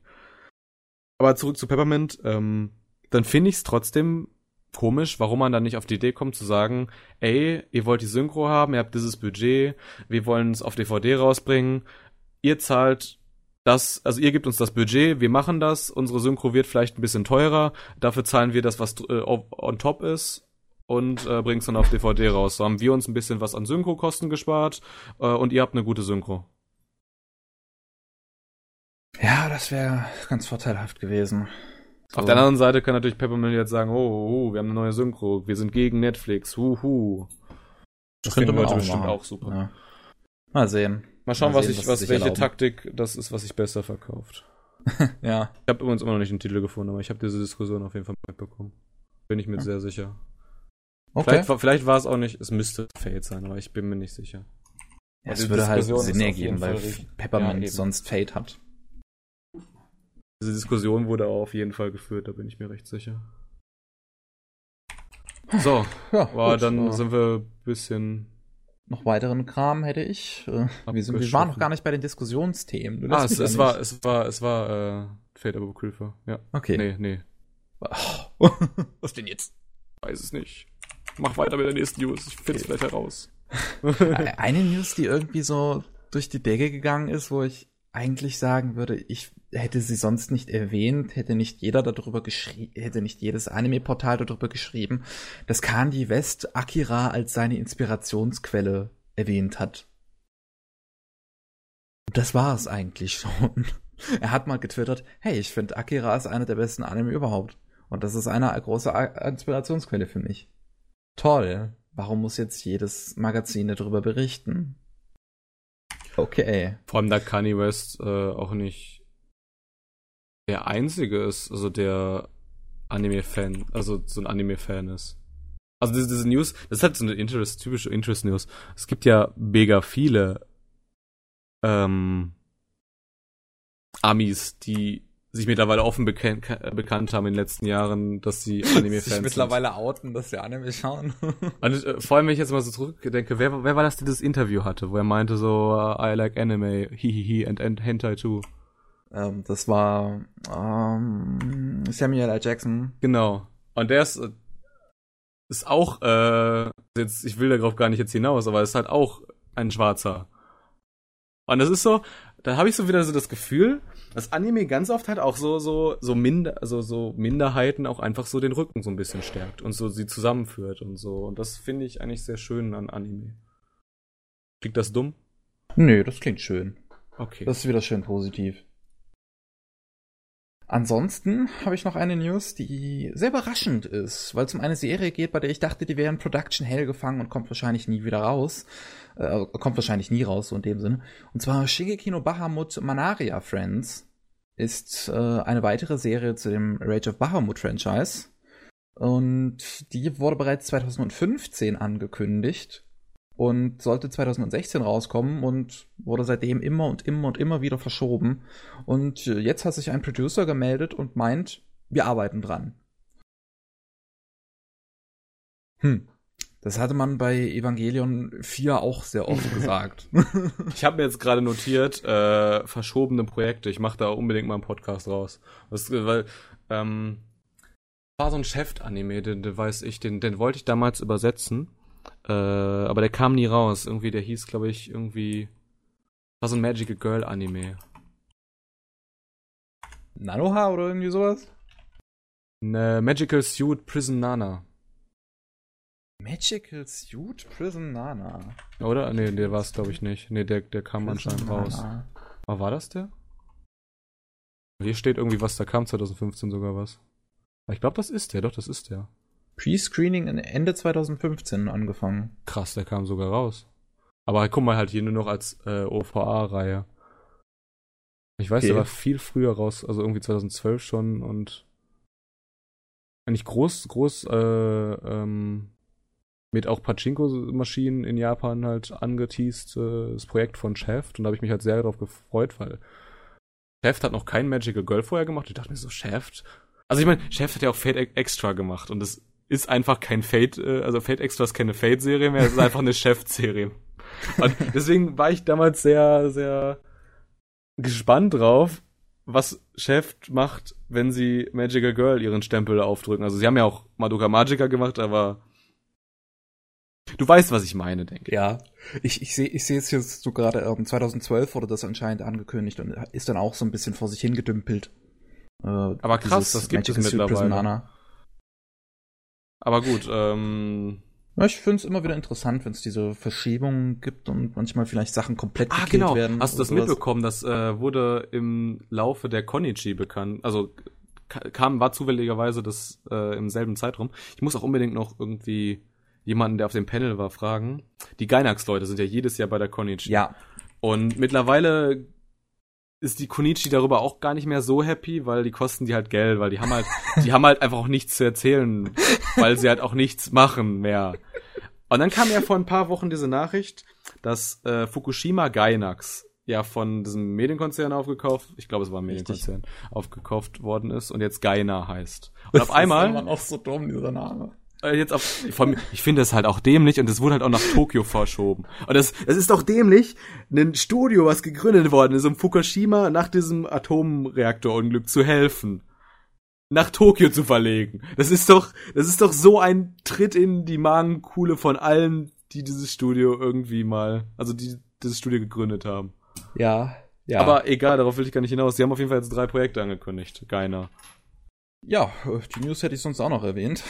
Ja. Keiner. Äh, zum, zum einen soll, man, man will es kaum glauben, Uro in the Blue soll endlich mal rauskommen. Schau dir mal an, schau dir mal an. In der News steht auch drin, wie viel Budget das gekostet hat. Ich glaube, es waren irgendwie 70 Millionen oder 40 Millionen, irgendwas dazwischen. US-Dollar, nicht Yen. Das ist Das- fucking viel. Gainax-Projekte sind sowieso absolut überteuert und ich, ich, es ist immer wieder ein Wunder, wo die das Geld herkriegen. Aber die haben anscheinend, äh, die kriegen anscheinend immer wieder irgendwelche Geldgeber aus anderen asiatischen Ländern zusammen. Also jetzt, äh, Gainax selbst produziert jetzt äh, gerade ja diese, diese Filmtrilogie äh, zu, ne, zu, von Leiji Matsumoto und äh, haben da anscheinend chinesische Geldgeber für. Also manchmal ganz, ganz Aha. seltsam. Ich weiß, ähm, also ich weiß nicht, ob das jetzt letztendlich erscheint, aber ich weiß, ähm, René von der Social Media Manager von Crunchyroll hat hatte Gainax die Leute im Interview und hat halt über gerade darüber gesprochen. Äh, und ich weiß, der hat die auch gefragt, ähm, was denn jetzt aus dem Budget geworden ist, wenn das denn schon vor ewigen Jahren so hoch war. Das mussten sie wahrscheinlich alles Kara geben, da die die verklagt haben. Ja, wahrscheinlich, wahrscheinlich wird diese, diese Information, die Antwort auf diese Frage niemals veröffentlicht, aber wenn doch, findet ihr sie vielleicht irgendwo bei Crunchyroll US oder DE oder mal schauen. Ja, ansonsten wird noch angekündigt eine dritte Staffel zu äh, Aim for the Top.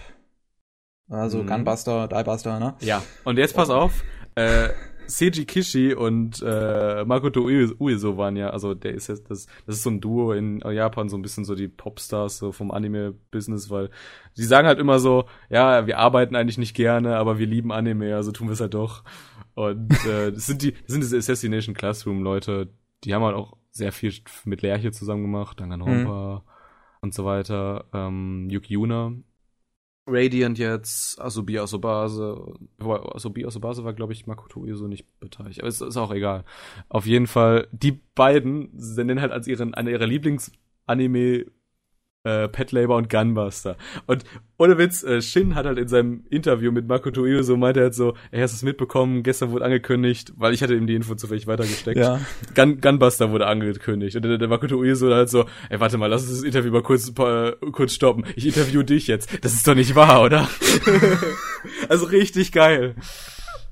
Das, das ist so ein geiler Zufall. Also mal Ja. Deswegen muss ich auch unbedingt irgendwen von der Konichi mal fragen, der bei diesem Panel war, äh, ob die jetzt darüber gesprochen haben, über diese drei Projekte. Ich kann es mir nicht vorstellen, aber es wäre mega cool. Es sind übrigens vier Projekte.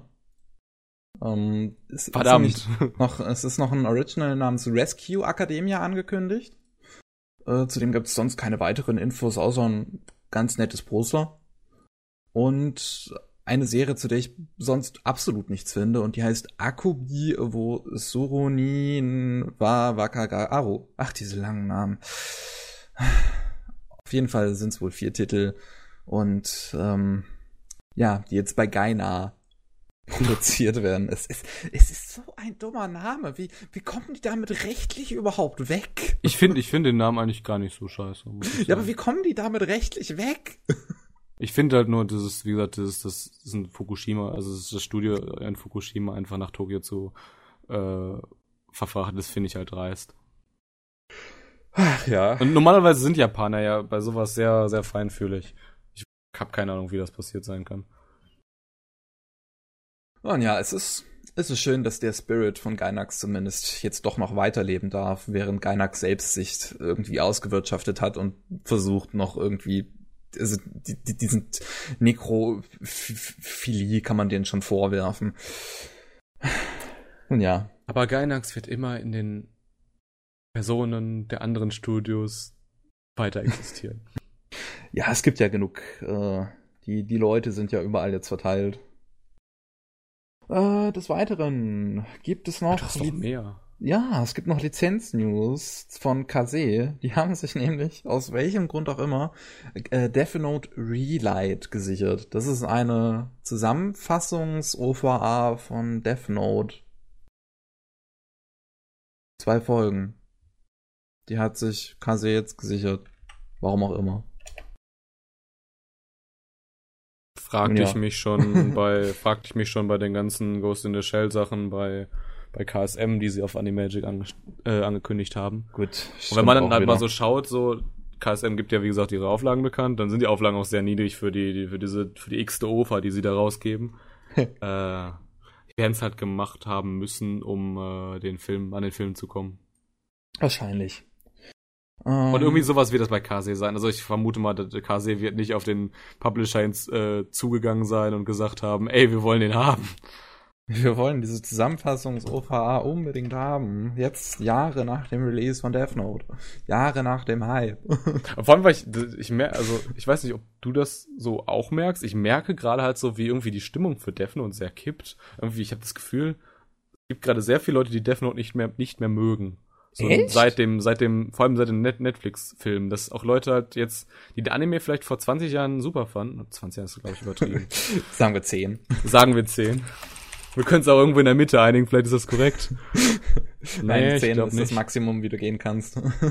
2007, 2006. Okay. Also- äh, auf jeden Fall kriege ich jetzt von ganz vielen mit, die halt jetzt irgendwie so meinen, ja, so, der Anime ist auch irgendwie scheiße. Ich meine, Ende, okay, aber den ganzen Anime verteufeln deswegen? Habe ich jetzt noch, habe ich jetzt so in der Form nicht mitgekriegt. das habe ich schon jetzt von sehr vielen, also von mehreren Leuten gehört. okay. Also so, so. Ich finde es wichtig, die Diskussion so im Internet so zu verfolgen, um zu schauen, so wie man, also ob das eigene Newsprogramm damit irgendwie konform geht. Gerade bei uns, die halt irgendwie nur drei News pro Woche irgendwie machen, dann man ein bisschen äh, penibler darin, was man auswählt. Hm. Ja, ich, wie gesagt, also, hm, ich habe das jetzt nicht mitgekriegt. Also, ich weiß das nicht. Ist, das ist auch so ein, so ein schleichender Prozess, irgendwas, was Ja. ich mal loswerden wollte. irgendwann, irgendwann hassen alle Death Note und es ist das zweite Sword Art Online geworden. ja, siehst du, dabei Sword Art Online war es ja auch. Aber ich meine, bei AOD ist es ja noch auf Platz 10. Von daher, ja. so schlecht kann es gar nicht sein. Ah, okay, machen wir weiter. Äh, Shirobaku, äh, der Regisseur Ah, von ja, ja, ja. Shirobaku, Äh, der Tsutoma Mitsushima, hat äh, in Zusammenarbeit mit Studio Gemba ein neues Original angekündigt. Äh, Koya no Kotobuki. Genau, Kotobuki The Wasteland Squadron soll das gute Stück heißen, ist ein Full CGI-Anime. Immerhin ist Studio Gemba auch ein CGI-Studio. Die haben vorher Berserk gemacht. Jetzt kann man allerdings nicht hingehen und sagen, oh mein Gott, die haben Berserk Das gemacht. neue das heißt, Berserk? das neue, das neue Berserk. Das war doch Liddenfilms.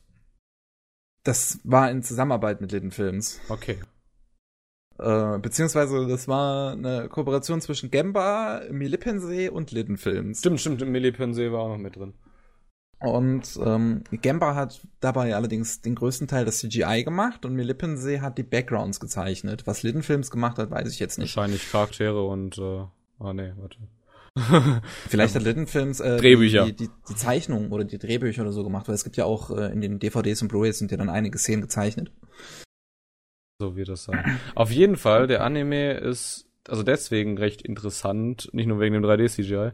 Ähm, da geht's nämlich um Flieger, also um Air Combat. Um Flieger. Dafür, da, dafür passt doch 3D-CGI eigentlich ziemlich gut. Ja, ähm, muss man auch mal so sagen. Ich, ich, ich sehe hier gerade einen sehr, sehr schönen Vertipper in der News, die ich hier aufhab.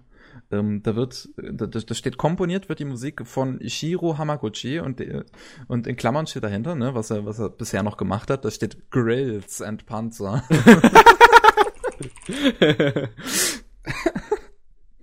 Ach, sehr gut.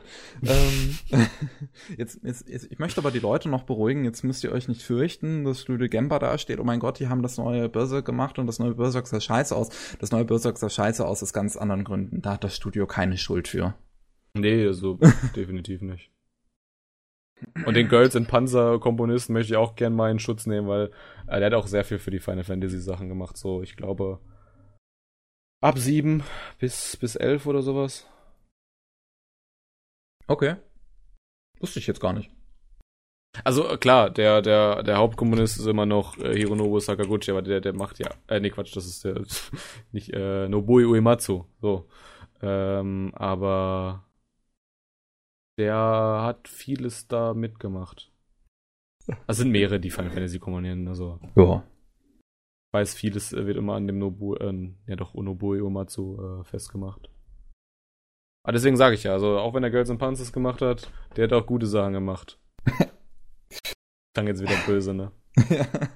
Du hast bestimmt noch mehr News. ja. Äh, zum äh, des Weiteren. Azur Lane. Ein sehr, sehr bekanntes, ähm, ähm, wie nennt man das nochmal? Äh, Gatchamon-Spiel? Ähm, diese, diese Dinger wie das, wie das, wie, wie, wie, wie Fate. Also, nicht, also, Wie, Gott, wie, wie, wie Grand äh, ja, wie Order. Grand Order, diese Spiele. Äh, wie heißen die nochmal? Äh, Gacha-Dings. Oder? Ja, die Oder mit Gacha, Gacha. wie so diese Gacha, mit dieser Gacha-Mechanik. Genau. Dass du halt irgendwelche Charaktere sammelst, die du Ja. aus so Gacha-Dingern bekommst. Und da ist Azur Lane halt auch ein ganz, ganz großes Ding in Japan. Und äh, das bekommt jetzt auch eine Anime-Adaption. Und Nicht nur das, ähm, Compile Hard macht auch gerade ein PS4-Spiel. Echt? Okay. Das, das wurde Mensch. recht, äh, wurde zusammen äh, bekannt gegeben. Und, äh, entwickelt wird das auch von, von Philistella.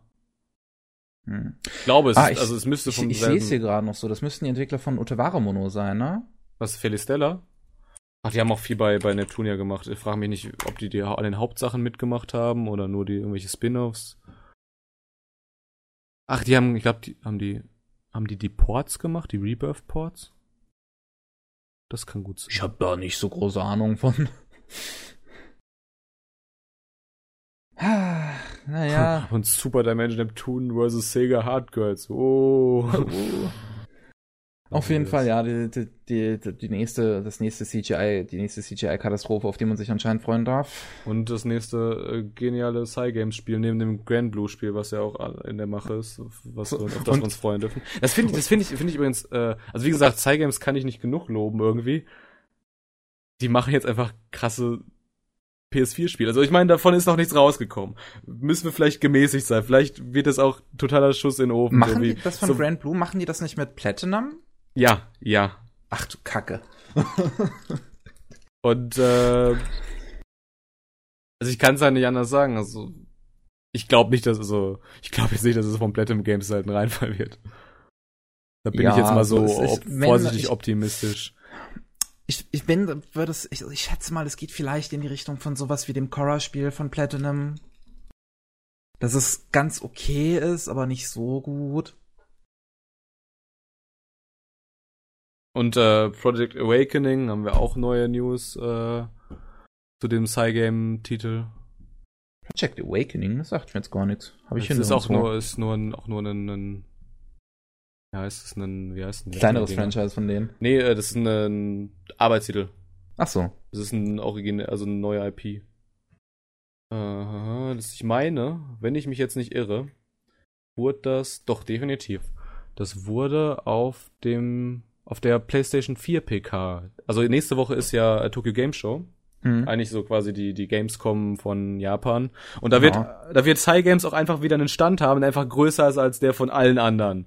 Und die, die werden auf diesem Stand wahrscheinlich nur Grand Blue haben. also nein, dieses Jahr wahrscheinlich nicht, weil sie jetzt so viele andere Titel auch noch haben. Aber so war es die letzten Jahre und das war ziemlich, also das hat ziemlich genau gezeigt, was für ein großer Spieler Cygames ist. Und deswegen ist das ja so krass, dass die jetzt auf einmal wirklich harte Console-Games für PlayStation 4 machen. Ja. Die haben die schon, aber jetzt, die haben, die haben gute Credits bekommen in diesem Podcast. das stimmt. Und äh, wo wir schon bei der Tokyo Game Show sind, da gab es auch noch äh, einen anderen Stream, ich, der ähm, dieser, Ach, da gab es jede Menge. Es, es gab jede Menge Streams, aber in einem wurde auf jeden Fall noch was äh, äh, bekannt gegeben, was wahrscheinlich auch noch viele freuen dürfte. Äh, und zwar ein neues Studio, was gegründet wurde, äh, mit äh, bestehend aus den Leuten, die Danganronpa gemacht haben und die die 999 Spiele gemacht haben. Also wie heißt die Reihe nochmal eigentlich? Zero. Äh, Zero Escape. Genau, die Zero Escape Spiele. Ähm, da hatten wir, da hatte ich einen schönen Podcast mit René für, also einen Crunchycast gemacht, äh, über Visual Novels. Also, ich glaube, ich weiß nicht, ob wir uns einig bei, dabei sind, aber also das sind schon, das sind schon die, die besten Visual Novel Schreiber Japans sind da schon in dieser Firma halt ver, äh, ja. versammelt. Also, die haben jetzt auch drei Spiele schon angekündigt. Zwei Spiele, oder? Zwei Spiele und ein Anime sind, soweit ich weiß. Ich meine, es sind drei sogar. Also einmal diesen, äh, dieses Children's Death Game, was, ähm, wo der Sarigoto Charakterdesigner das ähm, Visual für gezeichnet hat. Hm. Dann dieses, dieses Ding, was irgendwie so mit Limit X Despair angekündigt worden ist, was äh, mit den, mit den Danganronpa Charakterdesigns. Hm. Und dieses cyberpunkige, wo äh, Kodaka auch schon dran gearbeitet ja. hat, bevor er von Spikes Chunsoft wegging. Ich sehe es jetzt hier gerade, ja. Und dann gibt's noch die, äh, die, die Original, also diese 90er äh, Actionfilm Hero-Serie. Ja, die wollen auch an einem Anime halt mit Studio Piero arbeiten, wo es auch schon ein cooles äh, Concept Art für gibt. Meine Fresse. also, da haben sich welche gefunden. Mit, also ja. im Prinzip, die haben ja auch schon immer, also das ist jetzt ja auch jetzt die haben schon immer zusammengearbeitet bei Spike Chunsoft und jetzt machen sie es halt eigenständig. Das ist im Prinzip auch, solche, solche, solche Entscheidungen gibt's ja oft, auch zum, also zum Beispiel auch der, der Mickey, äh, ganz wichtig, also der war ewig lange bei Dengeki ähm, Chefredakteur. Das war der, mhm. der Typ, der, der Redakteur von Sword Art Online und ähm, hier certain, also Raildex zum Beispiel. Und der, der, das ist ja auch mittlerweile, der macht ja mittlerweile diese, diese, diese Autoren, hat er sich mitgenommen und diese Werke, die er Korrektur liest, und die macht er in seiner eigenen Firma mittlerweile und verkauft die an Dengeki weiter. okay. Also sowas, sowas, sowas gibt es in jeder Medienindustrie. Nicht ja, so, sobald man halt irgendwann, Anime. ich sag mal, die Kontakte hat und sowas, so dass man auf seinen eigenen Beinen stehen kann. Macht ja auch Sinn, sich davon, also wenn man wirklich so eine wichtige Figur ist, macht es einfach Sinn, sich davon zu lösen, weil ansonsten wird man halt irgendwie so ein bisschen so, so finanziell ausgenutzt. ja. So, äh, haben wir gesagt cool. den Namen von dem Studio? Tokyo Games? Tuk, ja, das ist, das also ist quasi Too Crazy Name, aber, äh, und Tokyo so zusammengemixt. So, ähm, ja, da kann man auf jeden Fall gespannt sein, was äh, von denen noch alles kommen wird. Ähm, ich mach mal flott noch den, also wenn du erlaubst, den, den Schnellabriss der weiteren Sachen, die so in den Panels so rauskamen, bevor wir dann noch zum letzten großen Pre-Tokyo Game Show Thema, nämlich der Nintendo Direct kommen. Ähm, ja, so Videospiele haben jetzt ja eigentlich nicht so viel verloren. Ne? Das, ich habe diese News jetzt hier eben nur genommen, deswegen weil halt auch Anime ja, mit drin Deswegen war. machen wir es ja mal schnell. Na gut, dann mach ganz schnell. Du hast es wahrscheinlich mehr verfolgt als ich. The Last Remnant, äh, damals nen, das erste Unreal, was ist die aktuellste Unreal Engine 4, ne? Ja. War das erste Unreal 3 Spiel von Square Enix. The Last Remnant, das ist so, so ein bisschen so, so ähm, das wurde vor ewig Zeiten wurde das von Steam rausgenommen. Vor ewig Zeiten vor einer Woche. Nein, nein, echt? Ja. Es wurde vor einer Woche aus Steam rausgenommen. Okay, du hast recht. ähm, und dann gab es ja schon diese, diese, diese, diese Gerüchte. Und ja, jetzt wissen wir, es kriegt ein Remaster. Ähm, das war ganz für den PlayStation 4. Ja. Ich hab's nämlich mir nicht noch kaufen können. Ich, ich, ich, ich, ich, hab's, noch ich hab's noch. Äh, ich glaube, wir müssen uns mal in Real treffen und dann mal Family Sharing für Steam aktivieren. und der andere große Titel war ähm, wahrscheinlich noch größer Judge Eyes, diese Persiflage auf das japanische Richtersystem äh, von den Yakuza-Machern. Vom Yakuza-Team, die besten. Ja. Hast du, also verstehst du so ein bisschen das, also verstehst du die Thematik da? Also das hat ja schon Phoenix Wright damals Karikatur, ja, ne, äh, verarscht. ähm, dass es ist schon spät. Ja. Äh, dass wenn du in Japan quasi schaffst, also wenn du angeklagt wirst, bist du eigentlich quasi schuldig. Es ist fast unmöglich, dass du einen Freispruch bekommst nach dem in dem in dem japanischen System. Und da ist halt so ein, so ein Anwalt in diesem Spiel und er schafft es halt, einen Freispruch für seinen Mandanten zu bekommen. So ähnlich wie Phoenix Wright auch. Und ist halt einfach auch der gefragteste Verteidiger überhaupt, weil das ist so unheimlich selten, dass sowas passiert. In Japan. Okay. Und das äh, wird halt jetzt gemixt, diese, diese Gesellschaftskritik, zusammen mit dem typischen Yakuza-Gekloppe. ah. Ja, äh, das, ich, ich, ich kannte das System da nicht, das ist interessant. Äh, Habe ich mich noch nicht großartig mit auseinandergesetzt. Ähm, ich ja. merke schon, wir können sehr viel voneinander lernen. das könnte lustig werden. Ich meine, ich habe so oder so habe ich mich drauf gefreut, weil es von den Yakuza-Leuten ist, aber ähm, ja. Was hast du? Hast du noch irgendwas? Du willst, jetzt, du, du, willst jetzt, du willst jetzt nicht mehr über Nintendo Direct sprechen. Ach so, Nintendo Direct. Ähm, können wir auch. Die, die war ja, äh, die wurde ja um eine Woche verschoben äh, wegen diesem Taifun. Ich war gerade in Japan, während dieser Taifun gerade aufzog. Das oh. ist zum Glück nicht, also wir haben zum Glück nicht viel abbekommen. Danach kam hm. auch noch das Erdbeben, da war ich schon in Deutschland. Also wir hatten am Tag, da, ja. wir saßen auf Okinawa fest. Wir sollten, also wir hatten zum Glück den Tag zwischen unserem Interkontinentalflug von Tokio zurück nach äh, Deutschland hatten wir zum Glück noch einen Tag zwischen. Wegen Motorproblemen unserer Airline. Wir haben eine billige Airline genommen, die hatten halt Motorprobleme. Und okay. wir haben zum Glück einen Flieger am nächsten Tag bekommen. Konnten dann halt nicht mehr nach Akiba. War sehr traurig. Wir mhm. hatten auch schon ein schönes Onsen-Hotel in Akiba gebucht, so für den letzten Tag. Und wollten auch schön mal noch in, in Akiba äh, Merch shoppen. Und äh, auf jeden Fall, am nächsten Tag waren wir halt auch wieder an diesem äh, Flughafen alles irgendwie nach Kyoto oder Osaka, wo der Taifun da drüber geflogen ist, alles komplett gecancelt. Und Nintendo hat ja auch sogar an, die haben ja ihre Head, ihr Headquarter in Kyoto, haben da auch das mhm. N an ihrer Zentrale ja. verloren. Das ging ja so rum. Und genau wegen dieser Sache und dann später das Erdbeben in Hokkaido, äh, Hokkaido wurden ja auch jetzt ganz viele Serien äh, die Woche nicht ausgestrahlt, Anime-Serien. Äh, das ist wirklich genau, heftig, was da passiert ist. Und genauso wurde jetzt auch die direkt um eine Woche verschoben, aber jetzt haben wir sie. So. Ja, jetzt, jetzt, jetzt haben wir sie, die Leute haben sich, die, die Leute freuen sich ganz, ganz viel neuer Nintendo-Kram. Animal Crossing 2019 für die Switch? Ja, freue ich mich auch drauf. Ich habe zuvor noch kein Animal Crossing so richtig gespielt. Ich habe auf der 3DS mal angefangen, aber 3DS ist an sich ein Ding, mit dem ich nicht unbedingt warm werden konnte, weil ich nicht so Handheld-Mensch bin.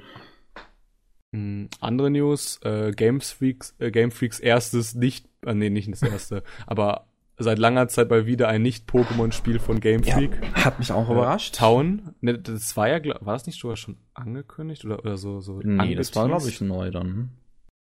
Also mit Bildern auf jeden Fall das erste Mal, aber ich meine, irgendwie sowas war schon angekündigt. Oder ich verwechsel es mit irgendeinem anderen Spiel, weil äh, Game Freak hat ja jetzt angefangen, nicht Pokémon-Spiele zu entwickeln.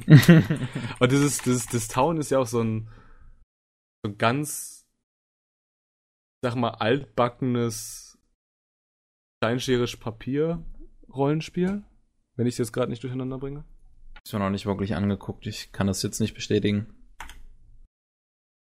Aha, ich meine. So, was war noch, was gab's noch? Dann gab's den New Super Mario Bros. U-Port, also den nächsten Port von New Super Mario Bros. Dieses Mal auf die, als, als wie hieß es, als De wie hieß Ultimate oder Definite?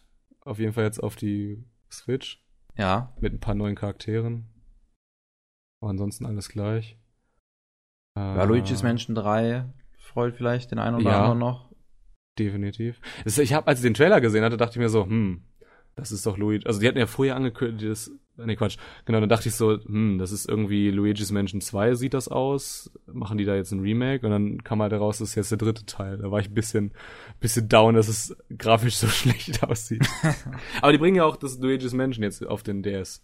3DS. Ja. Das ist eigentlich krass, dass der 3DS, ich hätte das schon vor zwei Jahren, habe ich eigentlich schon gesagt, der ist tot und der hält sich sehr wacker. It never dies. Ist es ist es, der 3DS ist das Gegenteil zur PlayStation Vita. Hat eine ähnliche Lebensspanne wie die PlayStation 3. Gab, da gab es doch auch vor irgendwie so, so einem, einem, Quartal irgendwie diese News, dass sie endlich aufhören, für die PlayStation 3 Zeugs zu machen in Japan. Nee, die hören endlich auf, PlayStation 2 ist rauszuliefern. Die PlayStation 2 ist jetzt erst gestorben. Verdammte Japaner. Dann gab es noch das Demon X Machina von der E3. Ja, das haben sie schon ganz oft gezeigt, aber da freue ich mich trotzdem sehr, sehr drauf. Auch wegen Mecha-Designs von äh, Kawamori.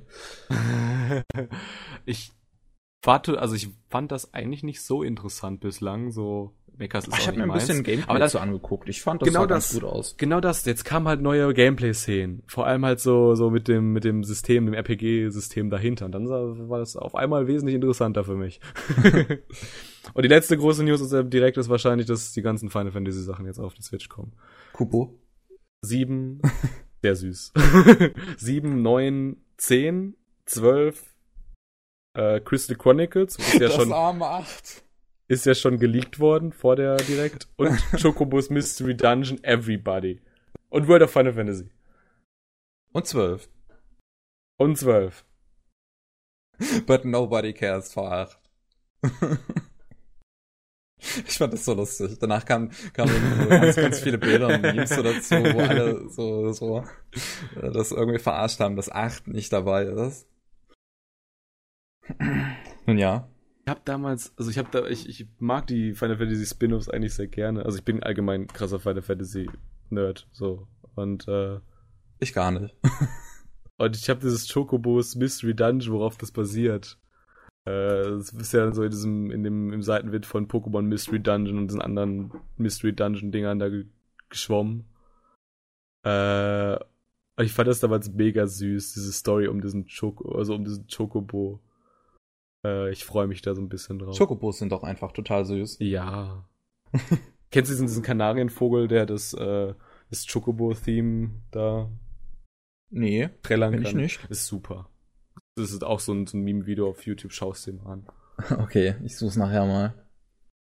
Ah, so, ein paar Sachen noch. Können wir jetzt endlich mal zu einem Schluss kommen. Ähm, The Royal Tutor soll einen Film bekommen. Die, die schönen Herrscher haben es anscheinend geschafft, beliebt genug zu werden bei den Mädels. Äh, und Netflix. Netflix hat jetzt ganz, ganz viel neue Anime mit ins Programm aufgenommen, unter anderem Trigun, äh, Der Junge und das Beast, In this Corner of the World, ähm, Ghost in the Shell, the New Movie, Akira und Ronja die Räubertochter. Ganz, ganz viel Universum-Programm jetzt bei Netflix, was sich auf jeden Fall alles lohnt anzuschauen. Äh, Is Disorder a Rabbit bekommt eine dritte Staffel und eine OVA. Ja. Dieses, diese, diese knuffigen Mädels werden anscheinend auch niemals sterben, aber das ist ja nun mal auch sehr, sehr beliebt in Japan. Coffee, Green Tea. Die OVA soll 2019 rauskommen, die dritte TV-Serie dann 2020. Äh, eine ganz, ganz große Ehre wurde dem Mangaka von Fist of the North Star zu Ehre. Äh, ich weiß nicht, wie viel von Fist of the North Star, aber einige Bände wurden anscheinend in Steinplatten konserviert. Sehr schöne News. Das heißt, man kann den Manga auch noch in tausenden von Jahren lesen, wenn diese Steinplatten bis dahin halt niemals zerstört werden. Aber, ne, das sind halt konserviert. Ich finde, das ist eine coole Sache. Definitiv. Ah, Pop Team Epic, auch wenn ich es absolut nicht leiden kann, muss ich es hier an der Stelle wohl mal sagen. Es bekommt einen, ein, ein Special, ein TV-Special am 1. April 2019. Das heißt, wen es interessiert, der kann sich damit weiterquälen. Und äh, jetzt hätte ich nur noch zwei Themen für vielleicht kleine Diskussionen. Ähm, zum einen hat sich der Musikproduzent Akihiro Tomita im Rahmen der Anime äh, Industry Crosstalk ähm, gemeldet und meinte, dass aufgrund des Streamings der Standard Opening Song von anderthalb Minuten in Zukunft äh, wohl aussterben könnte. In Zukunft es so in der Form nicht mehr geben könnte. Muss man ja erstmal schon mal einschränken.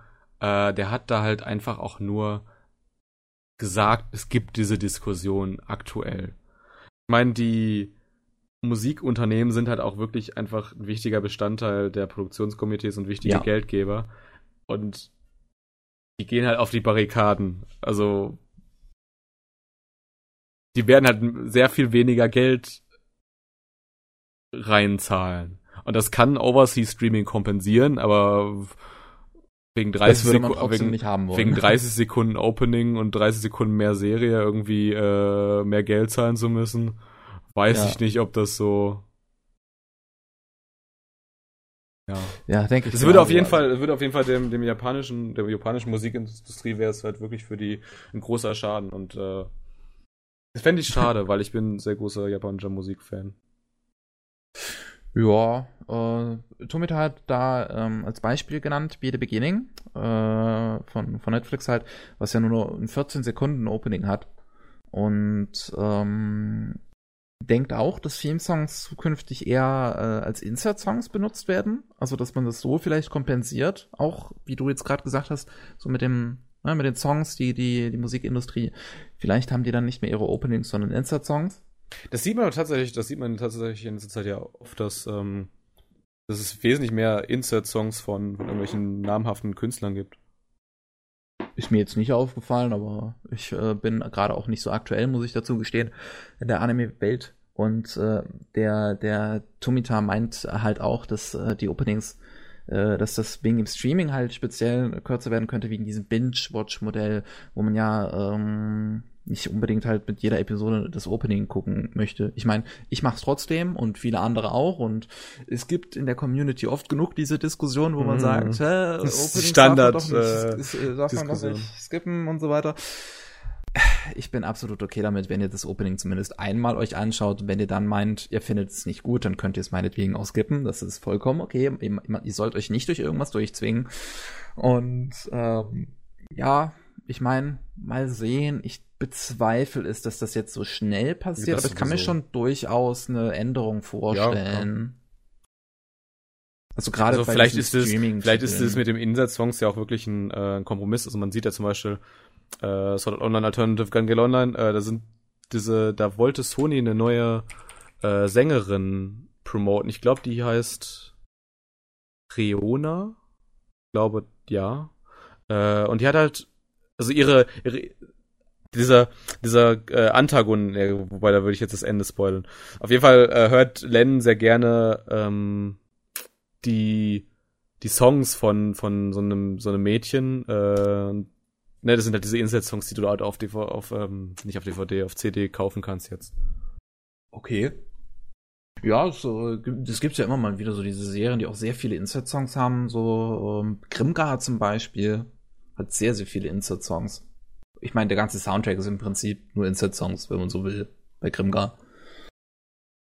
Äh, ich finde übrigens das, das, das, Netflix, das Netflix, ähm, also ich finde das Netflix, also Serien auf Netflix so bingen. Aber das ist so eine also du, du degradierst dieses Produkt des Anime als ein mir ist es egal, was ich gucke, ich guck's einfach, weil ich gerade ein Anime gucken will. Mir ist auch egal welcher und mir ist auch egal, wer das macht und was die Story ist. Ich guck's halt einfach, um belustigt zu werden. Das ja, meinst du so als, als, als, wie, wie, wie, ich, ich, ich hat gerade ein gutes Wort im Kopf, aber jetzt ist es mir schon wieder empfallen, so, so ein bisschen einfach nur im, im Konsum gedacht, wenn man mal so will. Ja. Ähm, ich, ich weiß es nicht wirklich, also mh, mm, wie, wie, wie ich dazu jetzt stehen würde, weil desto ähm, mehr ich übrigens angefangen habe, äh, irgendwie so so Arthouse und Animationen zu schätzen, desto weniger Anime schaue ich. okay.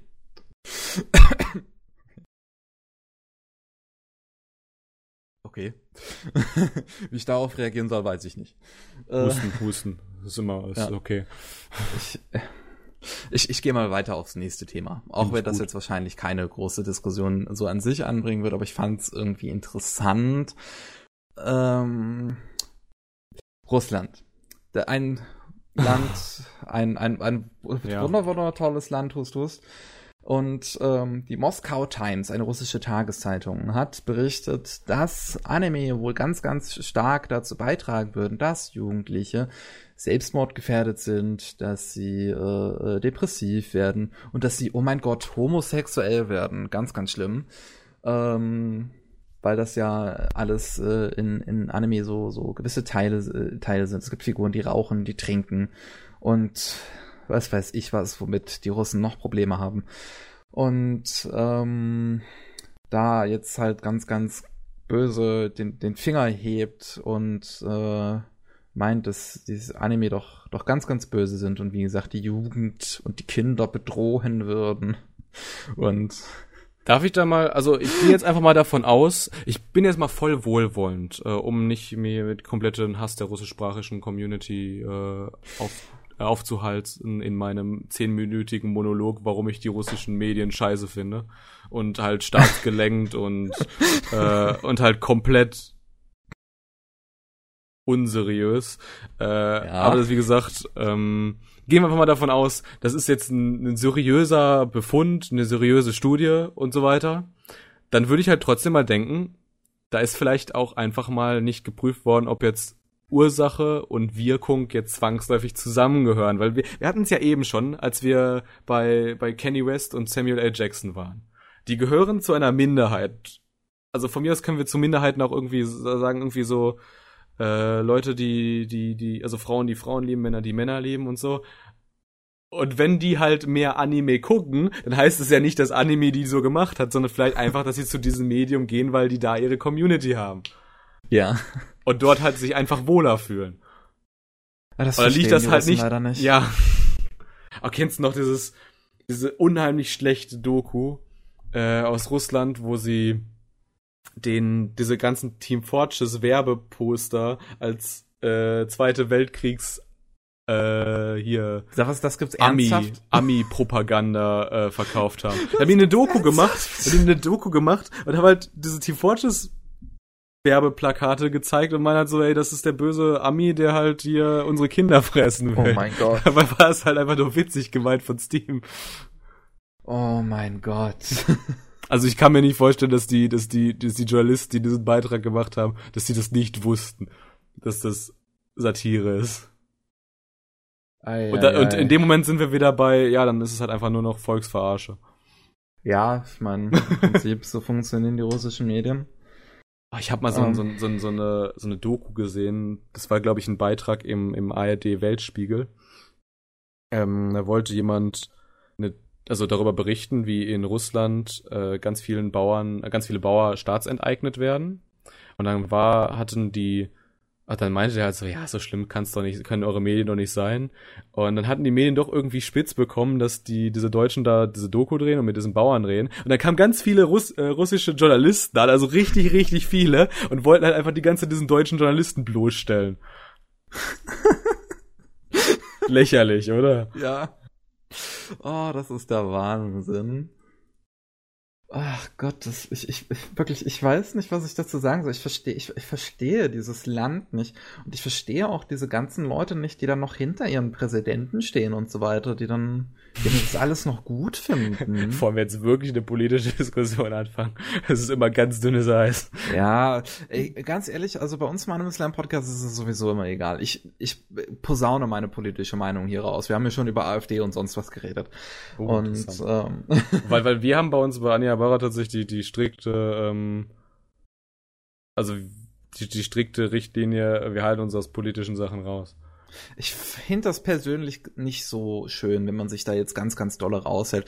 Weil ich, ich finde, find, das, das macht als, das, das ist das einfach für, also dann, ich posaune das auf meinem privaten Twitter-Account, aber nicht auf meinem, oder wenn ich hier halt als, als Dominik bin und nicht als Anja Barra Chefredakteur, ähm, weil dann ist es halt auch einfach, ähm, weil das hat halt nichts mit Anime zu tun. Also Anime ist eigentlich nicht sehr politisch. Es gibt Ausnahmen. Finde ich. also vielleicht gesellschaftskritisch, aber das, das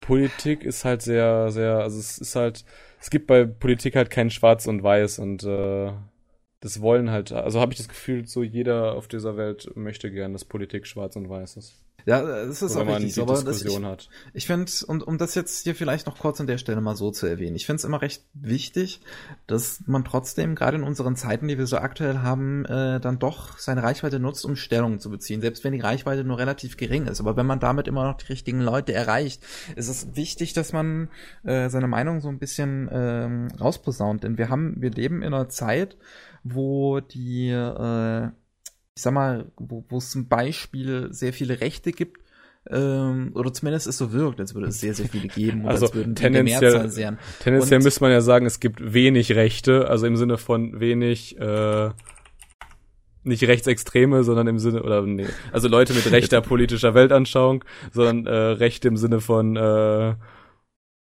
ne, Rechte Gesetze. und Pflichten. nee, aber Rechte, die ich äh, als Mensch habe.